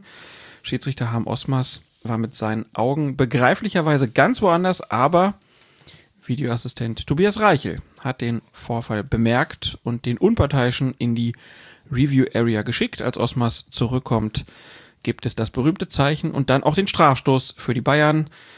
Der Ausgleich für den deutschen Meister, für den amtierenden. Regeltechnisch kann man natürlich jetzt sagen, klare Sache. Oder war der Ball eigentlich zu weit weg von dieser Aktion und Lewandowski hat das auch zu dankbar angenommen und hat sich zu sehr theatralisch fallen gelassen. Das habe ich teilweise auch gehört und gelesen von Hertha-Fans. Denke, dass solche Reaktionen erstmal auch normal sind. Wenn man. Es gab natürlich auch dann den Vergleich mit dieser äh, Szene äh, Kingsley Coman war es, der ähm, kurz vor der Halbzeit mhm. in den Strafraum eingedrungen ist und da sah das in der Zeitlupe dann so nach so einem äh, Schubser aus ja. äh, und dann wird gesagt, ja, also das Ding wird nicht gepfiffen, das andere mhm. wird gepfiffen und ich habe gedacht, naja, also das Ding gegen Coman ist aus meiner Sicht kein Foul. In der Zeitlupe sieht das total dramatisch aus, äh, wie ein ganz schlimmer Schubser, aber es ist nicht ursächlich für das Fallen von Command. Das ist eine Geschichte, die hätte ich sogar irgendwo auf dem anderen, äh, irgendwo mitten auf dem Feld nicht gepfiffen. Und bei Lewandowski, natürlich nimmt er das an. Der ist ja auch clever. Die liegen 2-1 zurück und er weiß, im Gegensatz zu Grujic anscheinend, mhm. äh, es gibt einen Videoassistenten und Grujic, also äh, Ralf Gunisch hat so schön, hat gesagt hinterher, Leute, es, es kann doch nicht sein. Der muss doch einfach nur vorbeilaufen, drückt ihm einen Spruch und dann ist er weg. Und er, er zieht ihn an der Schulter und natürlich fällt er theatralisch, aber wenn man sich das im Video anguckt, klare Kiste. Es bleibt Osmas nichts anderes übrig, als da einen Strafstoß ja. zu geben. Jetzt habe ich eine Frage gestellt und sie selber beantwortet. Ja, hast du selber beantwortet. Ich bin auch bei der Command-Szene bei absolut bei dir weiß das ja selber. Ich meine, natürlich sind die Oberarme da eingesetzt worden. Natürlich hat der Spieler, der da gedrückt hat, auch nicht im Sinne gehabt, den Ball zu spielen. Coman geht da vorbei, dann fällt er aber auch ein bisschen zu spät, fällt auch nicht sofort. Immer eine schlechte Idee, wenn man das macht, also weil man damit ja signalisiert, dass das eigentlich nicht ursächlich ist, wirklich für das Fallen, dass es dir ein bisschen spät eingefallen ist. Also, das ist so ein klassischer Fall gewesen, wo ich auch gesagt habe, das reicht mir einfach nicht für einen Strafstoß. Ne? Nicht bei der nicht kleinlichen Linie, die Osmas hat, der recht großzügig gepfiffen, dass man dann sagt, der brachte sich auch, weil er das schon geahnt hat, brachte sich auch dann in eine Position, von der aus er das optimal beobachten konnte, was da passiert und hat sofort angezeigt, weiterspielen, weil ihm das eben auch nicht genügt hat und mit der Entscheidung gehe ich absolut äh, konform. Alles andere hast du eigentlich gerade im Prinzip schon gesagt. Lewandowski drückt sich da so ein bisschen mit dem Rücken in Grujic rein, wie man das halt bei solchen Zweikämpfen so macht. Der Ball ist weit weg, da ist aber klar, der kommt dann irgendwann wieder in den Strafraum, da bringst du dich in eine günstige Position Vielleicht hat er auch irgendwo sich gedacht, wenn der mich jetzt irgendwie gleich hier umreißt, dann greift der Videoassistent an, wenn es der Schiedsrichter nicht sieht. Das weiß ich alles nicht. Das muss man aber auch eigentlich gar nicht wissen, denn du hast es selber schon gesagt, das war wirklich Dummheit. Wie kann man dann so an dem Arm ziehen? Und ob da dann noch ein bisschen, dass er noch dreieinhalb Grad mehr drauf gelegt hat, dass es noch dramatischer aussah, das mag alles sein, aber das ist äh, in der Gesamtheit, so wie es passiert hat, passiert ist, ist das ein, natürlich ein klarer Strafstoß interessant ist natürlich, dass es so eine Szene abseits des Balles ohne Videoassistent hätte das, glaube ich, niemand wahrgenommen. Es gab jemanden. Wo natürlich auch welche geschrien haben ja. direkt. Ja, das ist genau die mhm. Folge vom Videoassistenten. Wollt ihr das? Ja. Das versaut doch den Fußball. Genau, das ist ja so ein Punkt, über den man vielleicht Fußball philosophisch reden kann. Also ich gehe mal davon aus, dass es auch der Schiedsrichterassistent an der Seitenlinie nicht gesehen hat, es mir nochmal angeguckt. Da wurde schon noch ein Weilchen weiter gespielt. Kann zwar sein, dass der Videoassistent dann auch gerufen hat. Aus meiner Sicht Foul abseits des Balles an Lewandowski bitte nochmal prüfen, ist mir zu unklar und dann wird's halt gecheckt oder was auch immer. Osmas hat das laufende Spiel ja unterbrochen, um, um rauszugehen dann. Aber das wäre, glaube ich, eine Situation gewesen oder eine Szene gewesen, die wäre ohne Videoassistent nicht gepfiffen worden. Und ich glaube eigentlich auch gut, man hat, man weiß, man weiß es nie so genau, wenn die Medien dick was draus machen, die Szene dann, wir haben sie eingefangen und guck mal hier, hätte einen kleinen Elfmeter geben müssen und Bayern betrogen und so weiter und 1 zu 2 verloren, dann wäre vielleicht doch was Dickes draus gemacht worden. Aber an sich ist das eigentlich keine Szene, über die man sich so wahnsinnig lange unterhält auf dem Platz. Da sagt man, und das ist halt so der Punkt, weil man sagt, ja gut, es ist mag regeltechnisch ein Foul sein, der Ball ist ja gar nicht in der Nähe. Insofern, komm scheiß drauf. Ne? Das ist eine ganz ähnliche Nummer, ist ja diese Geschichte. Spieler läuft aufs Tor zu, schließt ab und wird, nachdem er den Ball aufs Tor gebracht hat, dann noch im Strafraum abgeräumt. Ne? Da fordern die Spieler nicht mehr selber einen Strafstoß. Du sagst, ja, regeltechnisch ist die Sache doch klar. Ja, mag sein, dass er den Ball schon aufs Tor geschossen hat, aber er ist gerade gefault worden.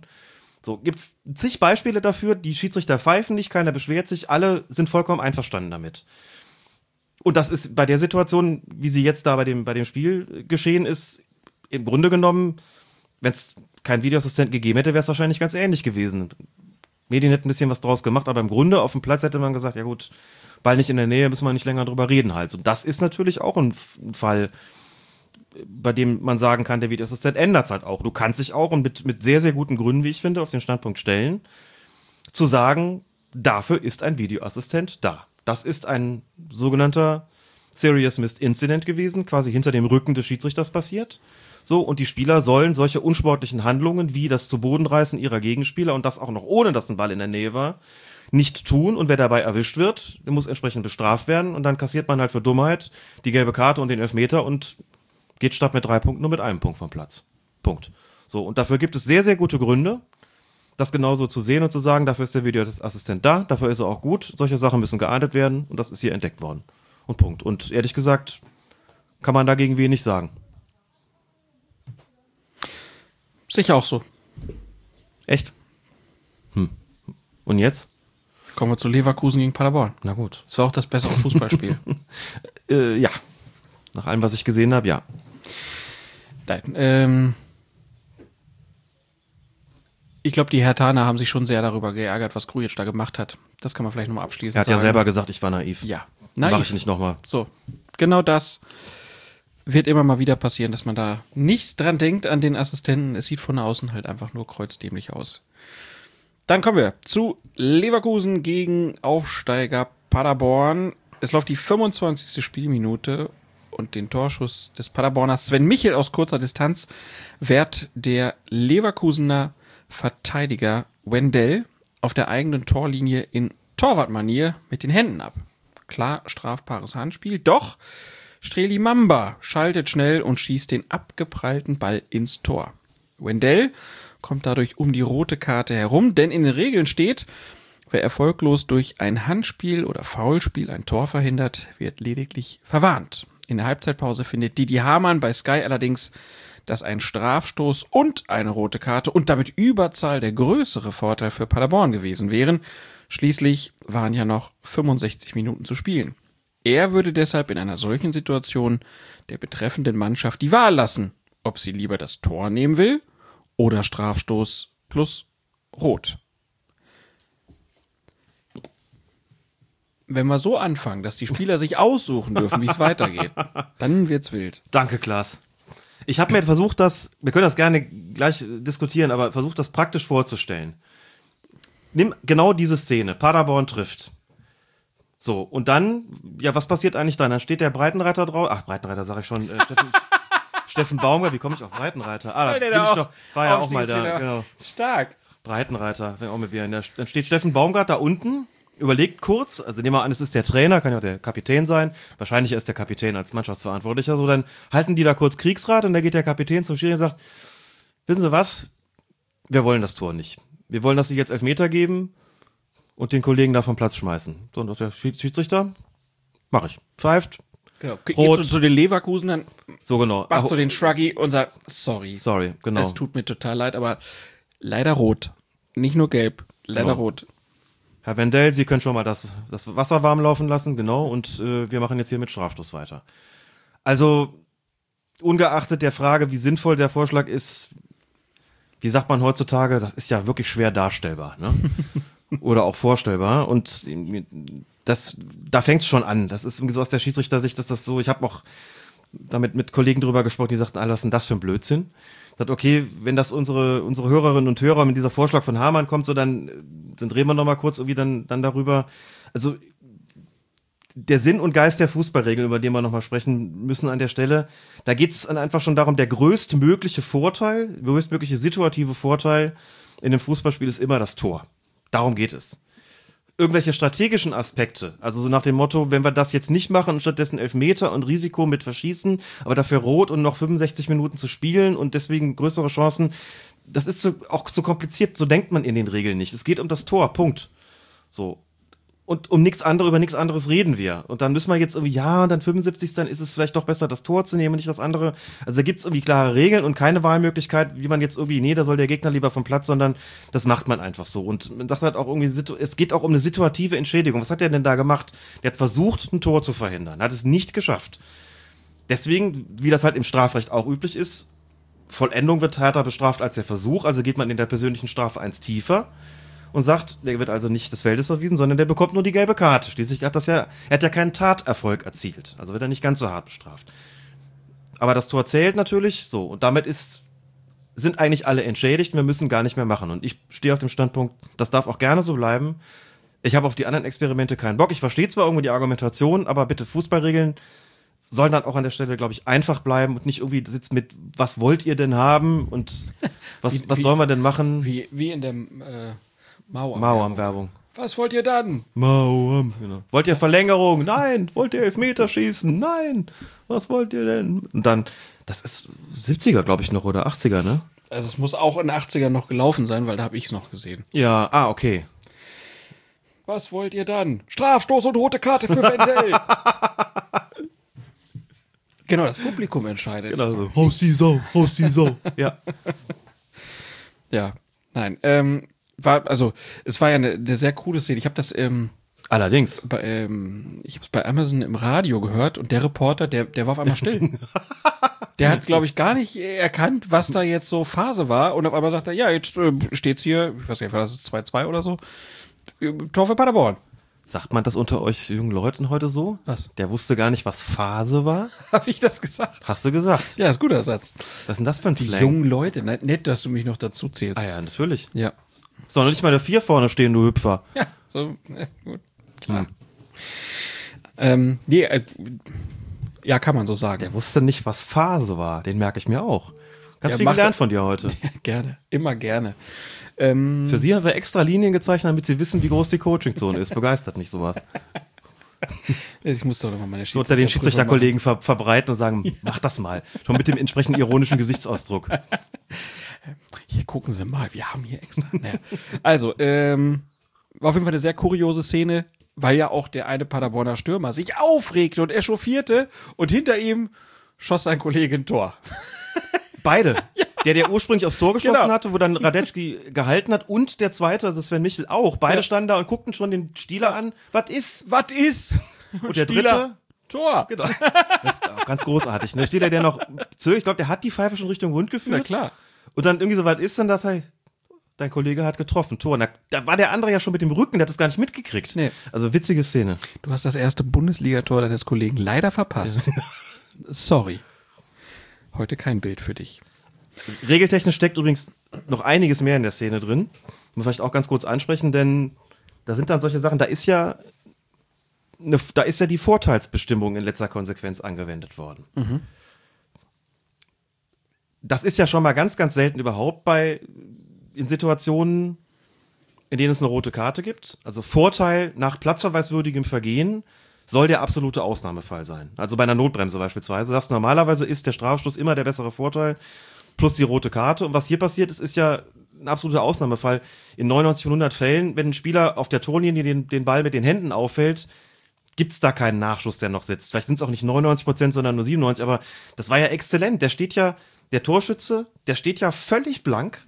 Da ist ja niemand in der Nähe und der steht, glaube ich, weiß ich nicht, drei Meter vor dem Tor, vier Meter vor dem komplett leeren Tor. Also definitiv eine bessere Tormöglichkeit als ein Strafstoß, auf jeden Fall.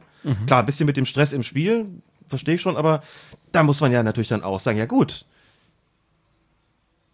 der Stieler hat ja auch gar keine Zeit gehabt, da noch die, den, den Arm zu heben, den Vorteil anzuzeigen. Aber was ist denn jetzt, wenn der trotzdem den Ball nicht ins Tor schießt, sondern an die Latte oder den Pfosten oder drüber, also am Tor vorbei? Und dann? Dann stehst du nämlich da und dann sagst du, ja gut, also dann ist der Vorteil aber eigentlich eingetreten. Dann ist der Vorteil eingetreten, den besseren kriegt er nicht, denn er steht vier Meter vor der leeren Kiste, was will er denn noch?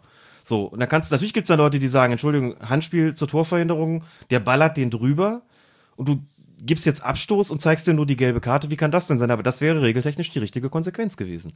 Auch nur gelb, denn wenn der Vorteil eintritt, ist das, hat das dieselbe Konsequenz, wenn das Tor fällt. Sein Unterfangen hat keinen Erfolg gehabt. Das klingt jetzt erstmal kurios, weil er sagt, ja, er hat doch Erfolg gehabt. Der hat doch noch drüber geschossen. So, aber er hat ja die Möglichkeit gehabt, den Treffer zu erzielen. Und eine zweite Chance bekommt er dann nicht mehr. Ne? Das wirkt so ein bisschen unbefriedigend, deswegen ist es gut, dass es so ausgegangen ist. Aber man kann eigentlich nicht sagen, man gibt dann noch den Strafstoß. Ne? Da habe ich auch überlegt, wie ist das regelpraktisch? Würden Schiedsrichter sagen, ich habe so schnell nicht pfeifen können? Mhm. Deswegen ist für mich da auch kein Vorteil entstanden und habe ich, der außerdem war er für mich in Bedrängnis, was nicht stimmte. Und deswegen gebe ich den Strafstoß irgendwie doch noch. Ich sage, naja, irgendwie ist es jetzt kein kontrollierter Vorteil und das bei dem Vergehen gebe ich den Strafstoß jetzt doch noch. Oder sagt er irgendwie, das Handspiel gar nicht wahrgenommen. Dann kommt der Videoassistent und sagt, jetzt machen wir noch Elfmeter. also schon regeltechnisch verzwickt. Und um den Schiedsrichter und den Videoassistenten auch davor zu befreien, war es gut, dass das Tor gefallen ist. Sonst hätte man Riesendiskussionen gehabt. Aber ich würde die Regel, wie gesagt, so lassen. Ich glaube auch. Sonst verkomplizieren wir das ganze Verfahren. Du hast es sehr richtig gesagt. Dann ähm, gab es unter der Woche ein Interview von Manuel Gräfe mit der Osnabrücker Zeitung. Und da hat Manuel Gräfe Kritik geübt, und zwar an der Leistungsüberprüfung durch den Deutschen Fußballbund. Dabei geht es ja um einen Lauftest, der während des Trainingslagers der DFB-Schiedsrichter vor Saisonbeginn in Grassau durchgeführt worden ist. Er sieht wie folgt aus. Die Schiedsrichter rennen 6 mal 40 Meter in jeweils maximal 6 Sekunden. Außerdem müssen sie 40 Läufe über 75 Meter in höchstens 15 Sekunden bei 18 Sekunden Regeneration zwischen den Läufen machen. Gräfe konnte den Test verletzungsbedingt nicht absolvieren, genau wie Bibiana Steinhaus, Benjamin Brandt und Sören Storks. Den Test abgebrochen haben dann Dennis Eitekin, Tobias Welz und Marco Fritz. Inzwischen haben Storks, Fritz und Welz die Nachprüfung absolviert, während Gräfe, Eitekin und Steinhaus noch immer auf Eis liegen. Und in dem angesprochenen Interview mit der NOZ kritisiert Gräfe nun, der Test findet aus meiner Sicht zu einem völlig falschen Zeitpunkt statt. Warum muss ein Bundesliga-Schiedsrichter seine Fitness schon im Trainingslager beweisen? Das muss kein Bundesliga-Profi.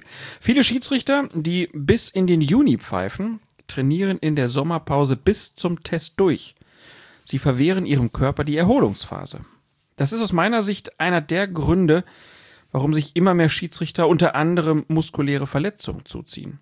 Außerdem schert der Test alle über einen Kamm und sagt nicht wirklich etwas aus über die Leistungsfähigkeit des Einzelnen. Wir reden von einer 80-köpfigen Gruppe im Alter von Anfang 20 bis 47. Glauben Sie, dass Claudio Pizarro dieselben Werte erreichen kann und muss wie Maximilian Eggestein? Und trotzdem legt man in Bremen immer noch viel Wert auf ihn. Zitat Ende hier. Das sind ja mehrere Punkte, die er da anbringt.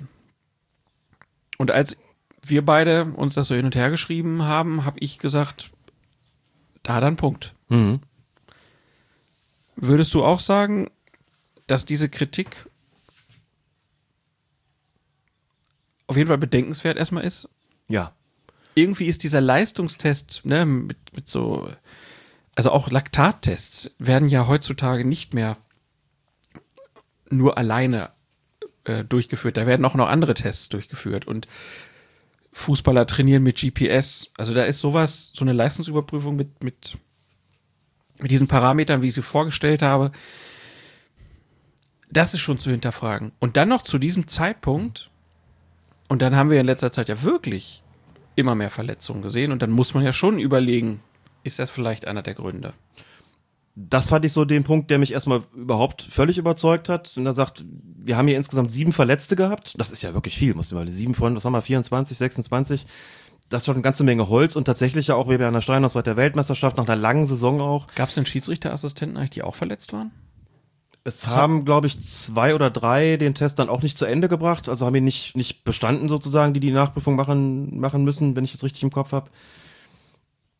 Und klar, da muss man die Frage stellen, okay, die sind im Trainingslager und dann hast du auf der einen Seite durch die Leute, die durchtrainiert haben, auf der anderen Seite hast du aber ganz generell auch Teilnehmerinnen und Teilnehmer, die ja noch gar nicht, also auf ihrem höchsten Fitnesslevel sein müssen, weil die Saison ja noch nicht begonnen hat. Also das kann man dann schon tatsächlich hinterfragen. Und wenn es zu einer Vielzahl an Muskelverletzungen kommt, finde ich die Nachfrage, könnte das damit vielleicht auch was zu tun haben, in jedem Fall berechtigt. Darüber hinaus muss man natürlich auch die Frage stellen, also nimm mal so einen Schiedsrichter wie Dennis Eitekin. Ich glaube, da ist so eine Geschichte gewesen, so war es jedenfalls zu lesen. Der hat bei diesen Sprint Prüfungen, was hat man gehabt? 640 Meter in je, maximal jeweils sechs Sekunden. Ich glaube, der hatte einen Lauf, da ist er mit 6,07 ins Ziel gekommen. Ja, zu langsam. Ja, zu langsam. Das ist eine äh, Schwarz-Weiß-Entscheidung. da gibt es keinen Ermessensspielraum. So ein Test ist eine Schwarz-Weiß-Entscheidung, da gibt es keinen Ermessensspielraum. Es gibt tatsächlich auch natürlich dann den, den Videoassistenten, beziehungsweise es wird ja dann alles auch, wird ja auch alles erfasst und gemessen. Manuel Gräfe stellt natürlich auch so die Frage der Praxisrelevanz. Er sagt natürlich auch, implizit, was ist denn so einer wie Dennis Eitekin, der dann 6,07 läuft, ist, ist denn schon mal aufgefallen, irgendwann in den vergangenen Jahren, dass eine Schiedsrichterleistung erkennbar deshalb schlecht war, weil das Läuferische nicht gestimmt hat? Also wo man vielleicht gesagt hätte, ja, da sieht man auch, der hat auf jeden Fall körperliche Defizite in der Ausdauer oder im Sprint oder worin auch immer. Mir ist jetzt nicht aufgefallen, dass Dennis Eitekin langsam mal Bundesliga-Schiedsrichter wäre, der nicht hinterherkäme wenn mal ein Sprint anzuziehen wäre. Und insofern an der Stelle auch, hm, ist das dann, soll er dann nicht, soll er dann wirklich nicht dabei sein? Und was ist, ist das nicht vielleicht wirklich auch ein falscher Zeitpunkt? Was ist mit Manuel Gräfe, der in der letzten Saison zweimal Dortmund gegen Bayern München gepfiffen hat? Beide Male zum Lob wirklich aller Beteiligten. Hatte, glaube ich, eine Operation, konnte dann jetzt auch daran irgendwie nicht teilnehmen sagt jetzt auch, ich bin jetzt im Prinzip wieder fit, muss nun aber bis Ende August warten, das steht auch noch in dem Interview drin, muss nur bis Ende August warten, bis da wieder so eine gemeinschaftliche Prüfung ansteht, weil ihm wohl gesagt worden ist, wir machen keine Einzelprüfungen. Das ist noch so ein Punkt, wo man sagen könnte, hm, warum denn eigentlich nicht? Also warum verzichtet man noch zwei Wochen länger auf so eine erfahrene Kraft und warum ist das nicht möglich, irgendwann in seinem Wohnort Berlin oder wo auch immer, so einen Test durchzuführen und so einfach zu sagen, wenn du jetzt fit bist, dann lass uns den Test doch gerade machen, dann kannst du auch pfeifen. Aber dass man grundsätzlich mal die Frage stellt, ist der Test zeitgemäß? Also ich kenne aus meiner aktiven Schiedsrichterzeit ja sogar noch einen ganz anderen Test, den sogenannten Cooper-Test. Ne, das sind diese sechseinhalb Sportplatzrunden, die man da läuft, 2600 Meter oder je nach Spielklasse auch mal 100 Meter mehr oder weniger. Plus, also das Ganze in zwölf Minuten plus 200 Meter in, ich glaube, was haben wir denn gehabt, gekriegt? 35 mhm. Sekunden und dann noch 50 Meter, oder ich glaube, es waren zweimal 200 Meter, ich weiß es schon gar nicht mehr so genau, und dann noch zweimal 50 Meter oder sowas in wie viel Zeit hatten wir dafür?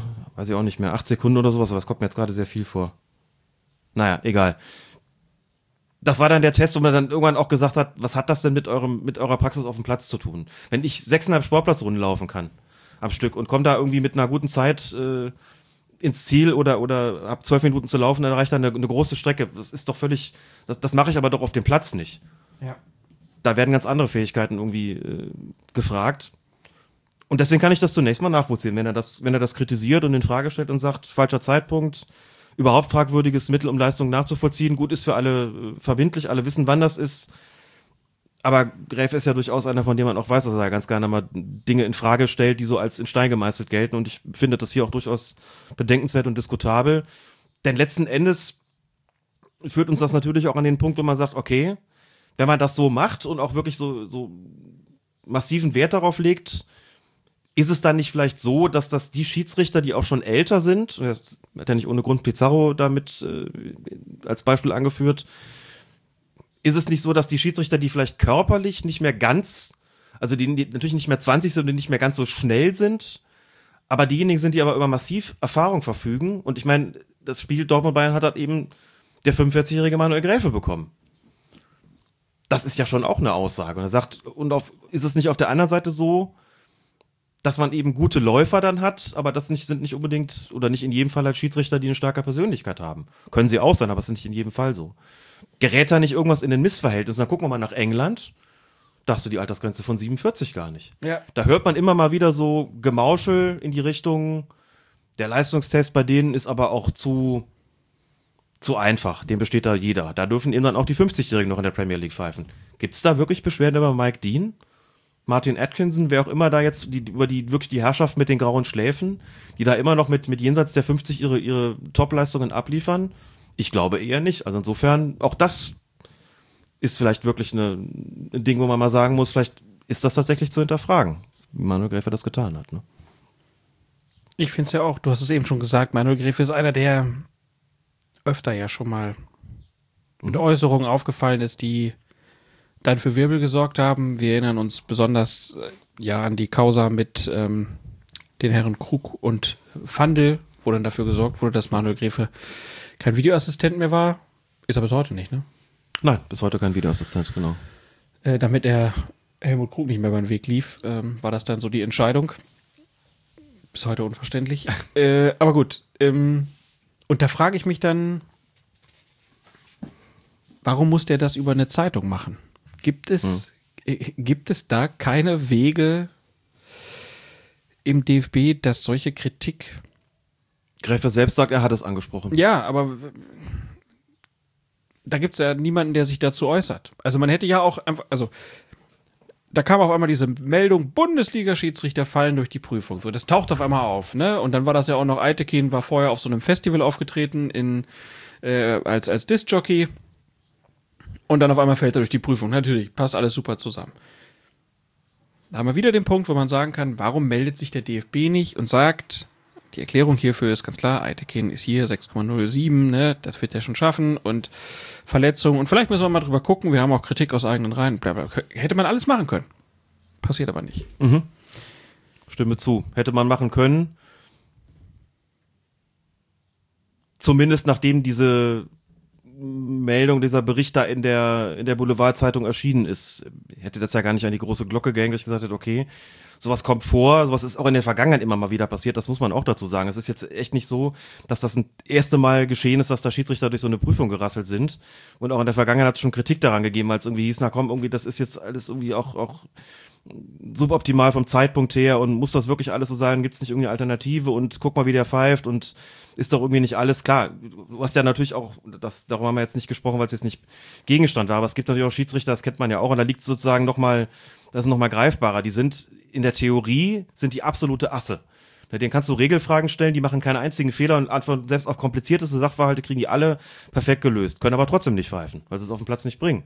Gehen auf den Platz, haben den Kopf voller Regeln, können das, aber kriegen es überhaupt nicht hin, da eine Balance in die Spielführung zu kriegen, viel zu streng, sehen es vielleicht auch teilweise gar nicht so, sind deswegen nicht unbedingt gute Schiedsrichter. So. Und deswegen auch jemand, der jetzt nicht der, der Musterläufer ist, kann natürlich ein starker Schiedsrichter sein und jemand, der viel läuft, muss nicht unbedingt einer sein. So. Und das, ähm, klar. Ob man das über eine Zeitung machen muss, das weiß ich nicht. Er sagt, wie gesagt, selbst er hat es über den DFB geäußert. Von da kam nicht, dass man eine interne Kritik jetzt auch dann intern zunächst mal behandelt. Dafür gibt es, glaube ich, eine Menge Gründe. Aber es wäre halt, glaube ich, ganz, ganz, also das, das Wichtigste ist, glaube ich, an der Stelle tatsächlich, dass dieser, dieser gedankliche Prozess da angestoßen wird und man sich wirklich darüber, wirklich überlegt, muss das so bleiben? Gibt es nicht andere Optionen? Wie machen sie es in anderen Ländern? um diese Leistung da irgendwie zu überprüfen oder festzustellen, brauchen wir das überhaupt so? Gibt es nicht andere Formen von, von, von Fitnesstests, die irgendwie aussagekräftiger sind, ob jemand das irgendwie noch, äh, die, die körperlichen Voraussetzungen noch erfüllt? Denn dass es daran bei, bei Steinhaus, bei Eitekin, bei Gräfe nicht fehlt, ich glaube, da sind wir uns ja vollkommen einig, unabhängig von irgendwelchen fehlenden Zehnteln oder sogar Sekunden. Und das bei diesem Zeitpunkt, so vor der ja. Saison, ne? Also auch, wo man dann ja auch, keine Ahnung, wenn die dann noch bei irgendwelchen Weltmeisterschaftsturnieren unterwegs sind und so, dass man Regenerationsphasen braucht, ist ja wohl. Muss ja alleine mal Sascha Stegemann nehmen, unser Kollegen Sascha Stegemann, der den Test jetzt äh, geschafft hat, noch ein bisschen jünger, aber der was der, was der so hinter sich hatte. Der hat eine lange Bundesliga-Saison gehabt, der war noch in Frankreich bei der Weltmeisterschaft. Der hat im Prinzip zwischendurch fast keine Pause gehabt. Und jetzt geht die Saison schon, weil dann ist Grassau, dann geht die Saison wieder los und der wird sich auch gefragt haben, wo ist eigentlich meine Sommerpause geblieben? Also wenn der zwischendurch mal eine Woche frei hatte oder zwei, dann war das viel. Das ist ja keine wirkliche Re Regenerationszeit. Das stimmt wohl. Dann kommen wir noch zu einer Szene aus Frankreich es war ein Zweitligaspiel zwischen AS Nancy und Le Mans. Und das wurde wegen homophober Gesänge der Heimfans nach 27 Minuten von Schiedsrichter Mehdi Mokhtari unterbrochen. Es gab dann eine Durchsage im Stadion mit der Ankündigung eines Spielabbruchs im Wiederholungsfall. Die Spieler wirkten außerdem auf die Fans ein. Danach konnte die Begegnung fortgesetzt werden. Politikerinnen und Politiker wie die Sportministerin, das ist jetzt wieder ein französischer Name, Roxana Marassi Nanu, Tja. könnte sein. Oder könnte hat sie möglicherweise Vorfahren in Rumänien? ja, Marakenianu? Das wüsste ich jetzt auch nicht. Auf jeden Fall die Sportministerin Frankreichs äh, lobte den Unparteiischen anschließend sehr für seinen Entschluss. Und der französische Verband, der berät nun über mögliche Sanktionen gegen die Fans von Nancy oder gegen den Verein, ähm, deren Fans da die homophoben Gesänge abgelassen haben. Ich finde das ja wirklich bemerkenswert, wenn du sowas machst als Schiedsrichter. Also, dass man, also ich habe das jetzt nicht gesehen, weiß nicht, hast du es irgendwo gesehen? Nein. Ich habe nur irgendwo, da gab es dann halt diese, diese Sprüche, dass das passiert ist. Ich weiß nicht, wie laut das war. Ich weiß nicht, ob man genau verstanden hat, was das war. Aber trotzdem, nach 27 Minuten einfach zu sagen, nee, Leute, unter den Bedingungen findet hier kein Fußball statt. Da sage ich Chapeau. Allerdings. Zumal man da ja auch immer noch berücksichtigen muss, dass du als Schiedsrichter wirklich in so einem Tunnel bist durch deine Konzentration. Das erzählen viele, dass sie zwar mitbekommen, dass um sie herum das Stadion tobt, aber nicht konkret mitkriegen, was da eigentlich gesungen oder gerufen wird. Ne? Weder Schiri, wir wissen, wo dein Auto steht, noch irgendwas anderes. Und dann mitzukriegen und mitzuschneiden in dem Moment, Moment mal, was wird da gerade gerufen oder gesungen? Und dann auch noch klar zu haben, das ist eine homophobe Schweinerei, das dulde ich nicht. Ich unterbreche das Spiel, ich veranlasse das entsprechende also da wirklich allen allergrößten Respekt davor und das ist ja auch wichtig, dass man nicht immer nur, und das passiert ja leider viel zu häufig, irgendwelche Regularien erlässt, irgendwelche welche Vorschriften erlässt und sagt, wir machen das irgendwie in diesem oder jedem Fall so oder so. Und dann passiert nie was, ne? Diese Spielunterbrechung und dann nochmal Unterbrechung und Spielabbruch und Androhung und äh, mehrstufige, mehrstufiges Sanktionsmodell das steht ja überall, aber kommt ja dann viel zu oft nicht zum Einsatz. Dass es hier mal jemanden gab, der gesagt hat, okay, ich habe das mitgekriegt und ich gehe jetzt entsprechend vor. Ich nehme das auch ernst. Und Genau. sag nicht irgendwie so, habe ich nicht gehört und tut mir leid, war in meinem Tunnel und äh, wer alles akzeptable Argumente, kann ja alles auch passieren. Aber das ist schon, schon wirklich eine Geschichte, die besonders bemerkenswert ist. Ja, und deswegen haben wir das auch hier nochmal reingenommen. Ist halt im Stadion, ne? Nebenbei läuft was. Das ist ja was anderes, als ob irgendwie, keine Ahnung, sagen wir mal einfach ein Fleischfabrikant irgendwo eine Rede hält. Ne, Da könnte man das ja mitkriegen. Aber, Tja. Ähm, Wenn man es denn wollte. wenn man es denn wollte. Gut, anderes Thema, äh, andere Beschimpfung, aber ging auch nicht. Finde ich Nein, gut, dass und die, die Schalker-Fans, das wolltest du wahrscheinlich auch gerade genau, sagen, ne? dass die Ja. Schalker-Fans da auch sagen, nö, so einfach kommst du uns nicht davon. Und symbolisch mit der roten Karte Mhm. sich dann gezeigt haben in, beim Pokalspiel in, bei Drochtersen Assel. Wir zeigen Rassismus die rote Karte und wir zeigen Tönnies die rote Karte wurde daraus. Das, war auch sehr ganz gut. vorzüglich so. Genau. Es gibt gute Schiedsrichter und gute Fans. Jo, äh, jetzt sind wir hier so. Ja, schwierigen Themen zum Schluss. Ähm, Aber da haben wir jetzt auch mal gezeigt, was Phase ist. absolut. Ich hatte überlegt, äh, eigentlich, ob wir noch ähm, uns Trikots angucken. Ja, das. Wir können uns ja, wir können ja, ich finde nämlich, weil es gibt ja einen neuen Ausrüster äh, für die UEFA. Das meinst du, weil in der Bundesliga hat sich ja soweit nichts geändert. Die sind weiterhin sehr schlicht. Das sind die von der vergangenen Saison, weil die haben wir auch schon gesprochen und die, ich habe mir ja so das, das kleine Schwarz habe ich mir ja gekauft davon. und das ist wirklich sehr schlichte Schönheit, irgendwie so wirklich alles schwarz, sehr dezent gehalten, keine, kein Schnickschnack dran, gefällt mir total gut. Trägt auch nicht auf, ist wirklich, nein, ist wirklich, also ganz, fühle ich mich wohl mit. Hatte ich ja beim TK Schland an, gibt's auch ein paar Fotos davon, also Kann man machen. tatsächlich eins, kann man machen, auf jeden Fall, ja. Ich habe kein Schiedsrichter-Trikot. Ich war auch nicht beim TK Schland. Toll. Ja, Glas. Ähm, dann gucken An wir mir uns. liegt's nicht. Gibt so ein kleines äh, äh, Video hier ähm, von den UEFA Referee Kids. Wir lassen das einfach mal hier so laufen. Dann färben sich die Trikots hier in diesem Werbevideo in äh, ein hellblau, ein pink. Der Spruch heißt Heroes Stand Out. Und dann gibt es das Ganze noch in Neongelb, in hellblau und ähm, ja, leichte schwarze Applikation. Das Ganze gibt es auch als schwarzes Trikot. Der Sponsor sehr präsent mit seinem, äh, mit so einem kleinen Männchen in der Mitte. Es gibt oben zwei Taschen. Rund um den Hals verläuft bei den bunten Trikots noch ein schwarzer Streifen.